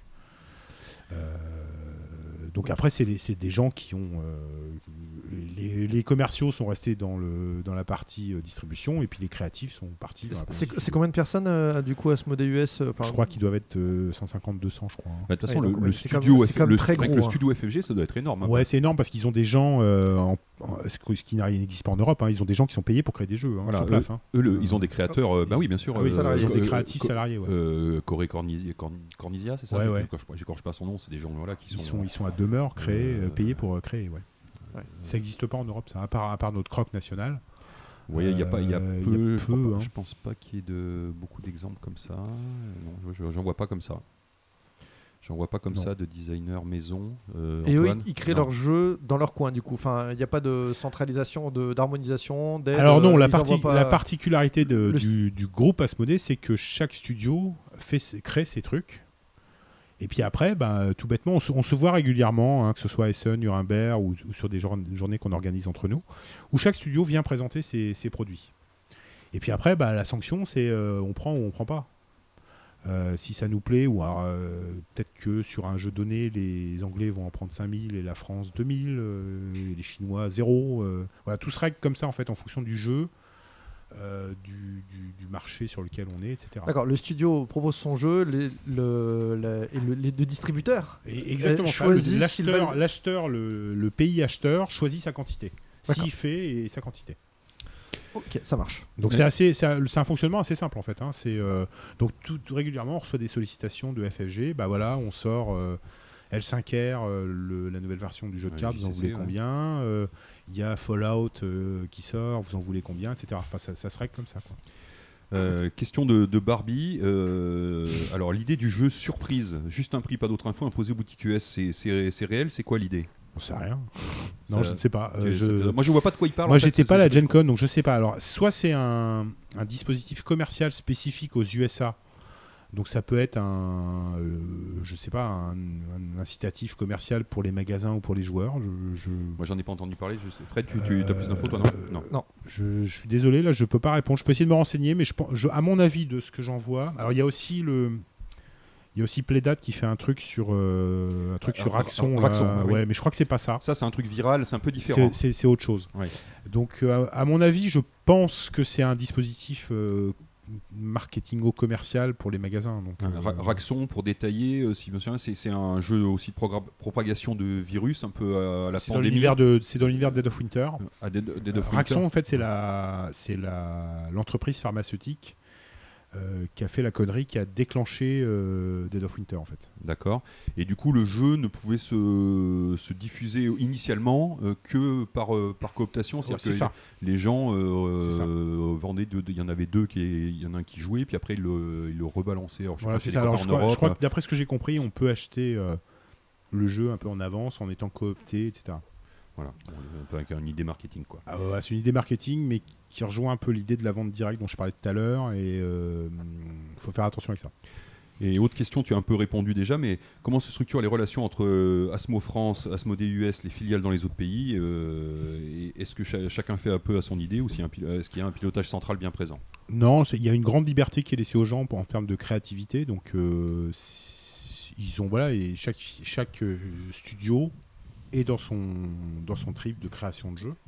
Je sais pas s'il parlait vraiment de studio. Ah, là, de du coup, c'est filiale. plutôt- ouais, C'est peut-être plutôt. Euh, euh, alors pour la commercialisation, ouais, plutôt- je pense que c'est la question est plutôt là-dessus, je pense. ouais. euh, les marchés sont tellement différents que euh, on se parle assez peu en fait. C'est-à-dire qu'il y a, enfin, on échange de l'expérience, etc. Mais Oui, les- Il y, a, ce dialogue sur les quantités aussi dont tu, dont tu Alors les quantités, bah, c'est on, on essaye de discuter entre nous pour savoir Mm. euh, comment on ajuste. Si par exemple pour avoir un- pour avoir pour toucher un jeu un peu moins cher, il faut en faire 20 000 au total, et qu'on est trois à être euh, à- à 5 000, on va peut-être se parler pour savoir si on passe pas à 7 000 chacun pour euh, franchir la barre, par exemple, ce genre de choses là. Donc ça discute pas mal, hein, c'est, euh, mais c'est plutôt euh, à la française, quoi. C'est-à-dire que c'est un peu euh, bordel. c'est bien. C'est Astérix On change encore de continent? Ouais, Ah. Ouais, complètement. On traverse. dans- bon, on continue, sinon, techniquement. Euh, on va en Chine. Ouais. Euh, tu peux nous parler de. Alors. Euh, Eric Enuiz, Eric dit- Enuiz Yes. from Belgium. nous demande, nous dit que nous souhaiterait entendre parler d'Asmo Chine. parce que visiblement, ce serait le nouvel Eldorado. Est-ce que c'est un marché en plein développement? Oui, on imagine que oui. Comment ça, ça, ça- Quel est l'impact Enfin, quelle est la part du chiffre d'affaires tout ça? Est-ce que ça se vend beaucoup? Enfin, Comment ça se. Raconte-nous. Dis-nous tout sur la Chine. Tout sur la Chine. Euh, bah, en fait, c'est, euh, on est un peu dans la position des constructeurs de voitures des années 80. C'est-à-dire qu'on sait qu'on va vendre des trucs là-bas. On ne sait pas encore bien comment, euh, ni combien, mais on sait qu'on va être. en vendre. Faudrait y être. faut y être. Euh, parce qu'en fait, c'est un peuple joueur, les Chinois. hein. Autant les Japonais, c'est plus compliqué. euh, autant les Chinois, je pense qu'on pense que c'est un peuple de joueurs comme les Coréens. Enfin, ils aiment bien les jeux. Donc, euh, donc déjà, il y a un vivier. Alors que le Japon, par exemple, on n'a pas encore bien compris. Mais euh, donc du coup, on a on a débarqué sur une petite plage là, et puis on a on a planté une tente avec trois quatre conquistadors, et puis ils sont en train de rentrer dans la jungle tout doucement. Il, et parle, puis il parle de Fred Nugeron, ça veut dire que c'est des Français qui sont. oui, oui, on a, on a une filière, on a un bureau français à Shanghai. Donc euh, Vous avez d'accord. combien de personnes dedans? Euh, je veux pas dire de bêtises, je pense qu'il doit pas être plus de 5. D'accord, ouais, donc là c'est vraiment vous mettez le pied dedans quoi. C'est ça, on a, une, on a une cahute sur la plage, quoi. On avance tout doucement, on, on a trouvé une source là, donc ça permet d'avancer plus loin, puis on, on va Fait- pouvoir c'est boire quoi- un coup et ainsi de suite. C'est quoi comme métier qui est fait là-bas? On imagine que c'est peut-être pas de la distribution du coup. Si, si, si, si, si, si, Si. euh, en fait, il fait la même chose que les, que les autres filiales, c'est-à-dire qu'en gros, bah, il choisit les jeux les projets de jeux qu'il va pouvoir faire en Chine. Donc, il y a- il y, a un entrepôt. Ouais. D'accord. Et après, bah, il fait du commerce là-bas. C'est-à-dire qu'il y a alors il y a du en Chine, il y a Toys R Us, il y a, il y a des grandes chaînes comme ça. Donc on- Il y, a des- il y a des boutiques aussi? Il y a des boutiques, il y a beaucoup de, de cafés-jeux. Visiblement, il y a le, le- le concept, c'est euh, d'avoir euh, un café où on joue et qui fasse boutique en même temps. D'accord. Euh, donc ce qui permet, ce qui est pas mal parce que ça permet de, de faire jouer au jeu euh, et puis de, de vendre euh, en direct Ouais, ça, ça- derrière. ça existe un petit peu en France. Ouais, mais je crois pense que au- je pense au Nid à Paris, mais il y en a Ouais, peut-être pas ouais. beaucoup- pas je crois que ça. c'est très généralisé en Chine Ah, apparemment. Donc c'est un euh, donc oui, il, il fait à la fois le, il fait ce que fait euh, la France, hein, c'est-à-dire qu'il achète des jeux puis après il les revend. Sauf que c'est euh, ça avance tout doucement parce que c'est un grand marché et puis culturellement. euh, Oui, puis que vous partez de rien peut-être. et on part de rien. Alors ça, fait- ça fait 5-6 ans là, donc ça, ça progresse tout doucement. Je sais qu'on commence à vendre beaucoup de loups-garous tierce-lieu là-bas par exemple. Euh, et puis bah, ça, voilà, ça, va, ça va se mettre en place tout doucement. Les- le, le pouvoir d'achat des Chinois, ils commencent à avoir une classe moyenne. Donc, euh, Donc pour l'instant, vous gagnez pas d'argent, mais, le, le- mais un, jour, un jour viendra. je pense qu'on n'en perd pas parce que c'est pas une structure qui coûte très cher. Et puis bah, un jour, euh, on Ouais. vendra des jeux en Chine. Ouais, ouais. D'accord. Et euh, il y a Darf qui nous pose une question sur. euh, on dit, il dit qu'on trouve euh, des versions pirates de jeux, euh, genre Splendor en Chine. Ouais. Et euh, il s'inter- comment vous lu- est-ce que ça vous, comment vous luttez contre ça, tout simplement? Euh, bah, Si en- vous luttez. Bah en fait, euh, le- le- je crois que le gouvernement chinois a mis en place des, des, des structures pour protéger, pour essayer de protéger, pour aider les les, les occidentaux à se, à se protéger, les ayants droit à se protéger. Donc euh, donc on fait appel à ces structures-là. Enfin après c'est les, les moyens légaux, les poursuites, etc. Alors Vous le faites? Ouais, mais je sais que sur Loup-Garou, par exemple, il y a peut-être des. Finalement, c'est assez euh, marginal. Sur Loup-Garou, on vend plein plein de Loup-Garou. Pourtant, c'est un jeu qui est assez facile à contrefaire. hein. D'accord. Et euh, le fait que ce soit un jeu facile à contrefaire n'empêche pas que le jeu a pris son essor, que les gens y jouent et qu'ils achètent l'original. Après, il y a encore un problème. Un jeu, un jeu cher en Chine, ça reste compliqué. Le- le- la classe moyenne chinoise, elle n'a pas le même pouvoir d'achat qu'en Europe. Mais ça monte tout doucement. quoi. Ouais, ça veut dire plutôt moins, de- moins de grosses boîtes. Moins, de gros, moins de gros jeux, ouais, pour l'instant. ouais. Ouais. euh, on revient en Europe? Ouais. En Angleterre, une question de, de Barbie, mais pas, pas Qui- celle du concurrent qui euh, vit- Hasbro. qui vit en Angleterre. Pardon. Euh, il nous dit que les jeux seraient plus chers en Angleterre qu'en France ou en Allemagne, et qu'on leur explique parce qu'il y a un empilement de distributeurs, que Asmodée euh, vend à une sorte de distributeur local qui, En lui- Angleterre, non. qui lui-même lui appartient. Non. Et il y aurait deux fois la marge. Je, je ne sais pas. Non. Non, non, non. Aux États-Unis, oui, il y a un empilement de distributeurs parce que le pays est grand, donc il y a un intermédiaire entre Asmodée et les boutiques. En Angleterre, c'est de la vente directe. Les, les SDvium, qui est la filiale UK de Asmodée, vend en direct au magasin. Donc euh, non, je. Mais ça- ceci, c'est vrai que le- le- le- les, jeux jeux sont moins chers, chers, sont sont- plus chers qu'en France. hein. Ah bon Ah oui, en, en Angleterre. Ouais, c'est plus. plus l'Angleterre est un pays cher. Euh, pe- Peut-être c'est juste non, je ça sais- l'explication, je, mais je, euh, je sais pas. Ouais, ouais. non, non, les, les jeux sont particulièrement chers. Il n'y a, en pas- il y a Angleterre. pas de, il y a pas de Il n'y a, pas hein, un, étage Non, de plus. Il y en a en Allemagne un petit peu. Ça En peut Allemagne, arriver, oui, ouais. ouais. Et puis aux États-Unis, donc tu nous Ouais. l'expliquais bien tout à l'heure. Ça marche. Qu'est-ce qu'on fait, Fred? Est-ce qu'on insère le dossier maintenant? Euh, Puisqu'on va parler après des filiales et que je fais. Allez, mais soyons des gros dingos. Donc on, va couper la, la- la routine. D'habitude, je fais le dossier après. euh, Oh et là puis là, là. ça va, on va avoir des questions un peu là-dessus. Donc je, le temps de trouver le, L'auditeur ne va plus s'y retrouver. le, le- le nouveau jingle et c'est parti. Ouvrez les dossiers. Ah, faut reconnaître. C'est du brutal. Alors, le dossier du mois, de, je quoi, de l'émission, disons, euh, de Rexou, c'est sur Philosophia. Oui, j'ai voulu faire en fait. euh, C'était euh, les. bah. C'est une société qui, a existé pendant 10 ans, qui a, eu un, un impact plutôt majeur sur le marché français. Et refaire un petit, en profiter pour faire un petit historique. Vous verrez qu'à la fin, bah, il est racheté par. euh, il est ra- racheté par Asmodée comme euh, comme Par un démon des enfers. Voilà.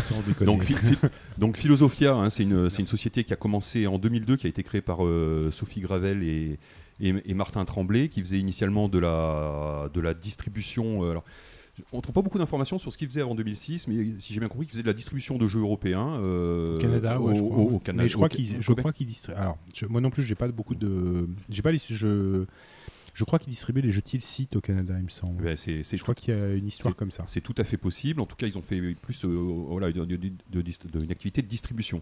Euh, à partir de 2006, ils créent euh, Philosophia euh, Édition, et c'est à ce moment qu'on a pu voir le logo rouge, donc carré de, de Philosophia, dans nos boutiques de jeux françaises. Euh, clairement, l'impulsion vient de Sophie Gravel, qui est, qui est une, une joueuse convaincue et qui a dû convaincre son mari de se lancer dans cette aventure. Euh, voilà, J'ai- euh, j'ai pas pu trouver dans ce que je disais, j'ai pas pu trouver beaucoup d'informations sur les activités de Philosophia avant 2006, mais sachez qu'avant ou pendant ou après d'être éditeur de jeux, c'est en plus un distributeur de bande dessinée, euh, voilà, et de jeux de société, on en a parlé. hein, voilà. Euh, toujours est-il que Badaboom, euh, en 2006, les boîtes du best-seller Les Colons de Catane, hein, qui s'appelle maintenant euh, Catane. N'arborent plus le, le logo Tilsit, qui, avait- qui en avait déjà pris les droits à, dé- à jeux des cartes quelques années auparavant en France, enfin Eurogames plus, plus exactement, mais celui d'une nouvelle société, Philosophia, dont personne ou presque n'avait entendu parler en Europe à, cette période. Enfin, moi, je me souviens que j'avais été euh, très surpris. Donc, grosse, entrée en matière, directement les colons de Catane. Donc, il y a sûrement une histoire à récupérer pour savoir comment Cosmos, euh, qui est l'éditeur allemand euh, des colons de Catane, a confié les droits français de son best-seller à une société lointaine et relativement inconnue. Tilsit était probablement déjà un peu en difficulté, peut-être en tout cas. Il faut se souvenir qu'ils ont fermé les portes en 2010 et qu'en 2006, la qualité des jeux publiés était déjà plus bien fameuse, euh, au moins en termes d'édition, c'est une opinion personnelle et, et- et je, la, et je la partage. Ah bah bravo. Non mais, euh, bon, Tilsit, ça a été un, un éditeur relativement euh, Important, important en France. 2000, hein, c'était, c'était un des plus gros sûrement avec, euh, avec Jeux des cartes à une période, euh, voilà, une, une période euh, fin, des, fin des années euh, 90. En, tout- en tout cas en termes de, de- de nombre de sorties et, et ainsi de suite. Et voilà, ils ont fermé, on a vu petit à petit sortir moins de jeux jusqu'à Ils ont périclité, hein, voilà, jusqu'à Ouais. fermer en 2010. Donc suite à ce premier coup d'é- d'éclat, Philosophia commence par traduire, euh, pour notre plus grand bonheur, je parle aussi personnellement, des jeux, euh, et puis en fait un peu le meilleur du jeu allemand euh, pour les joueurs avertis. Il y a d'abord les jeux Cosmos, hein, peut-être le plus gros éditeur de jeux allemand à l'époque. Donc il y a eu Catan, euh, Les Piliers de la Terre, Keltis, les best-sellers des, jeux à deux, en particulier les, Cités perdues par exemple. Il y a eu des jeux plus, orientés joueurs de Alea, qui était la branche joueur de, Ravensburger, qui l'est toujours d'ailleurs. Donc euh, c'est eux qui ont sorti les premiers jeux en français de, de Stéphane Feld, hein, Notre-Dame, euh, La Dénue Dragon, ou qui ont, sorti les versions françaises de San Juan, par exemple, la version carte de, Puerto Rico. Euh, assez rapidement aussi des jeux issus de Hansim Gluck, qui était euh, l'éditeur euh, allemand phare de jeux, de jeux pour joueurs avec Alea. C'était vraiment les, deux principaux probablement en Allemagne. C'est peut-être un peu moins vrai aujourd'hui, mais bon, ça reste toujours un, éditeur important. Donc y a l'éditeur de Carcassonne. Et donc euh, Philosophia a fait euh, l'âge de pierre et puis en 2008 le, le gros hit euh, Dominion qui a gagné le, Spiel des Jahres euh, cette année-là. Et puis ils ont pris aussi quelques jeux de Friedman Friseux, euh, comme euh, par exemple euh, Megawatts. euh, maintenant, voilà, qui, était le jeu, le, le nom, euh, le nom allemand, c'est Funkenschlag. Alors la gérante de Philosophia, donc Sophie Gravel, était très active à l'époque sur les, sur les forums de Trick Track sous le nom de Sophie tout court. Elle s'effacera petit à, petit à petit après plusieurs polémiques, en particulier sur le prix des jeux, euh, plus élevé que les versions allemandes. Donc ça, ça a été vraiment euh, quelque chose qu'on a entendu tout le long de la vie de, de Philosophia, les principales reproches qui ont été faits. Et un second aussi, la, la non-mise à disponibilité euh, des règles en français sur le net, puisqu'à l'époque, euh, euh, il faut dire qu'il y avait quand même beaucoup moins de traductions en français des jeux, donc peut-être chez les joueurs qui étaient peut-être moins nombreux, une grosse pratique d'achat en Allemagne, de traduction amateur, mise en ligne de ces, euh, de ces traductions, et effectivement, euh, Philosophia a été un peu euh, faire le ménage là-dedans, de dire, ben non, nous on traduit des jeux, c'est notre boulot, on passe du temps là-dessus, effectivement c'était leur plus grosse valeur ajoutée aussi, de dire, ben non, voilà, c'est la, version française, si vous la voulez, vous achetez la, vous achetez la version française. Donc ça peut, ça peut effectivement se comprendre. En 2008, donc deux ans après la, la création, premier tournant, Philosophia se lance dans la réédition de jeux, avec euh, donc des reprises d'anciens jeux, particulièrement Aléa, donc Chinatown, euh, et puis qui sera suivi par Genoa en, deux- en 2009. Et il traduit euh, ce qui deviendra plus, plus tard son fer de lance, euh, le jeu coopératif Pandémie, édité par un petit éditeur américain à l'époque, indépendant, qui s'appelle euh, Zenman Games, mais on y reviendra tout à l'heure. Ça, c'était 2008. En 2010, euh, c'est la date où Philosophia récupère la VF de Carcassonne, euh, qui était, je pense, faite par Schmitt avant. Euh, C'était Schmitt, ouais. qui ouais. était le distributeur en Allemagne et qui faisait la, la version française. Donc Colon de Catane plus Carcassonne, euh, ça commence à faire un beau, un, un beau, un beau catalogue et de belles, de belles locomotives. Hein, Asmodée s'en est souvenu. En 2011, donc remarquez comme euh, les, les chronologies se, se rapprochent. hein. C'est la première édition d'un jeu 100% Philosophia. Donc vraie, vraie édition Oui. qui soit ni de la traduction ni de la réédition. Ça sera Monte Cristo de Arnaud Urbon et Charles Chevalier. Et malgré des auteurs qui ont fait leur trou, le jeu n'a pas fait date et je pense qu'il a assez mal marché. Euh, Ouais, ça a été. euh, on les a vus en euh, solde assez vite. Et... Ouais, c'est un. On n'a pas compris pourquoi, c'est un regret, effectivement. Parce que, Alors Ah, moi, c'est un jeu que j'ai pas essayé. Je peux pas. C'est un jeu avec des billes. Ouais, avec- Voilà. Pourtant, à l'ép- à l'époque, il y avait moyen de, passer avec un jeu comme ça. et effectivement, ça pas. Donc c'est leur première édition et en fait on ne verra plus par la suite, c'est le, sera le seul essai, on ne verra Ouais. plus d'édition Philosophia euh, pure. Mais en juin de la même année, 2011, Philosophia rachète l'éditeur de Pandémie, Zenman Games, et, euh, du coup embauche son, fondateur, euh, Zev Schlesinger. Donc c'est une petite société, mais Zev a le nez pour éditer de bons jeux euh, en création. hein. donc lui sait, faire ça. En premier lieu, Pandémie, bien sûr. Dont, Philosophia a déjà fait la version française. Et Zenman, bien sûr, est implanté aux USA et c'est aussi important pour le développement de, de Philosophia qui est sur le continent américain. À partir de là, Zenman va continuer à développer sa gamme euh, et Philosophia va traduire euh, la plupart des sorties, en tout cas celles qu'elle va sélectionner, elle va les traduire en français. Et à partir de là, les deux sociétés vont devenir euh, indissociables. En 2012, l'éditeur allemand Hansim Gluck cesse son partenariat avec Rio Grande, qui était l'éditeur historique aux USA, qui s'était spécialisé dans l'import des, des jeux allemands sur, le marché, sur le marché américain. Et devinez qui récupère les droits US Ben, Bien sûr, c'est Philosophia. Donc dans la besace, Carcassonne, El Grande, Saint-Pétersbourg et quelques autres. Mais en contrepartie, Philosophia perd Dominion, qui lui est édité par Rio Grande, euh, qui, et qui en France euh, part chez Istari. Chez Istari, mais, ouais. mais va se consoler en récupérant euh, chez Istari, Agricola et, et tous les jeux suivants sacrés- Rosenberg. C'est des sacrées tractations. Voilà, il y, a hein. eu- y y a des échanges. euh, Il y a eu des échanges. Et en sont- fait, ce qui est assez marrant, c'est que tout ce genre de choses se fait souvent autour d'un Morito, euh, à Essen. Enfin, c'est.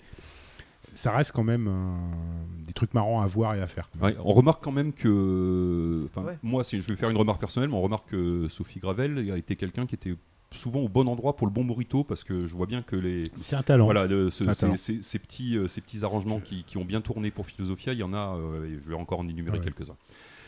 En 2012, c'est aussi le, dé- le col- le début d'une collaboration avec un nouveau petit éditeur américain euh, nommé Playdate Game, dont Philosophia va localiser euh, dans un premier temps Summoner Wars, puis Mice and Mystics, puis Dead of Winter, Ashes.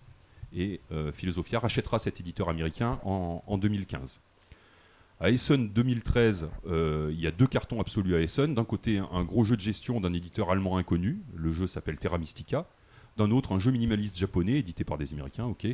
Et c'est POF, c'est- Philosophia qui s'occupe des deux versions françaises, mais aussi de Robinson Crusoe, le hit du, du polonais euh, Ignacy Trevisnek. Le jeu, tu nous as pas donné le nom du jeu minimaliste. Ah pardon, japonais. Love Letter, pardon. Love Letter. oui. Là, bien sûr. Donc voilà, pour dire, euh, on a une gamme qui va Terra Mystica, Love Letter, on récupère. euh, Ouais, ouais. Donc là, il y a, il y a aussi quand même un, un certain talent pour, quand même- pour trouver les, les bons jeux.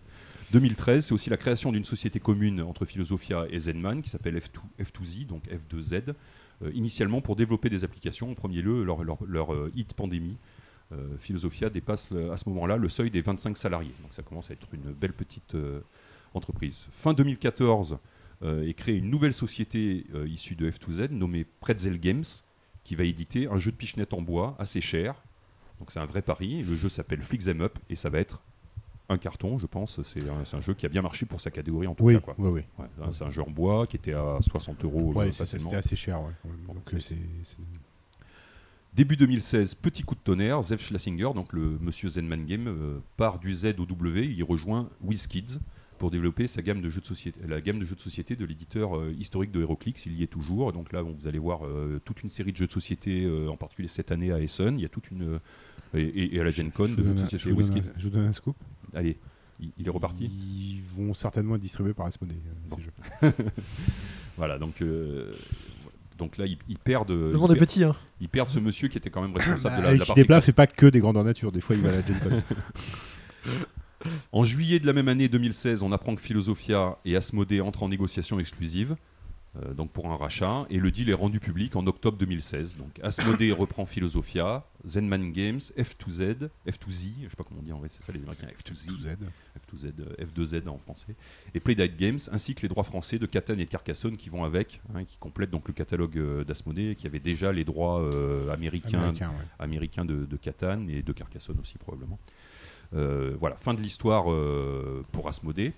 Ce qui m'a impressionné en écrivant cet article, je vous l'ai déjà dit, c'est la densité de l'histoire entrepreneuriale de la société de, Sophie Gravel. Pas une année quasiment sans un nouvel événement majeur ou un nouveau partenariat. hein. donc c'est ce que je disais, les bons, les bons moritos au bon moment. euh, voilà.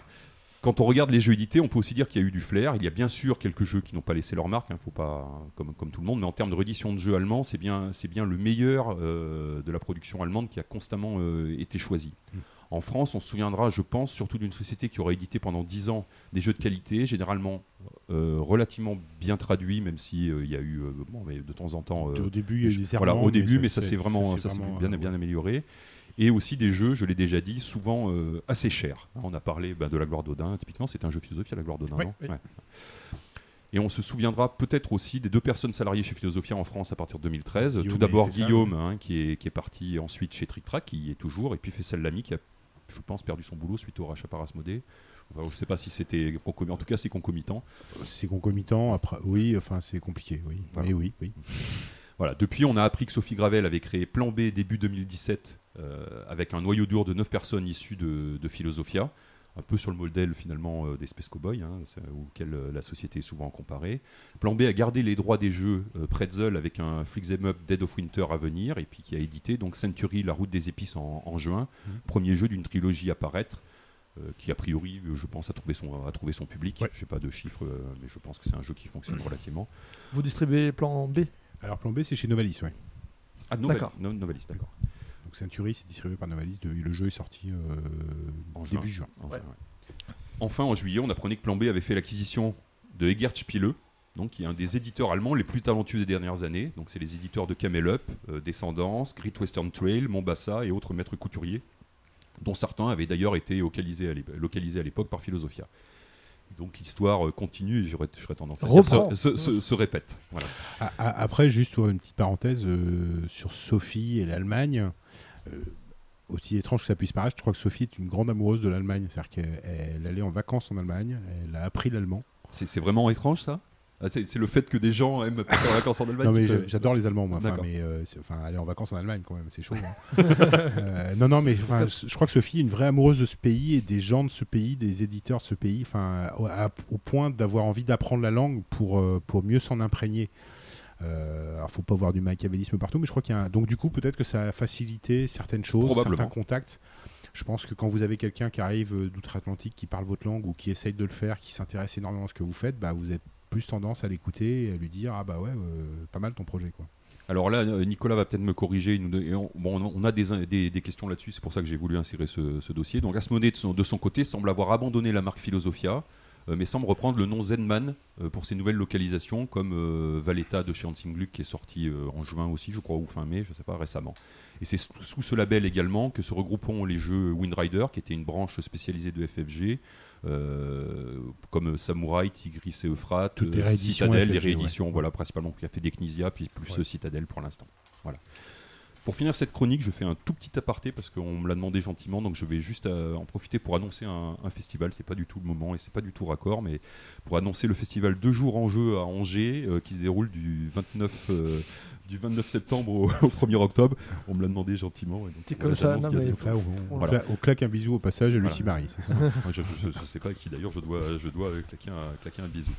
Donc tu confirmes là le, le- le fait que ce, ce nom en tant que ce nom va, le nom va Euh, disparaître. oui, vous le nom, le, nom va, le nom va disparaître. hein, euh, De c'est philo, clair. de philosophia. philosophia. Après, ce qui est important, c'est les jeux et le contenu. Donc, euh, euh, j'ai vu qu'il y a pas mal de questions sur, euh, sur philo. Euh, en fait, le, le- au moment du rachat, il y a eu une sorte de coup d'arrêt sur le, le développement parce que en fait, ça, tout le monde s'est un peu arrêté. Les fabricants, notamment, euh, de- tous les contrats en cours étaient caduques. Il a fallu tout revoir avec les, avec les- donc ça a pris du temps.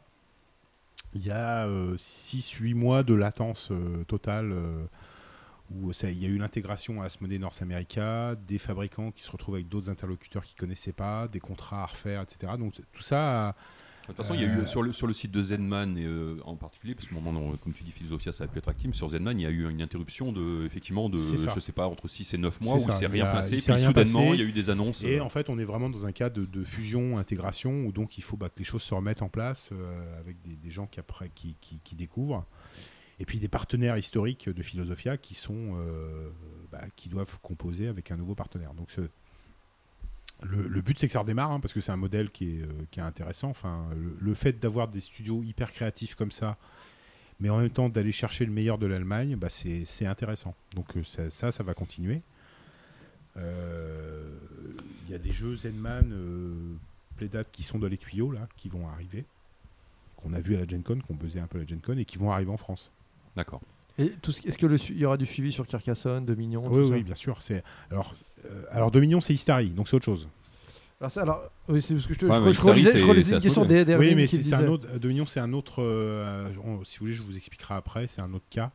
Euh, Carcassonne, Catan, c'est des jeux qui sont très très importants parce que c'est des jeux qui sont vendus partout et qui sont. euh, Parce qu'on avait une question d'auditeur qui disait ces gammes sont malheureusement portées disparues et je- j'étais non, non, surpris non, à poser non, ça. non, ça il y a des extensions en fait. euh, Il y a des extensions. Il y a une des rupture. de- de- Alors en fait, Car- Car- Carcassonne, c'est Hansim Gluck. C'est Hansim Gluck qui, ré- qui réimprime, etc.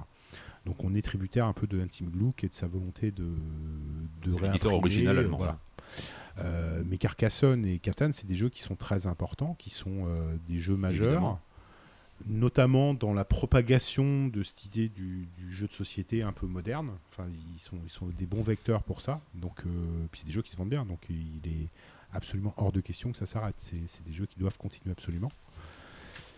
Après, toute la production allemande, bah, normalement, cette filière va continuer. Les partenariats avec Cosmos, tout ça existe toujours, donc ça, ça va continuer. Donc ça va se faire sous le label, Z- sous l'entité Zedman. sous- Ça sera plutôt sous un label Zedman. Donc, ouais. donc il refera un peu, le- normalement, il doit garder cette activité que- qu'avait un peu Philosophia Ouais. sur les mêmes, euh, a priori, les mêmes, les mêmes connexions euh, de traduction. Donc on a vu C'est Silvux, ça. ça s'est dé- ça s'est déjà fait. Bon, Edgar Spileux, probablement, ça va Ah bah, passer. Euh, ça, va sera, passer ça sera plan B. B, ouais. ça sera plan B. Euh, le- la, la difficulté, c'est qu'on s'est retrouvé avec euh, effectivement un, un partenariat où la, la personne qui avait initié ce partenariat, Sophie Gravel, euh, n'était plus là. Donc du coup, forcément, les différents interlocuteurs se sont retrouvés un peu bloqués. Donc il a fallu recoller un peu tout ça. Ça prend du temps. C'est pour ça que ça merde un peu depuis un an. Et ça se réorganise un peu. C'est en train de se réorganiser, ouais. Le, le Ouais. départ de Sophie Gravel était prévu euh, lors du. euh, c'était- Oui, oui, oui. Oui, c'était- Je suis pas dans les secrets du truc, mais. euh, oui, en gros, oui, c'était. oui. c'était- Oui, enfin, parce que c'était pas euh, du coup. C'était.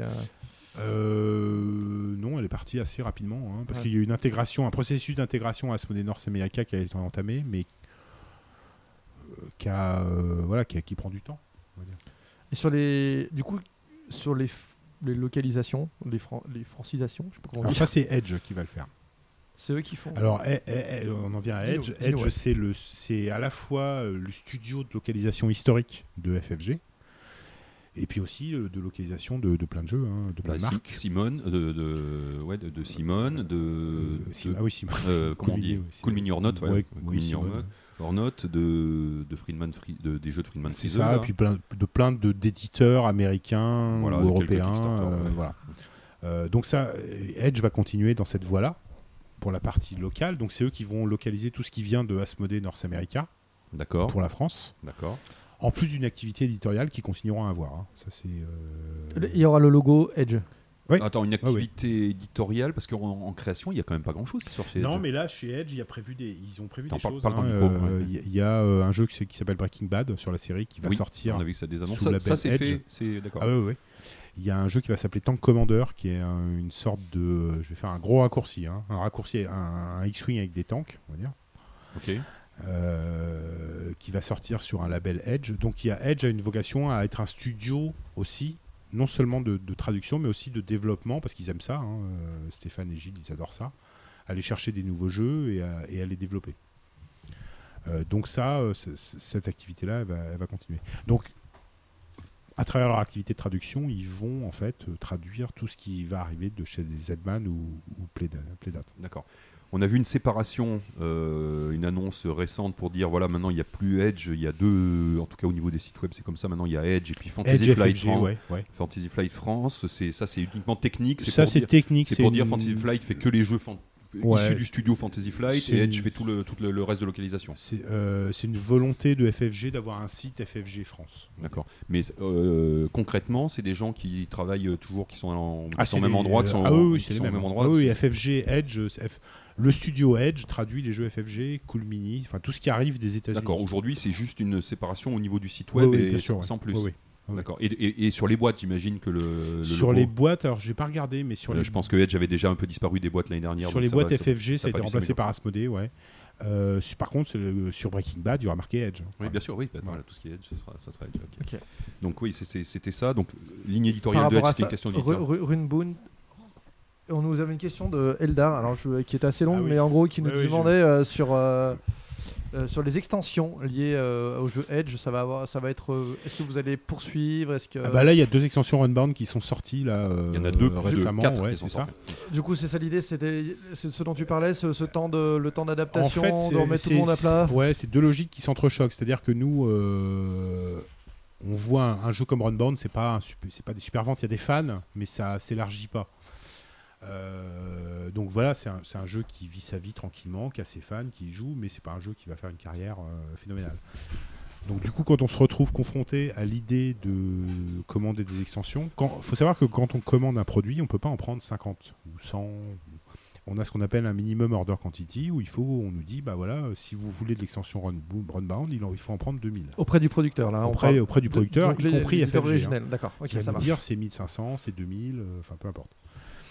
Donc si euh, moi je regarde les ventes de Runbound, si je vois qu'il s'en vend euh, 1000 par an, et qu'on Vu me la taille de demande la boîte, de ouais. prendre 2000 extensions, euh, je- ça va être compliqué à un moment. C'est-à-dire que il y a des joueurs qui attendent, mais à un moment, enfin il y a une logique économique. Il faut qu'on on est, à- on est entre une logique économique et une logique de joueur. Et des fois, malheureusement, euh, on est obligé de faire des choix parce que sinon on aurait trop de stock. Et euh, effectivement, si, je, si on fait 2000 extensions Runbound et qu'il s'en vend 300, euh, ça devient compliqué. Est-ce que ça explique peut-être les ce dont on parlait tout à l'heure là des de jeux qui passent chez l'un chez l'autre etc. C'est peut-être bah voilà on n'est plus capable de le suivre parce que ça nous intéresse plus. Est-ce que C'est pas que ça voulez- nous intéresse pas, c'est qu'on Bah aimerait, oui, bah, on pardon, aimerait parce bien. que- parce mais, mais, là, oui. mais à un moment, c'est la logique des ventes fait que. euh, alors, alors, pour le coup, c'est là qu'Edge intervient. Parce qu'eux, ils ont plus de connaissances que nous par rapport à ce. Ils ont plus d'historique et de connaissances sur ces jeux-là. Et ils nous disent, bah, effectivement, les jeux FFG, c'est des jeux aussi qui se construisent sur le long terme avec des extensions, avec des gens qui. des communautés qui se renforcent au fur et à mesure, des fans qui se découvrent en cours de route. Donc il faut faire les extensions. Donc c'est le pari qu'on a pris euh, sur Runbound, euh, sur certains jeux où on fait les extensions et puis bah, on verra ce que ça donne. Après, euh, bah, des fois, la logique économique, à un moment, elle l'emporte. hein. donc Ouais. on sera. Il y a un moment on peut pas produire à perte oui bien sûr. Euh, voilà. Je suis un peu en panique, je vois le nombre de. L'émission est déjà longue, on a, on a plein de questions, mais bon. Euh, euh, donc on a parlé beaucoup de philosophia, je pense que ça c'est relativement clair. Ici, il y a quand même une, euh, il y a quand même une question. Depuis cette acquisition, il est assez évident qu'il n'y a plus d'interlocuteur VF. Alors on parle beaucoup de localisation des, des jeux. hein, et nous- donc nous en sommes réduits à attendre la VO, à, à acquérir la VO ou à attendre avec un peu de chance qu'une VF voit le monde. Euh, voit le jour, pardon. Euh, cette euh, situation est-elle appelée à évoluer? Peut-on espérer des sorties VF régulières des jeux Zenman Play That Game? Et peut-on espérer avoir un interlocuteur qui nous renseigne le cas échéant? Voilà. En gros, le lien avec le, public un peu connaisseur fait-il partie des chantiers à venir? Euh, ouais, bien sûr, bien sûr, ouais. C'est-à-dire que, alors, ça, procède de ce que je vous disais tout à l'heure. C'est-à-dire qu'il y a eu un coup d'arrêt pendant depuis un an sur sur Philo parce que effectivement, il a fallu tout ça se remettre en place. Euh, ça a été un peu rapide, donc il a fallu tout tout tout inventer. Euh, Il y a des choses qui vont sortir et qui vont être en traduction, ça c'est sûr. Euh, c'est Edge, donc le dispositif existe, hein, c'est Edge qui va traduire, c'est Asmodée qui va commercialiser et faire la promo. Donc, c'est nous qui mettrons en avant les jeux, qui préviendront les joueurs que ça existe, que ça va sortir, etc. Euh, à partir de là, il y a plein de choses qui sont dans les tuyaux. Il y a un Pandemic Legacy 2, il y a. euh, euh, Qui sera prêt pour Essen? Normalement, oui. Il y a un jeu de Garfield qui s'appelle Spynet. Euh, il y a ce fameux jeu Raxon là, qui, euh, qui fait un peu le, le buzz sur, euh, aux États-Unis. Euh, su- dans la déclinaison de l'univers euh, Dead of Winter. J'ai ma petite liste, parce qu'on- on, on me l'a fourni. J'ai un- quelqu'un qui est rentré de la qui- liste, quelqu'un qui est rentré de la Gen Con qui m'a fourni la petite liste de tout ce qui va être. euh, Il y a un jeu qui a pas mal buzzé à Gen Con, je crois qu'il s'appelle Stuffed euh, Fables. D'accord. Stuffé de Fables. D'accord. Euh, une version de Dead of Winter qui permet de relier les deux. euh, oui, ça j'ai vu passer. euh, comment s'appelle War- Warring Colonies, qui ça. permet de relier les deux jeux ensemble. Donc il y, a eu- il y a eu deux jeux de base en fait des of Winter. Voilà, hein. c'est ça. Et donc là, ça permettra de relier les deux jeux de base dans une, une espèce de méta-partie géante. Donc ça, ça peut être le pied, je pense. Donc voilà, il y a tous ces jeux-là. Il y a un jeu qui de Hudson Blue qui s'appelle Majesty, Ouais, c'est de, de Euh, Marc-André, de Marc-André qui ouais, sort à Essen. que tu as peut-être vu passer euh, Rexou, euh, qui, est, qui, est- qui semble être un. J'ai pas joué moi, non du tout. J'ai pas vu jouer. D'après ce que j'ai compris, est une, une espèce de bombe ludique. euh, On verra. on verra. On verra, on essaiera ça en Allemagne, je pense. Euh, donc voilà, il y, y a des choses qui, qui commencent à arriver. Voilà, ça commence à se débloquer. On a vu euh, la liste de tout ce qui était en train d'arriver, etc. Ça, ça commence et le cours normal des choses va reprendre euh, petit à petit.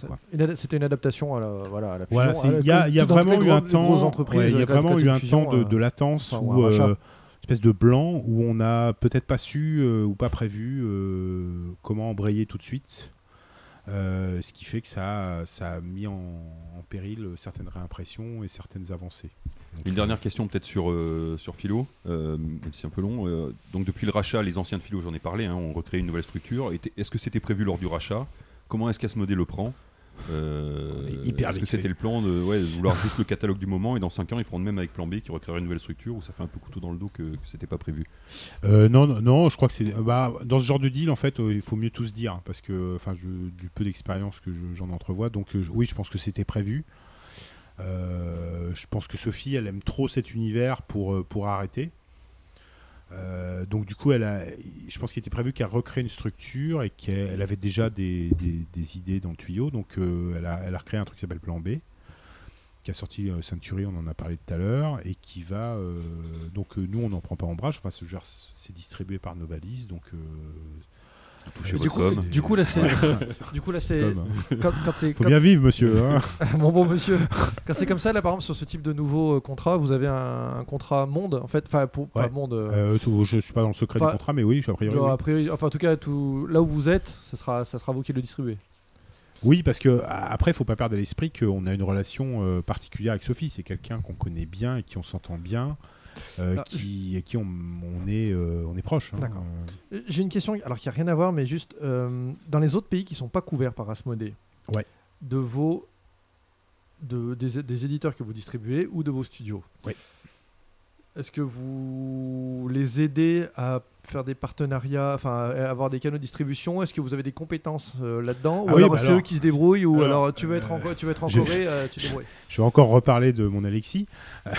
Mais comment ça se passe concrètement? Voilà, parce en fait, on a, en on a une structure, on a une structure de Japon. vente à l'export. C'est-à-dire que euh, euh, on, on a des commerciaux export euh, qui ont identifié des partenaires distributeurs en Russie, au Brésil, en Australie, en Bulgarie, etc. Donc ça, c'est tous les prochains rachats de- d'Asmodée. non mais je, je dis ça ah, ah, en, en plaisantant à moitié. Je veux dire que, que- que ceux qui ont été rachetés en Europe, souvent c'était des gens qui Mais étaient ça- déjà partenaires avec vous Ça- ça- oui, ça, et puis Bien ça sûr. correspond à des partenaires qui, euh, bah, ça correspond à des pays qui fonctionnent bien. euh, euh, ouais, on, on sent, oui, on, ça, Mmh. pourquoi pas. Potentiel, ouais, ok. Euh, oui, oui, t'as raison. L'Italie, etc. Ça correspond à des gens. euh, euh, alors, Ah, vous allez pas tous être achetés, pas tous c'est ça. euh, vous emballez pas, les gars. hein. Peut-être pas avant la- en tout cas Hein pas avant Noël. Vous, le bulgare au fond, là, euh, vous emballez pas.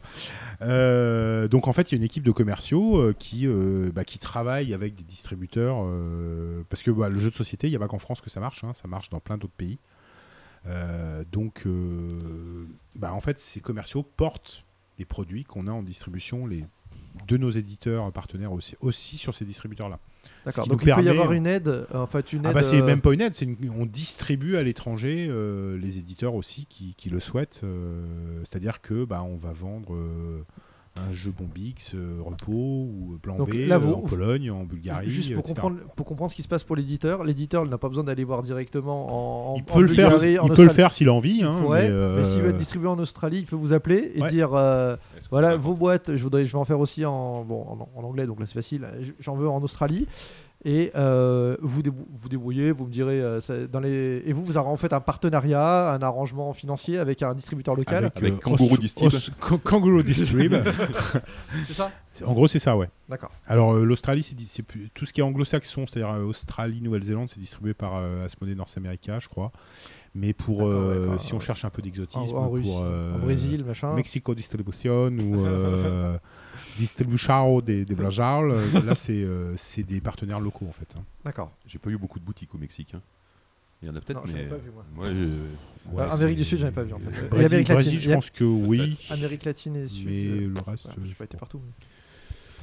Et on, on a parlé rapidement de. je- je- Dernière question avant, avant de passer à on, autre a, chose. on a parlé d'Histarie et de Dominion, mais la question a été reposée, donc je te, la- je te la, la repose, on l'a pas abordée. Qu'en est-il de la gamme des Dominion Les deux dernières boîtes n'ont pas été traduites, il n'y a plus l'air d'avoir de suivi. Euh, c'est complètement mort, on peut espérer quelque chose. Enfin, je veux dire, quel est. Bah, là, le problème qu'on a sur Dominion, c'est que c'est un jeu qui, qui, qui- voilà, qui, a, qui a un dernier carré de fans, qui, se vend un petit peu, mais le, ce dont je parlais tout à l'heure, le MOQ, le- le- la quantité minimale à commander est tellement élevée qu'on a vraiment un décalage entre ce qu'on sait qu'on va vendre et ce qu'on sait qu'on va stocker. Mais c'est de l'ordre de 4, 4000 à 5000 boîtes. Oui. Donc à un moment, euh, on veut bien faire plaisir aux gens, mais il y a une logique. euh, C'est-à-dire que là, on perd de l'argent si on le fait. Euh, non, mais Donc on, Ouais. Je pense que c'est quelque chose. Enfin, alors bon, moi je vais. Oui, ça fait. Alors, joueur, achetez du Dominion et on en imprimera. Non, En mais c'est hein. c'est- une, une question qui revient souvent et il y a beaucoup de frustration. euh, on voit et Ouais. bon, sur les forums de, de Trick Track pour pas les nommer typiquement, c'est les gens n'arrivent pas. à com- Enfin, et, et c'est vrai que c'est compréhensible de dire on a des gammes. euh, typiquement FFG, hein, ça, peut, ça peut être le cas pour, pour FFG. Dominion, bah, c'est exactement le même cas. Tu as des gammes.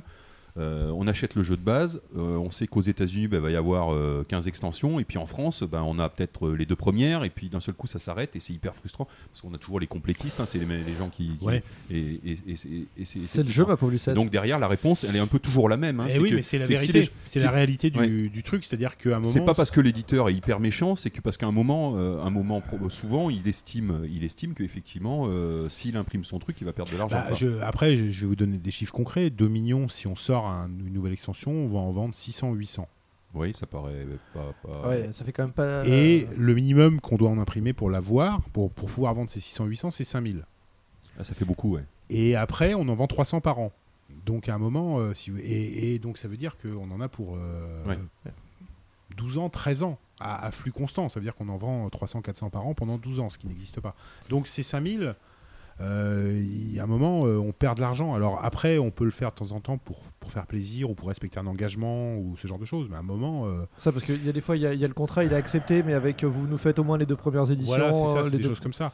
Mais à un moment, je, je comprends qu'il y ait des joueurs qui, euh, moi aussi, hein, ça m'est arrivé sur des, des trucs, euh, bah, on est hyper frustré parce que, mais à un moment, s'il n'y a plus assez de joueurs, si les gens ils sont passés à autre chose et que vous êtes dans le dernier carré, euh, Et c'est vrai qu'on voit bien que sur Runbound, c'était vraiment une vraie interrogation. Pendant Ouais. longtemps, on n'a pas vu les, les extensions avant arriver, les mecs qui avaient acheté le jeu de base. Runbound c'est un peu différent parce qu'il y a, enfin c'est un peu différent. Les gens de Edge nous ont expliqué que voilà qu'on pouvait travailler sur du long terme et que et c'était aussi le, le principe de FFG de faire des extensions et puis de fidéliser les joueurs comme ça. Ça, c'est vrai.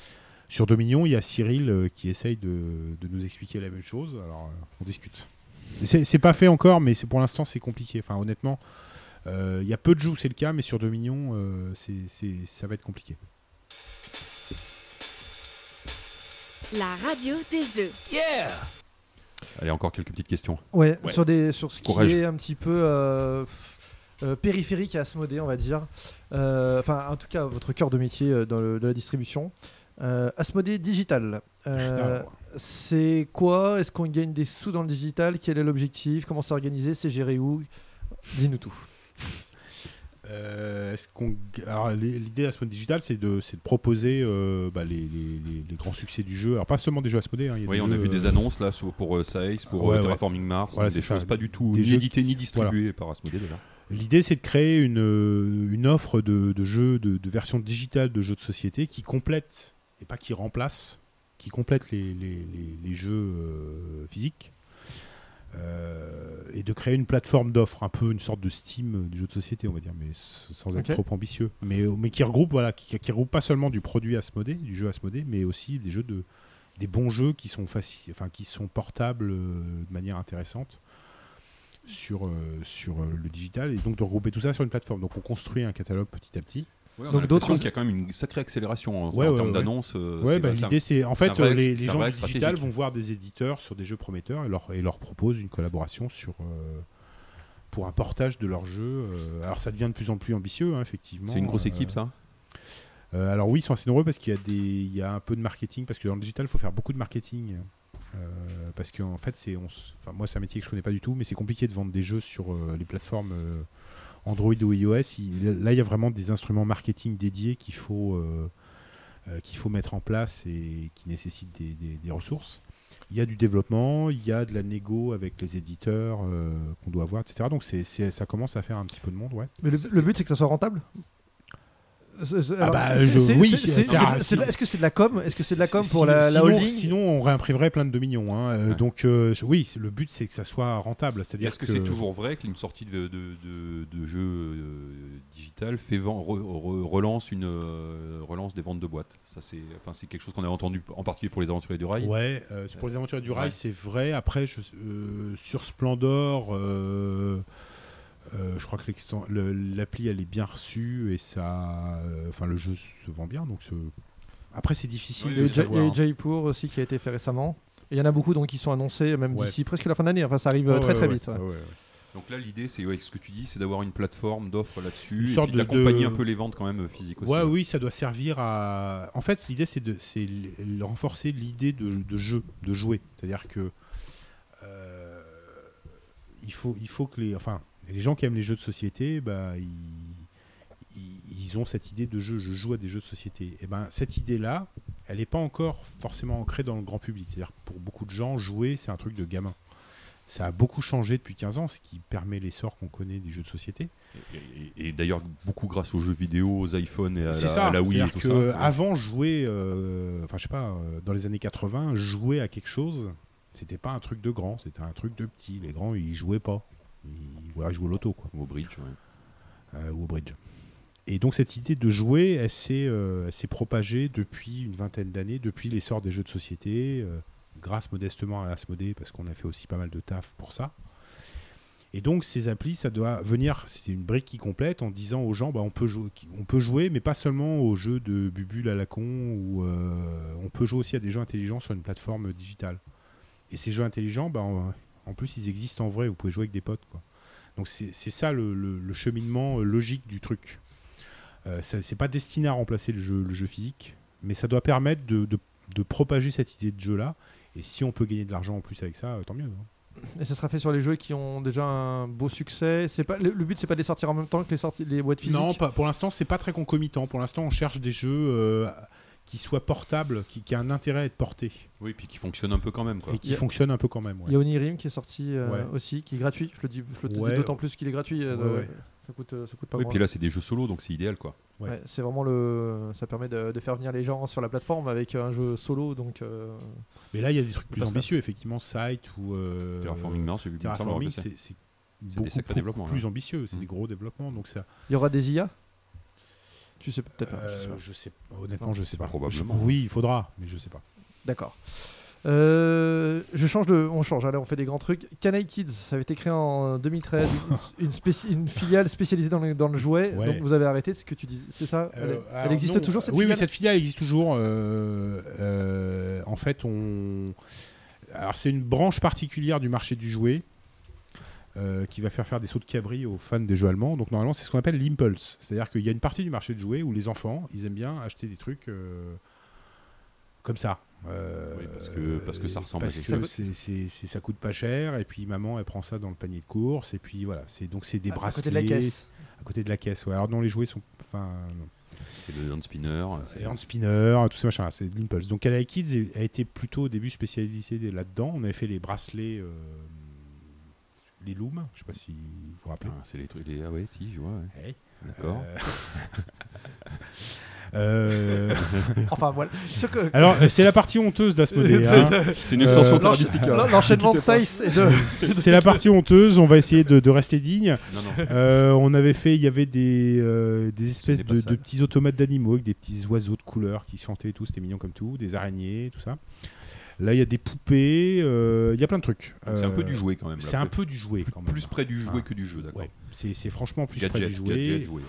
Alors c'est du jouet évolué quand même de, Ouais. de- en, en général de qualité. Il y a notamment euh, Fisher Price a réédité tous leurs vieux jouets euh, d'éveil euh, des années 60-70 De le quand fameux on est- téléphone Quand on était petit. le petit téléphone qu'on tire là tous ces trucs là et ça c'est du, du vintage c'est pas commercialisé par Mattel donc ils l'ont confié à Kanakid donc on vend euh, des téléphones euh, Fisher Price Donc là vous le distribuez aussi, on c'est le ça distribue je j'ai honte Mais c'est bien. Non, mais enfin, c'est bien, là pour le coup, non, là pour le coup, c'est des beaux produits, c'est des beaux packaging. c'est une, euh, donc c'est une filiale là aussi qui, qui Là, est- c'est pas une filiale, c'est une composante d'Asmodée, c'est une marque d'Asmodée qui est utilisée dans le, sur le mass market pour vendre ce, ce D'accord, donc produit. là les produits sont dans votre entrepôt, Ouais. tout ça. Ouais, ouais. ça marche. Et c'est des commerciaux spécifiques qui s'occupent de ça, etc.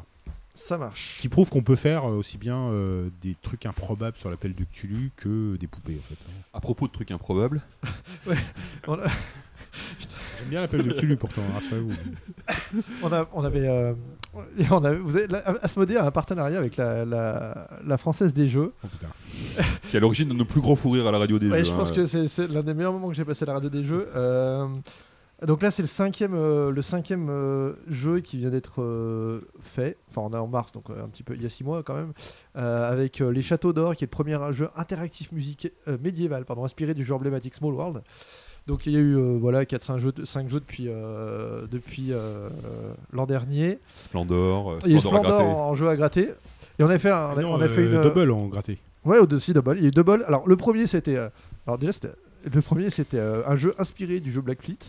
Un deuxième qui a été euh, Putain, le Bingo Live, qui était inspiré, a été customisé euh, aux couleurs du. C'est dur. hein. Je savais que cette émission était un piège. aux couleurs de Cléopâtre et la société. Non, mais Fred, c'est pas si grave. Vas-y, je te laisse. je sais pas où t'en es. Bon, bref, il y a eu des jeux d'Asmodée. Ouais, ouais. Qui, qui- c'est- what the fuck Gros, c'est ça. Antoine, tu peux faire péter une bière, s'il te plaît? Est-ce que Euh. c'est- quoi Splendor Donc ouais, l'idée, bon, c'est d'avoir un partenariat sur euh, sur des trucs un peu digital, mais euh, digi, ouais, des- ouais, un peu un peu digital, ouais, je sais pas. Alors, bah, euh, Est-ce que t'as des infos là-dessus? Ça va être dur. alors bah, ça répond à une volonté de collaboration entre deux sociétés qui sont euh, en pointe chacune dans leur domaine. Non, mais faut arrêter. Deux sociétés en pointe, non Je vais avoir du boulot au montage, non Mais non, faut garder ça. donc euh, Asmodée, la française des jeux. Donc c'est l'idée, c'est de trouver des synergies et des convergences qui nous permettent de toucher de nouveaux publics. Je fais super bien. Mais ça, c'est le communiqué de presse. Bon, bref, il y en a eu 5. Mais effectivement, non, alors on on pour, te, pour te dire, on avait fait un- lors de l'émission avec Bruno Feduti et Pierrot, on avait commu- donc il y avait une- juste une sortie qui nous disait que Splendor en jeu à gratter existait. On avait fait un petit, un petit flash dessus en se demandant un petit peu qu'est-ce que ça pouvait, au-delà de l'apport euh, Je crois que, la, re- technologique. je crois Non, que la mais remarque de Bruno, c'était Mais c'est complètement con. non, mais en dehors de ça, en, en dehors de ça, c'est euh, après je. Synergie, convergence, tout ça, ok. En fait, il y a, un- il y a une ver- euh, en janvier, ils ont fait un- une version à gratter euh, d'un de leurs jeux à gratter euh, sur Double. Ouais. On a suivi ça. Enfin, c'est- assez intéressant à suivre le- leur raisonnement. C'est assez marrant. Ça, ça montre euh, que le jeu de société, ça devient un truc important. C'est-à-dire que au-delà de, la- de la déconne, ils se sont dit, ben voilà, il y a un jeu qui a une notoriété et on peut l'exploiter nous pour vendre euh, des jeux à gratter Comme une à- licence, en fait. à mi-mille euh, au, au PMU quoi comme une licence Ouais, mais dans le cas de Double, à la limite, pourquoi pas, mais dans le cas de Splendor, alors c'est d'autres quoi. cas ça je crois je, Ouais. je suis pas Ouais, super ouais, au courant nous non plus, je me renseigne mais, euh, mais c'est- ça témoigne de sacrée synergie et En, convergence en fait, je crois, je crois qu'il y a. c'est- bien dit. Non, mais je crois qu'il y a aussi l'idée de pouvoir jouer en ligne, en fait. Ouais, Et je qu'il y a- crois, il y a une oui. application. Forcément, la, la française des Ouais. jeux est très développée là-dessus. Et par rapport à Asmodee Digital au lancement, il y avait peut-être des effectivement. Alors pour le coup, des, synergies, des échanges de technologies euh, pour dire euh, on peut gratter, on peut. Mais l'intérêt ludique, qu'en fait, ce qui, ce qui nous avait fait beaucoup rire à l'époque, pour ne rien cacher, c'est qu'il y avait un communiqué de presse au départ dans ce, parten- Arnold Source partenariat et qui disait qu'il y aurait une volonté de faire évoluer, on va dire, l'aspect stratégique dans les jeux à gratter. Et puis quand il était sorti, il faut gratter. Et si t'as trois fois le même truc, tu gagnes. On, avait, on avait un peu, on avait un Oui, peu c'est parce que vous êtes des puristes. Euh, euh, ouais, non mais oui, oui, oui. Bon, en tout cas, ça fait des beaux partenariats. Non, oui, alors en fait, ils sont, euh, ils sont, ils sont symboliques parce qu'effectivement, il y a, y a cette idée, mais qu'on retrouve chez plein de gens, comme ça, des fabricants de yaourts, de machin, que le jeu de société, c'est un super euh, vecteur. Que ce soit McDo, euh, il y, a plein de gens qui sont venus nous voir pour faire sûr, des on trucs. voit bien des. Monopoly McDo. euh, ouais, il y a des Euh, trucs, ou l'inverse, hein, c'est-à-dire ouais, que ouais. McDo a veut du jeu, Time's Up, était sur jeu, des, euh, voilà. sur des trucs. tout ça. Euh, pour eux, c'est un truc qui est, qui est, euh, ça rejoint ce que je disais tout à l'heure, c'est que le jeu, de le jeu, c'est plus un truc de gamin de 5 ans. C'est-à-dire que c'est un truc très large, c'est un marché important, qui touche des gens, des adultes Oui, puis qui est associé au plaisir, qui est peut-être. associé au plaisir, Ouais. qui est qui a un loisir un peu désintéressé. euh, on paye, enfin. Donc ça, ça symbolise ça. Donc c'est ça qui est, c'est en ça que c'est intéressant. Après, euh, Oui, sur le bah, détail. il y a folklore quoi. Ça roule. Juste une, une dernière question, on va dire. Ouais, un euh, peu sur- ouverte, ouais. sur- un peu ouverte. Qu'est-ce qui, qu'est-ce qui arrive en, d'ici fin 2017, 2018 Est-ce qu'on peut, est-ce qu'on peut attendre des, des grandes annonces, des choses comme ça sur euh, Asmodée? J'ai ma liste. En moins d'une heure. Alors, il y avait, il y avait- il y Alors, avait- il y a deux questions. ouais, il y il y a, a- qu'est-ce que, qui, c'est, qui allez-vous racheter? Et puis après, ouais, Il y a les- vraiment, il y a les jeux. Non, non, non. T'as les- Là, est-ce qu'il va y avoir des. Alors, Asmo- Asmodée Il Holding, est-ce qu'il va y avoir des grandes informations? Est-ce que tu sais s'il y a des choses qui, se, qui pourraient évoluer Euh, Non, a priori non. Euh, moi j'ai une, enfin j'ai des informations sur les produits qui vont sortir. Ouais. On va y, on Je y peux vous donner des scoops? Ouais. Euh, savoir qui on va racheter, je, j'en sais, je, non, D'accord. Euh, je sais pas. Ou qui va vous racheter? Vous savez pas non plus. Oui, mais ça pourrait être ça aussi. Parce que- parce Oui. qu'on est hyper Bon, riche à la radio des jeux. Faites gaffe. ok, alors du coup, par contre, t'as des produits qui vont arriver. Plein. Ouais, alors chez FFG, il y a plein de trucs. Euh, bon après c'est les annonces de la Gen Con, donc je vais pas, Ouais. je vais pas inventer. Euh, je, je c'est pas forcément des scoops. Bon. Il y a une version euh, Star Wars de Run Wars qui s'appelle Legion qui va Oui. sortir. euh, Oui, on a début, vu grosse euh, annonce. grosse Annonce de la Gen Con, ouais. Voilà. Jeu- Donc un jeu de figurines. hein. Un jeu de figurines. euh, Univers Star Wars non peinte. Battle, euh, univers Star Wars. Il y a L5R qui arrive, euh, donc le- la, la refonte de L5R qui arrive là fin septembre. Donc légende des cinq, Cinq anneaux, anneaux. anneaux en français. ouais. qui est un jeu mythique. hein, Enfin, euh, je vois Antoine qui acquiesce. euh, mais- Moi j'étais à la Gen Con et c'était ouais, il y avait des conventions, il y avait y des présentations behind closed door pour les fans. Ouais, euh, à y a eu Gen Con, 700 c'était- joueurs, il y a un tournoi où à 700 joueurs en pré-release. Enfin, c'est un truc. C'est un euh, gros truc ouais. c'est un gros truc, ouais. C'est une grosse licence. c'est une grosse licence, puis c'est un- une grosse affinité, un gros affectif des joueurs. Ok. Euh, Des souvenirs dedans. Ouais. ouais, ouais. Il y a Twilight Imperium 4, Bon, ça- euh, donc une nouvelle version de Twilight Imperium euh, qui va sortir pour la première fois en français, en fait, parce qu'on n'est Oui. jamais sorti en français. Oui. Ah ouais. Donc on va faire une version française. Jeu ultra core là, hein, pour le Alors coup. là, Ah, purée, ouais, là, euh, ultra, ultra, là, ultra core. des règles de. Je suis presque surpris que vous le fassiez en, fassiez en français en fait. Bah, C'est bien, non mais c'est c'est très bien. Du coup, je. Non mais on disait tout à l'heure, il y avait. Alors c'est difficile sur certains jeux où il y a des. Non, mais c'est notre, des- c'est notre- c'est notre métier de faire ça. hein. C'est-à-dire que notre métier, c'est pas de faire des Miski Peak, c'est de faire des Twilight Imperium. Alors là, c'est un peu extrême, mais euh, c'est- notre métier. Ça, ça va être des jeux sûrement ch- chers. Ça, Ouais, on va, on va exploser va les 100 euros. On va exploser les 100 sortir à euros là. 150 euros. Ouais, c'est ça. hein. ouais. Euh, Hein, c'est de la, des boîtes énormes avec énormément de matériel. 8 heures, 8 heures, 8, 9 heures de partie. Voilà. euh, Enfin, c'est c'est du lourd. hein. Euh, mais c'est un mythe. Donc. euh, Voilà, c'est sa quatrième, 40 000 exemplaires à la sortie. euh, c'est sa quatrième édition, c'est pas mal. non, c'est des petites ventes, Ouais, mais, euh, Oui, ça fait plaisir aux. mais ça fait aux plaisir aux gens de l'avoir. Oui, quoi. puis Ouais. pour c'est aussi pour de l'image, ça. hein. Et puis ouais, ouais c'est un peu le, le, le- le- le truc un peu prestigieux. quoi. Euh, Il y a un jeu qui sort Fallout qui va sortir. Ils ont fait, ils ont pris la licence Fallout pour Donc faire c'est un jeu vidéo, ça, hein, Fallout. Euh, voilà, une grosse licence euh, jeu vidéo qui a connu des fortunes diverses ces dernières années. Enfin, le, le 4 n'a pas été euh, très bien reçu, je crois. Euh, donc là, ils font un, ils font un jeu euh, de survival euh, dans l'univers de Fallout. Donc il y a quelques personnes qui ont joué chez nous qui m'ont dit que c'était bien. Donc tout ça, ça sort en français, j'imagine, avec un certain décalage Oui, par rapport euh, aux sorties c'est- américaines, quoi. Voilà, bah, pas forcément, ça dépend. Euh, L5R, ça sort en même temps qu'en anglais. D'accord. Euh, je pense qu'il y aura un décalage sur Twilight Imperium, mais assez court. Euh, le temps que les bateaux arrivent, en fait. hein, tout Ah, pas, pas plus, d'accord. C'est des productions qui sont déjà faites. Voilà, après, il y a une extension pour Rébellion qui va sortir. Euh, et un Donc ça, jeu- c'est un gros jeu à deux euh, ça, dans l'univers Star Wars. à deux, ouais. Donc c'est une extension euh, Rogue One qui, qui permettra de rajouter les éléments de Rogue One. Je sais pas comment ils vont faire, mais voilà. Euh, et il y a un nouveau civilisation, hein, une, une refonte Oui. de civilisation qui sort. Pareil, euh, à partir de fin 2017, début 2018. Avec un, a priori, avec un temps de jeu plus court qui est annoncé. Plus court, Ouais, ouais. c'est un jeu relativement différent, a priori, du précédent. Donc ça c'est FFG. Je sors ma petite liste euh, chez Edge. euh, donc Edge qui là édite en propre euh, certains jeux. Donc parmi les gros, euh, les gros trucs, il y a Breaking Bad dont on a parlé tout à l'heure, il y a Tank Commander, Oui. il y a un jeu qui s'appelle This War of Mine. Ah, ça, je vois pas ce que c'est. Ah, c'est un, c'est un gros jeu euh, basé sur un jeu vidéo. euh, D'accord. en fait, tu, tu- Alors, le thème peut sembler un peu scabreux, mais le- la mécanique du jeu de société a l'air vraiment intéressante. Où tu joues des civils euh, qui subissent une guerre. C'est-à-dire que tu essayes de survivre, de soigner tes copains, de les sauver, de, etc. Donc, c'est- des mécanismes. Survival. un peu dans l'esprit Dead of Winter apparemment. Donc euh, les gens- il y a des gens qui ont joué chez nous qui m'ont dit que c'était très très très très bien. Faut, bon, faut voir. hein. C'est un, bah, tu sais pas, c'est un coopératif. Enfin, Je crois que c'est un coop. Ouais. J'en Ouais. sais pas beaucoup plus parce que j'ai vu le plateau de jeu et je fais waouh, ça a l'air. Enfin, il y a beaucoup de, beaucoup de matériel, beaucoup de. Je sais pas si tu l'avais passé Antoine. Ce Non, jeu. je connais pas. Euh, Il y a ça. Je crois, je crois que ça doit sortir euh, d'ici. euh, on le verra peut-être à Essen. Je sais pas si ça sortira en France euh, pour cette période-là, mais je pense qu'on le verra à Essen. Euh, Il y a First Martian, le jeu de Ignacy. Oui, ça, ça fait, c'est annoncé. Enfin, Ouais. on sait qu'il va y avoir une euh, VF depuis un bout de temps, Ouais, mais il n'y a pas beaucoup de, de news. Qui... Il n'y a pas beaucoup de news, mais c'est annoncé. euh, Donc ça, c'est un jeu coopératif, un peu dérivé de, de Robinson Crusoe, Oui, c'est ça. qui se passe sur Mars avec une avec une, Avec une une appli. appli. Donc il faut traduire aussi également l'appli. Ouais, la, la particularité, c'est que l'appli, c'est, euh, ça permet de faire du metagame et de développer du jeu en campagne. De, vraiment, ils essayent de, je pense de gérer la essayer- campagne sur l'appli, quoi. Je pense qu'ils vont essayer de vraiment lier le jeu à l'appli.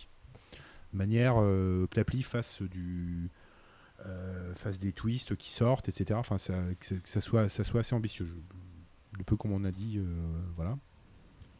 Il y a forcément euh, le Game of Thrones de jeu de figurines de Cool Mini qui va Ah, sortir aussi. ça se fera, d'accord. Bon, pour l'instant, le KS est. euh, là, je suis un peu plus mitigé. Moi, je trouve que le KS est pas très bon. C'est pas. Ils ont, ils ont pas été aussi haut qu'ils pensaient. Bah, sur surtout qu'il y a déjà eu un, il y a déjà eu un jeu de figurines euh, de Game of Thrones euh, sur l'univers dans l'univers Westeros Battle of Westeros dérivé Battle Lore. Ouais, oui, oui, c'est ça, ouais, ouais. c'est un peu qui est- relié, je sais voilà. Et puis le jeu de plateau qui est très bien, Mm. demeurant le jeu de Diplo là, qui est très Mm. bien, mais voilà. Donc là, on est sur un autre public. je- On verra. Ok. Euh, et puis il y a Rising Sun qui est la, le- le- la suite entre guillemets, le, petit Blood- frère de Blood Rage. de Blood Rage. Euh, au Issu Japon. d'un Kickstarter, ça aussi. issu d'un Kickstarter. Sachant que ce qui est intéressant, c'est on parlait tout à l'heure de la vente directe, c'est que Cool Mini, qui a été un peu le- l'initiateur de tout ça, Mm. est en train de, de sortir de ce système-là. Enfin, même s'ils continuent à en faire. Ils en sortent pas. Ils ont, ouais, ils ont aussi des gammes de Ils jeux. ont- voilà, ils, ils cherchent à sortir des gammes de jeux qui soient hors euh, Kickstarter. C'est-à-dire que là, il y a le parrain qui sort, euh, Voilà. qui est sorti depuis hier, là, Oui. donc un jeu d'Eric Lang, qui est, qui est sorti hors Kickstarter, qui Ouais, est et ils font des direct petits- boutique. Et ils font des petits jeux en plus hors du jeu de figurines. Ils commencent jeux, à voilà. éditer du- des petits jeux. du euh, party game, des voilà. choses comme ça. Ouais. Donc c'est intéressant parce que c'est des gens qui sont partis de ce système de la vente directe entre guillemets et puis finalement qui reviennent vers la boutique. Bah, qui, qui complètent, je pense. qui complètent, qui quoi. complètent leur offre. avec ça. Voilà. Euh, voilà au niveau des, des, des scoops. Après sur les studios, je- sans vouloir trop m'avancer, il y a un aventurier du rail France qui va Ouais, sortir ça a été annoncé ouais, récemment, là, Euh, cette là, semaine. là euh, pour Mm. bientôt, qui sera une extension. Mais donc, ce sera pas une boîte à part, mais ça sera une grosse extension, donc euh, avec euh, notamment des, des- des nouveaux mécanismes, mais vraiment des Voilà. assez, Avec- assez avec une carte double face, euh, Carte l'Ouest américain derrière. C'est ça. Euh, chez les Space, il y a du. Qu'est-ce qu'il y a de prévu? Il y a un nouvel unlock avant la fin de l'année. Oui. Je voudrais pas faire de dire de bêtises, ils le feront mieux que moi. Non, je crois que c'est normalement c'est toujours prévu pour fin d'année. Ce sera sûrement un peu décalé, que ça arrivera à Cannes, mais voilà, la communauté. c'est- Ils avaient un projet avec toi. Avec Antoine et- qui est décalé aussi, il peut vous en parler. Qui est un peu Oui, décalé. à cause d'Unlock, ouais. Arrêtez d'acheter Unlock, ils font que ça du coup. Euh, du coup, Ouais. ça, nous, c'est dé- avec Eric Lang encore, t'en Ouais. parlais, c'est repoussé aussi à Cannes. Parce que là, Ah, du c'est coup, ils finissaient des ouais. Unlock Pour et l'instant. tout. Pour, pour l'instant, non, j'espère que ça sera vraiment pour Cannes. Voilà. Bon. Jouer à Unlock en attendant. Qui est un très bon jeu. Sans Qui est un l'acheter. très bon jeu, ouais. Et puis, euh, et après, au rayon édition, alors je vais faire un peu la promo pour les copains. Il y a, euh, il y a un, un jeu hyper ambitieux de Repoprod qui s'appelle When I Dream qui va sortir à la fin de l'année. À Essen, normalement, on devrait le voir. Essen, ouais. Je pense. ouais. euh, qui, euh, qui, est assez, qui est assez ambitieux. En quoi? En quoi il est ambitieux? Non mais. La pro- enfin, qui est, Ça a l'air original. ça a l'air euh, original dans la manière de jouer, euh, dans, dans ce que tu y fais. euh, c'est plus- on est plus sur du party game, etc. hein, c'est c'est- Ouais. c'est pas. un- Et puis il y a les ludonautes qui sortent leur deuxième jeu de leur, univers de Luma là, où c'est pas inintéressant non plus parce que là c'est pareil, ils ont inventé un concept, créé un univers, puis développé des jeux. euh, Qui sera un jeu très différent du premier, qui si sera un jeu très, très différent du premier, mais Plus jeu toujours de dans cet univers. Voilà. Plus jeu de société classique, enfin classique que là, qui est un petit. Le premier était un jeu de cartes euh, avec du bluff. Voilà, et ça, c'est je trouve que c'est une approche intéressante parce que ça, c'est quelque chose qui n'a jamais été fait. Enfin, on crée un univers et puis on essaie de mettre des jeux dedans, mais qui ne soient pas forcément des jeux de rôle ou des, des gros jeux de figurines. hein, c'est... Ok. Voilà. Bon. Eh bien, écoute. Ça fait déjà pas mal. Tu, Ouais. voulais- tu as- non, c'était bon, tu avais fini? Non, non, je, oui, après. Allez, Tu- tu- Après, ils, feront- ils seront grands, ils feront leur promo eux-mêmes. Ouais, ça, fait, ça, ça fait- marche. ça- ça fait longtemps. Donc on va, on va passer la parole euh, à Antoine qui va nous donner des petites nouvelles de la radio des jus dans sa, dans sa rubrique. La radio des jus? La radio La des radio- jus. La radio des jus. On change de nom. C'est la première news. Dans sa rubrique Le point sur le i. Le point sur le i. Voilà, c'est pro, là je comprends. On a pas mal de gens à remercier. On va déjà remercier euh, David, messieurs, euh, voilà, qui s'occupe plus du montage et de l'habillage sonore de la radio des jeux parce qu'il l'a fait pendant très longtemps, donc il a passé la main. Bah, depuis le début. Euh, quasiment. voilà, ouais, depuis le début. hein. Moi, je suis arrivé bien après. Fred, tu pourras confirmer. Il était là Je depuis le début. totalement. Depuis Voilà. le premier, depuis le premier- Ça n'a pas toujours été lui, mais il était là depuis Il le était là depuis le début, voilà. Euh, il m'a passé la main, donc voilà, je me débrouille comme je peux. Et du coup, j'ai trois personnes à remercier qui m'ont aidé à me dépatouiller avec tout ce qui est habillage sonore et euh, montage. Donc je remercie Laurent, Bernard et Patrice. Merci les gars, sinon euh, ça serait la misère si vous n'aviez pas été là. Euh, et dans les remerciements, on a des nouveaux tipeurs euh, et je vais les citer comme la dernière fois. Donc je cite que les nouveaux. Donc il y a les contrées du jeu, il y a David Benoît, il y a Gwen B, il y a Franck Lefebvre, il y a Yann Ménez, il y a Zé Roberto, il y a Jean-Baptiste Ramon, il y a Mathieu Bossu et il y a Michael Possia. Peut-être que je déforme son nom, désolé Michael si c'est le cas. Euh, voilà, donc on a des nouveaux tipeurs, donc c'est Merci, cool. donc, Merci à grand, vous. grand Merci, merci, à ouais. vous. On a une nouvelle table de montage. On vous aime comme tous les autres, mais plus. Mais plus parce que vous êtes récents, vous êtes nouveaux, on, sera, on vient de vous citer. Non, non, non, non, non, non. On Non, les aime non, tous. mais on- merci à tous ces gens-là. Grâce à eux, d'ailleurs, on a une nouvelle table de montage voilà, qu'on étraîne aujourd'hui et qui a l'air de fonctionner. Donc on verra au Bah, montage. si vous nous si entendez, a en fait, bien si vous marché. nous entendez, elle c'est qu'elle a, fonctionne. c'est qu'elle a fonctionné, donc euh, elle a l'air de fonctionner, donc euh, voilà. Euh, donc n'hésitez pas, euh, voilà, si vous nous écoutez, que vous voulez soutenir la radio et que vous n'êtes pas encore tipeur, n'hésitez pas à nous retrouver sur le Tipeee de la radio des jeux. Et on a racheté des bonnettes pour les micros, c'est-à-dire qu'on on, on ne parle plus dans nos, micros, Vous dans nos propres ouais. microbes. Normalement, vous mangez pas des microbes, elles sont toutes neuves, donc ça aussi c'est cool. Et Tu as, t'as de la chance parce que t'es le premier, du coup.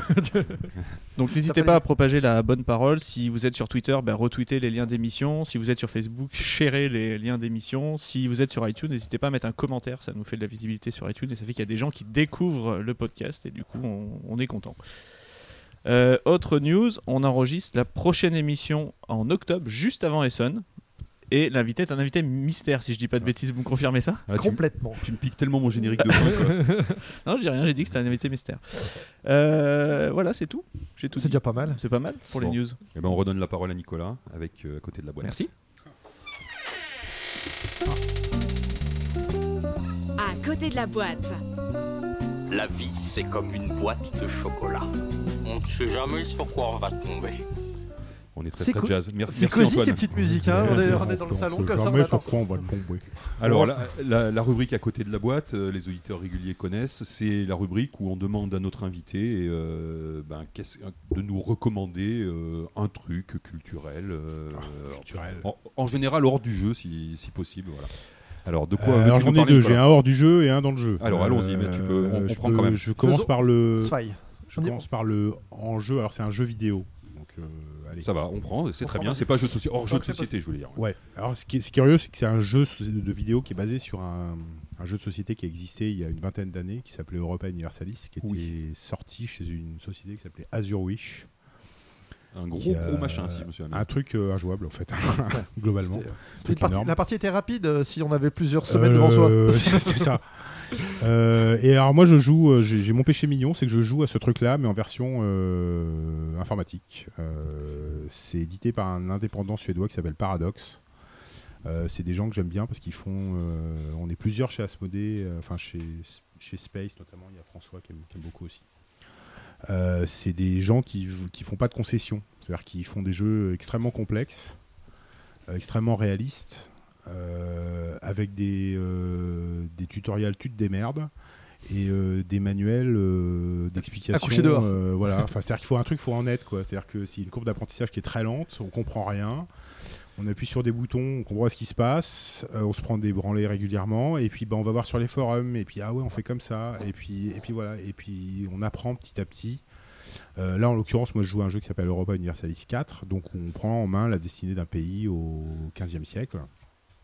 C'est l'avantage d'être très très historique, c'est-à-dire que ça, en même temps, ça nous force à nous intéresser à une, période historique intéressante, hein, euh, qui va de, théoriquement, c'est la chute de Constantinople jusqu'à Napoléon, on va dire. Et donc, on, bah, on essaye. Alors, on peut prendre n'importe quel pays. On peut prendre la France, euh, l'Espagne, où là, c'est facile, hein, parce que c'est des gros pays riches, qui ont des grosses armées, etc.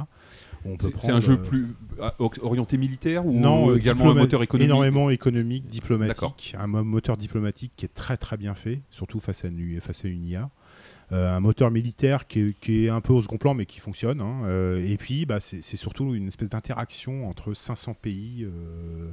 Euh, euh, c'est- très impressionnant. Et on peut jouer n'importe quoi. On peut prendre le Vietnam en 1430. Alors, D'accord. bon, au bout d'un moment, vous, vous risquez de voir arriver des Portugais.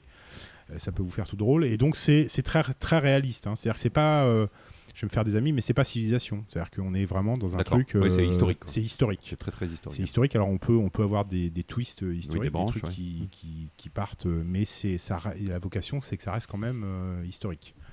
Donc on se retrouve avec euh, des événements historiques qui, pop, etc. Traité de Tordesillas, euh, la réforme, etc. Sur lesquels avec lesquels il faut composer. quoi. Donc ça, c'est des Concrètement, jeux une qui se jouent. ça, se- ça se ouais. dure, ça dure comment C'est comme un Ça- civilisation, ça se joue dans le, sur la longueur Ouais, ça quoi. se joue, ouais, vous pouvez jouer une heure ou deux heures tous les soirs. euh, Pendant deux ans euh, Non, bah, ouais, enfin, Oui, non, mais- c'est- Ouais, Mais en, c'est- gros, en gros, si je prends la- le, le pays là en 1430, je prends le, le Vietnam. euh, ouais, il n'y a pas le Vietnam, mais c'est. enfin, D'accord, je prends Le- la France. euh, Mais le temps avance quand même. donc ah oui, le temps une- avant- il y a c'est- une en fin. fait c'est du, c'est du RTS, c'est du temps réel. C'est-à-dire que vous Ah, pouvez ralentir ou mettre une pause, D'accord.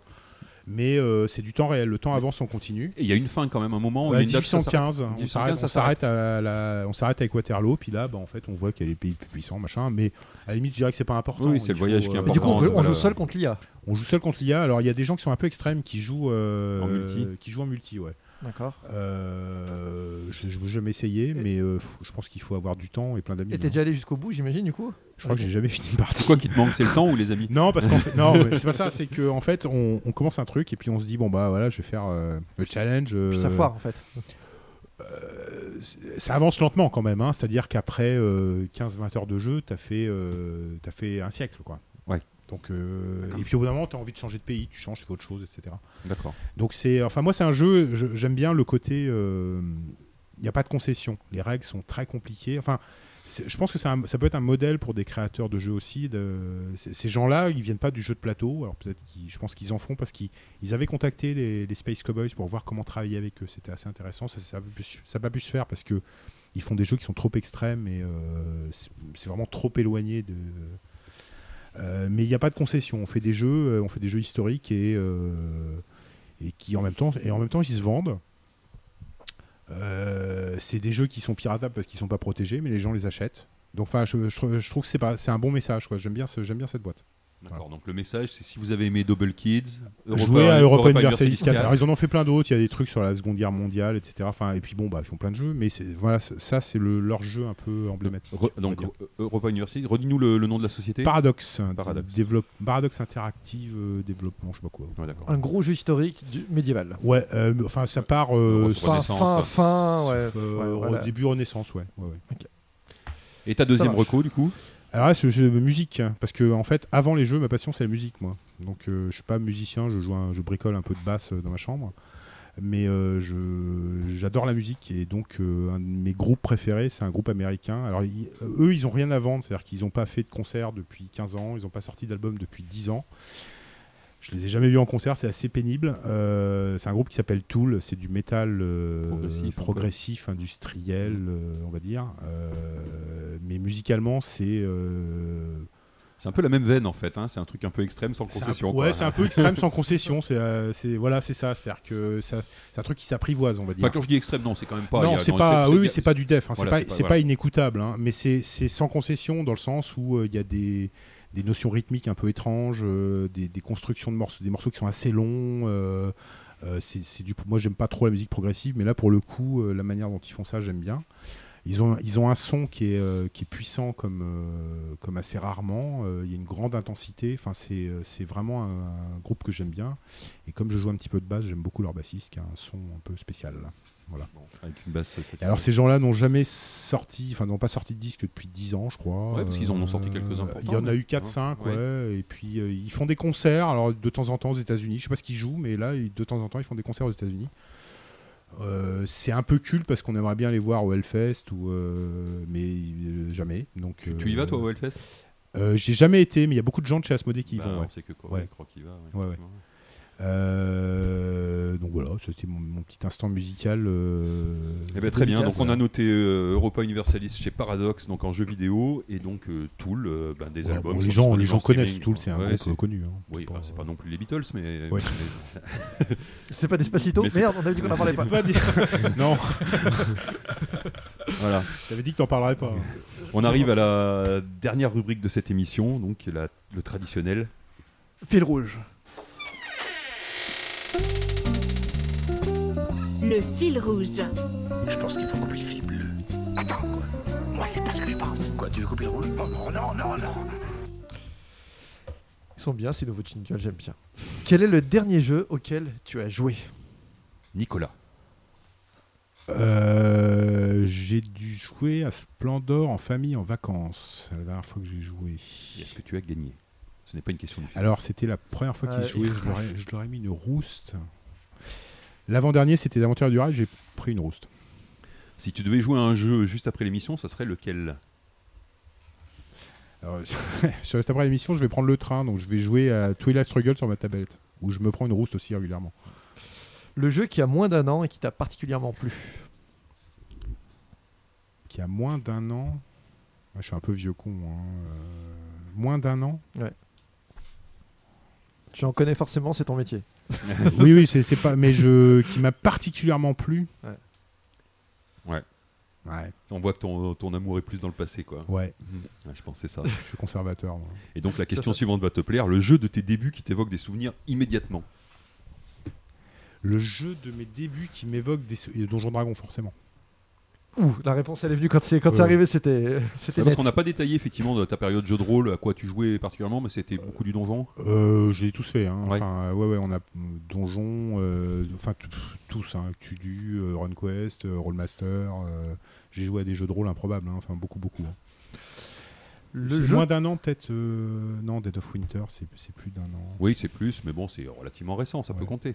À ton Allez, échelle, c'est récent. hein. Ouais, si t'en as Donjons et Dragons, on peut considérer que Dead of Winter c'est récent. hein. on a nos âges. hein. Euh, le jeu que les autres semblent souvent aimer, mais qui toi te laisse un peu indifférent.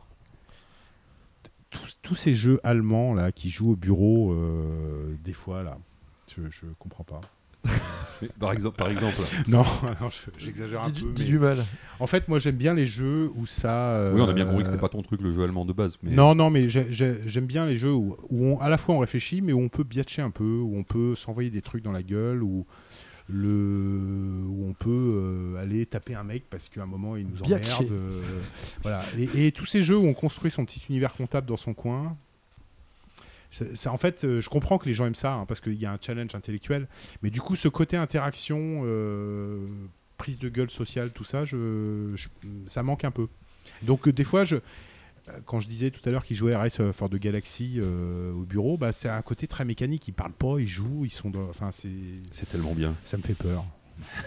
alors que, alors que bah, voilà, quand on joue à Civilisation et qu'on qu'on- qu'on s'engueule pendant des heures pour une case à, à 1, où on peut mettre un pion, ça c'est bien, ça. Moi j'aime bien ça. Y a-t-il un jeu à paraître que tu attends particulièrement? Bah, ce petit euh, War- alors je dis pas ça parce que c'est la maison, mais ce petit War of Mine là, ça me. Et puis, enfin, les deux First Martian, les deux, les deux tels qu'on me les a présentés, ça me, ça m'interpelle. Donc, euh, ouais, premier, Euh, premier le, martien. le ouais. thème et euh, ce que, la manière dont c'est fait, ça m'interpelle. En dehors du jeu de société, as-tu un hobby? Mais tu nous as peut-être déjà dit. Bah euh, ouais, j'essaye de jouer de la basse, mais bon. Ah, si, ça- Ouais, tu ouais. fais ça en pratiquant en solo, tu as un petit groupe. Ouais, tu j'ai un petit groupe. Un petit groupe, bah, c'est bien. Ah, Hop, hop, non, mais il fait des cachotteries. non mais ah, en la, fait, fais de la pub, on, a une audience de fou. On s'est promis de jouer ensemble avec Cyril aussi. euh, Ouais, bah oui. quatre, donc, D'accord. Ça roule. Bah, c'est bien ça. euh, Ouais, c'est marrant, ouais. ouais, ouais. Non, mais carrément. Et euh, à l'avenir, alors attention, question importante, Oula, et une, et nouvelle hein, qu'on a rajoutée. euh, à l'avenir, quel invité aimerais-tu entendre à nos micros? En, fait, en plus, ça nous aide, tu vois. Euh. c'est la question tellement malin. Euh, vous avez eu des magasins, des éditeurs. euh, Quelqu'un peut-être dans le, dans le milieu, au, au sens large, qui serait intéressant, qu'on n'entend pas, euh, peut-être. ah, vous avez été assez large hein, quand même jusqu'à présent. euh. Ah. Merci pour cette réponse. Ah non, non, non, attends. c'est sûr. Des, au- des auteurs, vous avez eu des auteurs Euh, Ah, Pas les meilleurs, mais on en. Ouais, problème.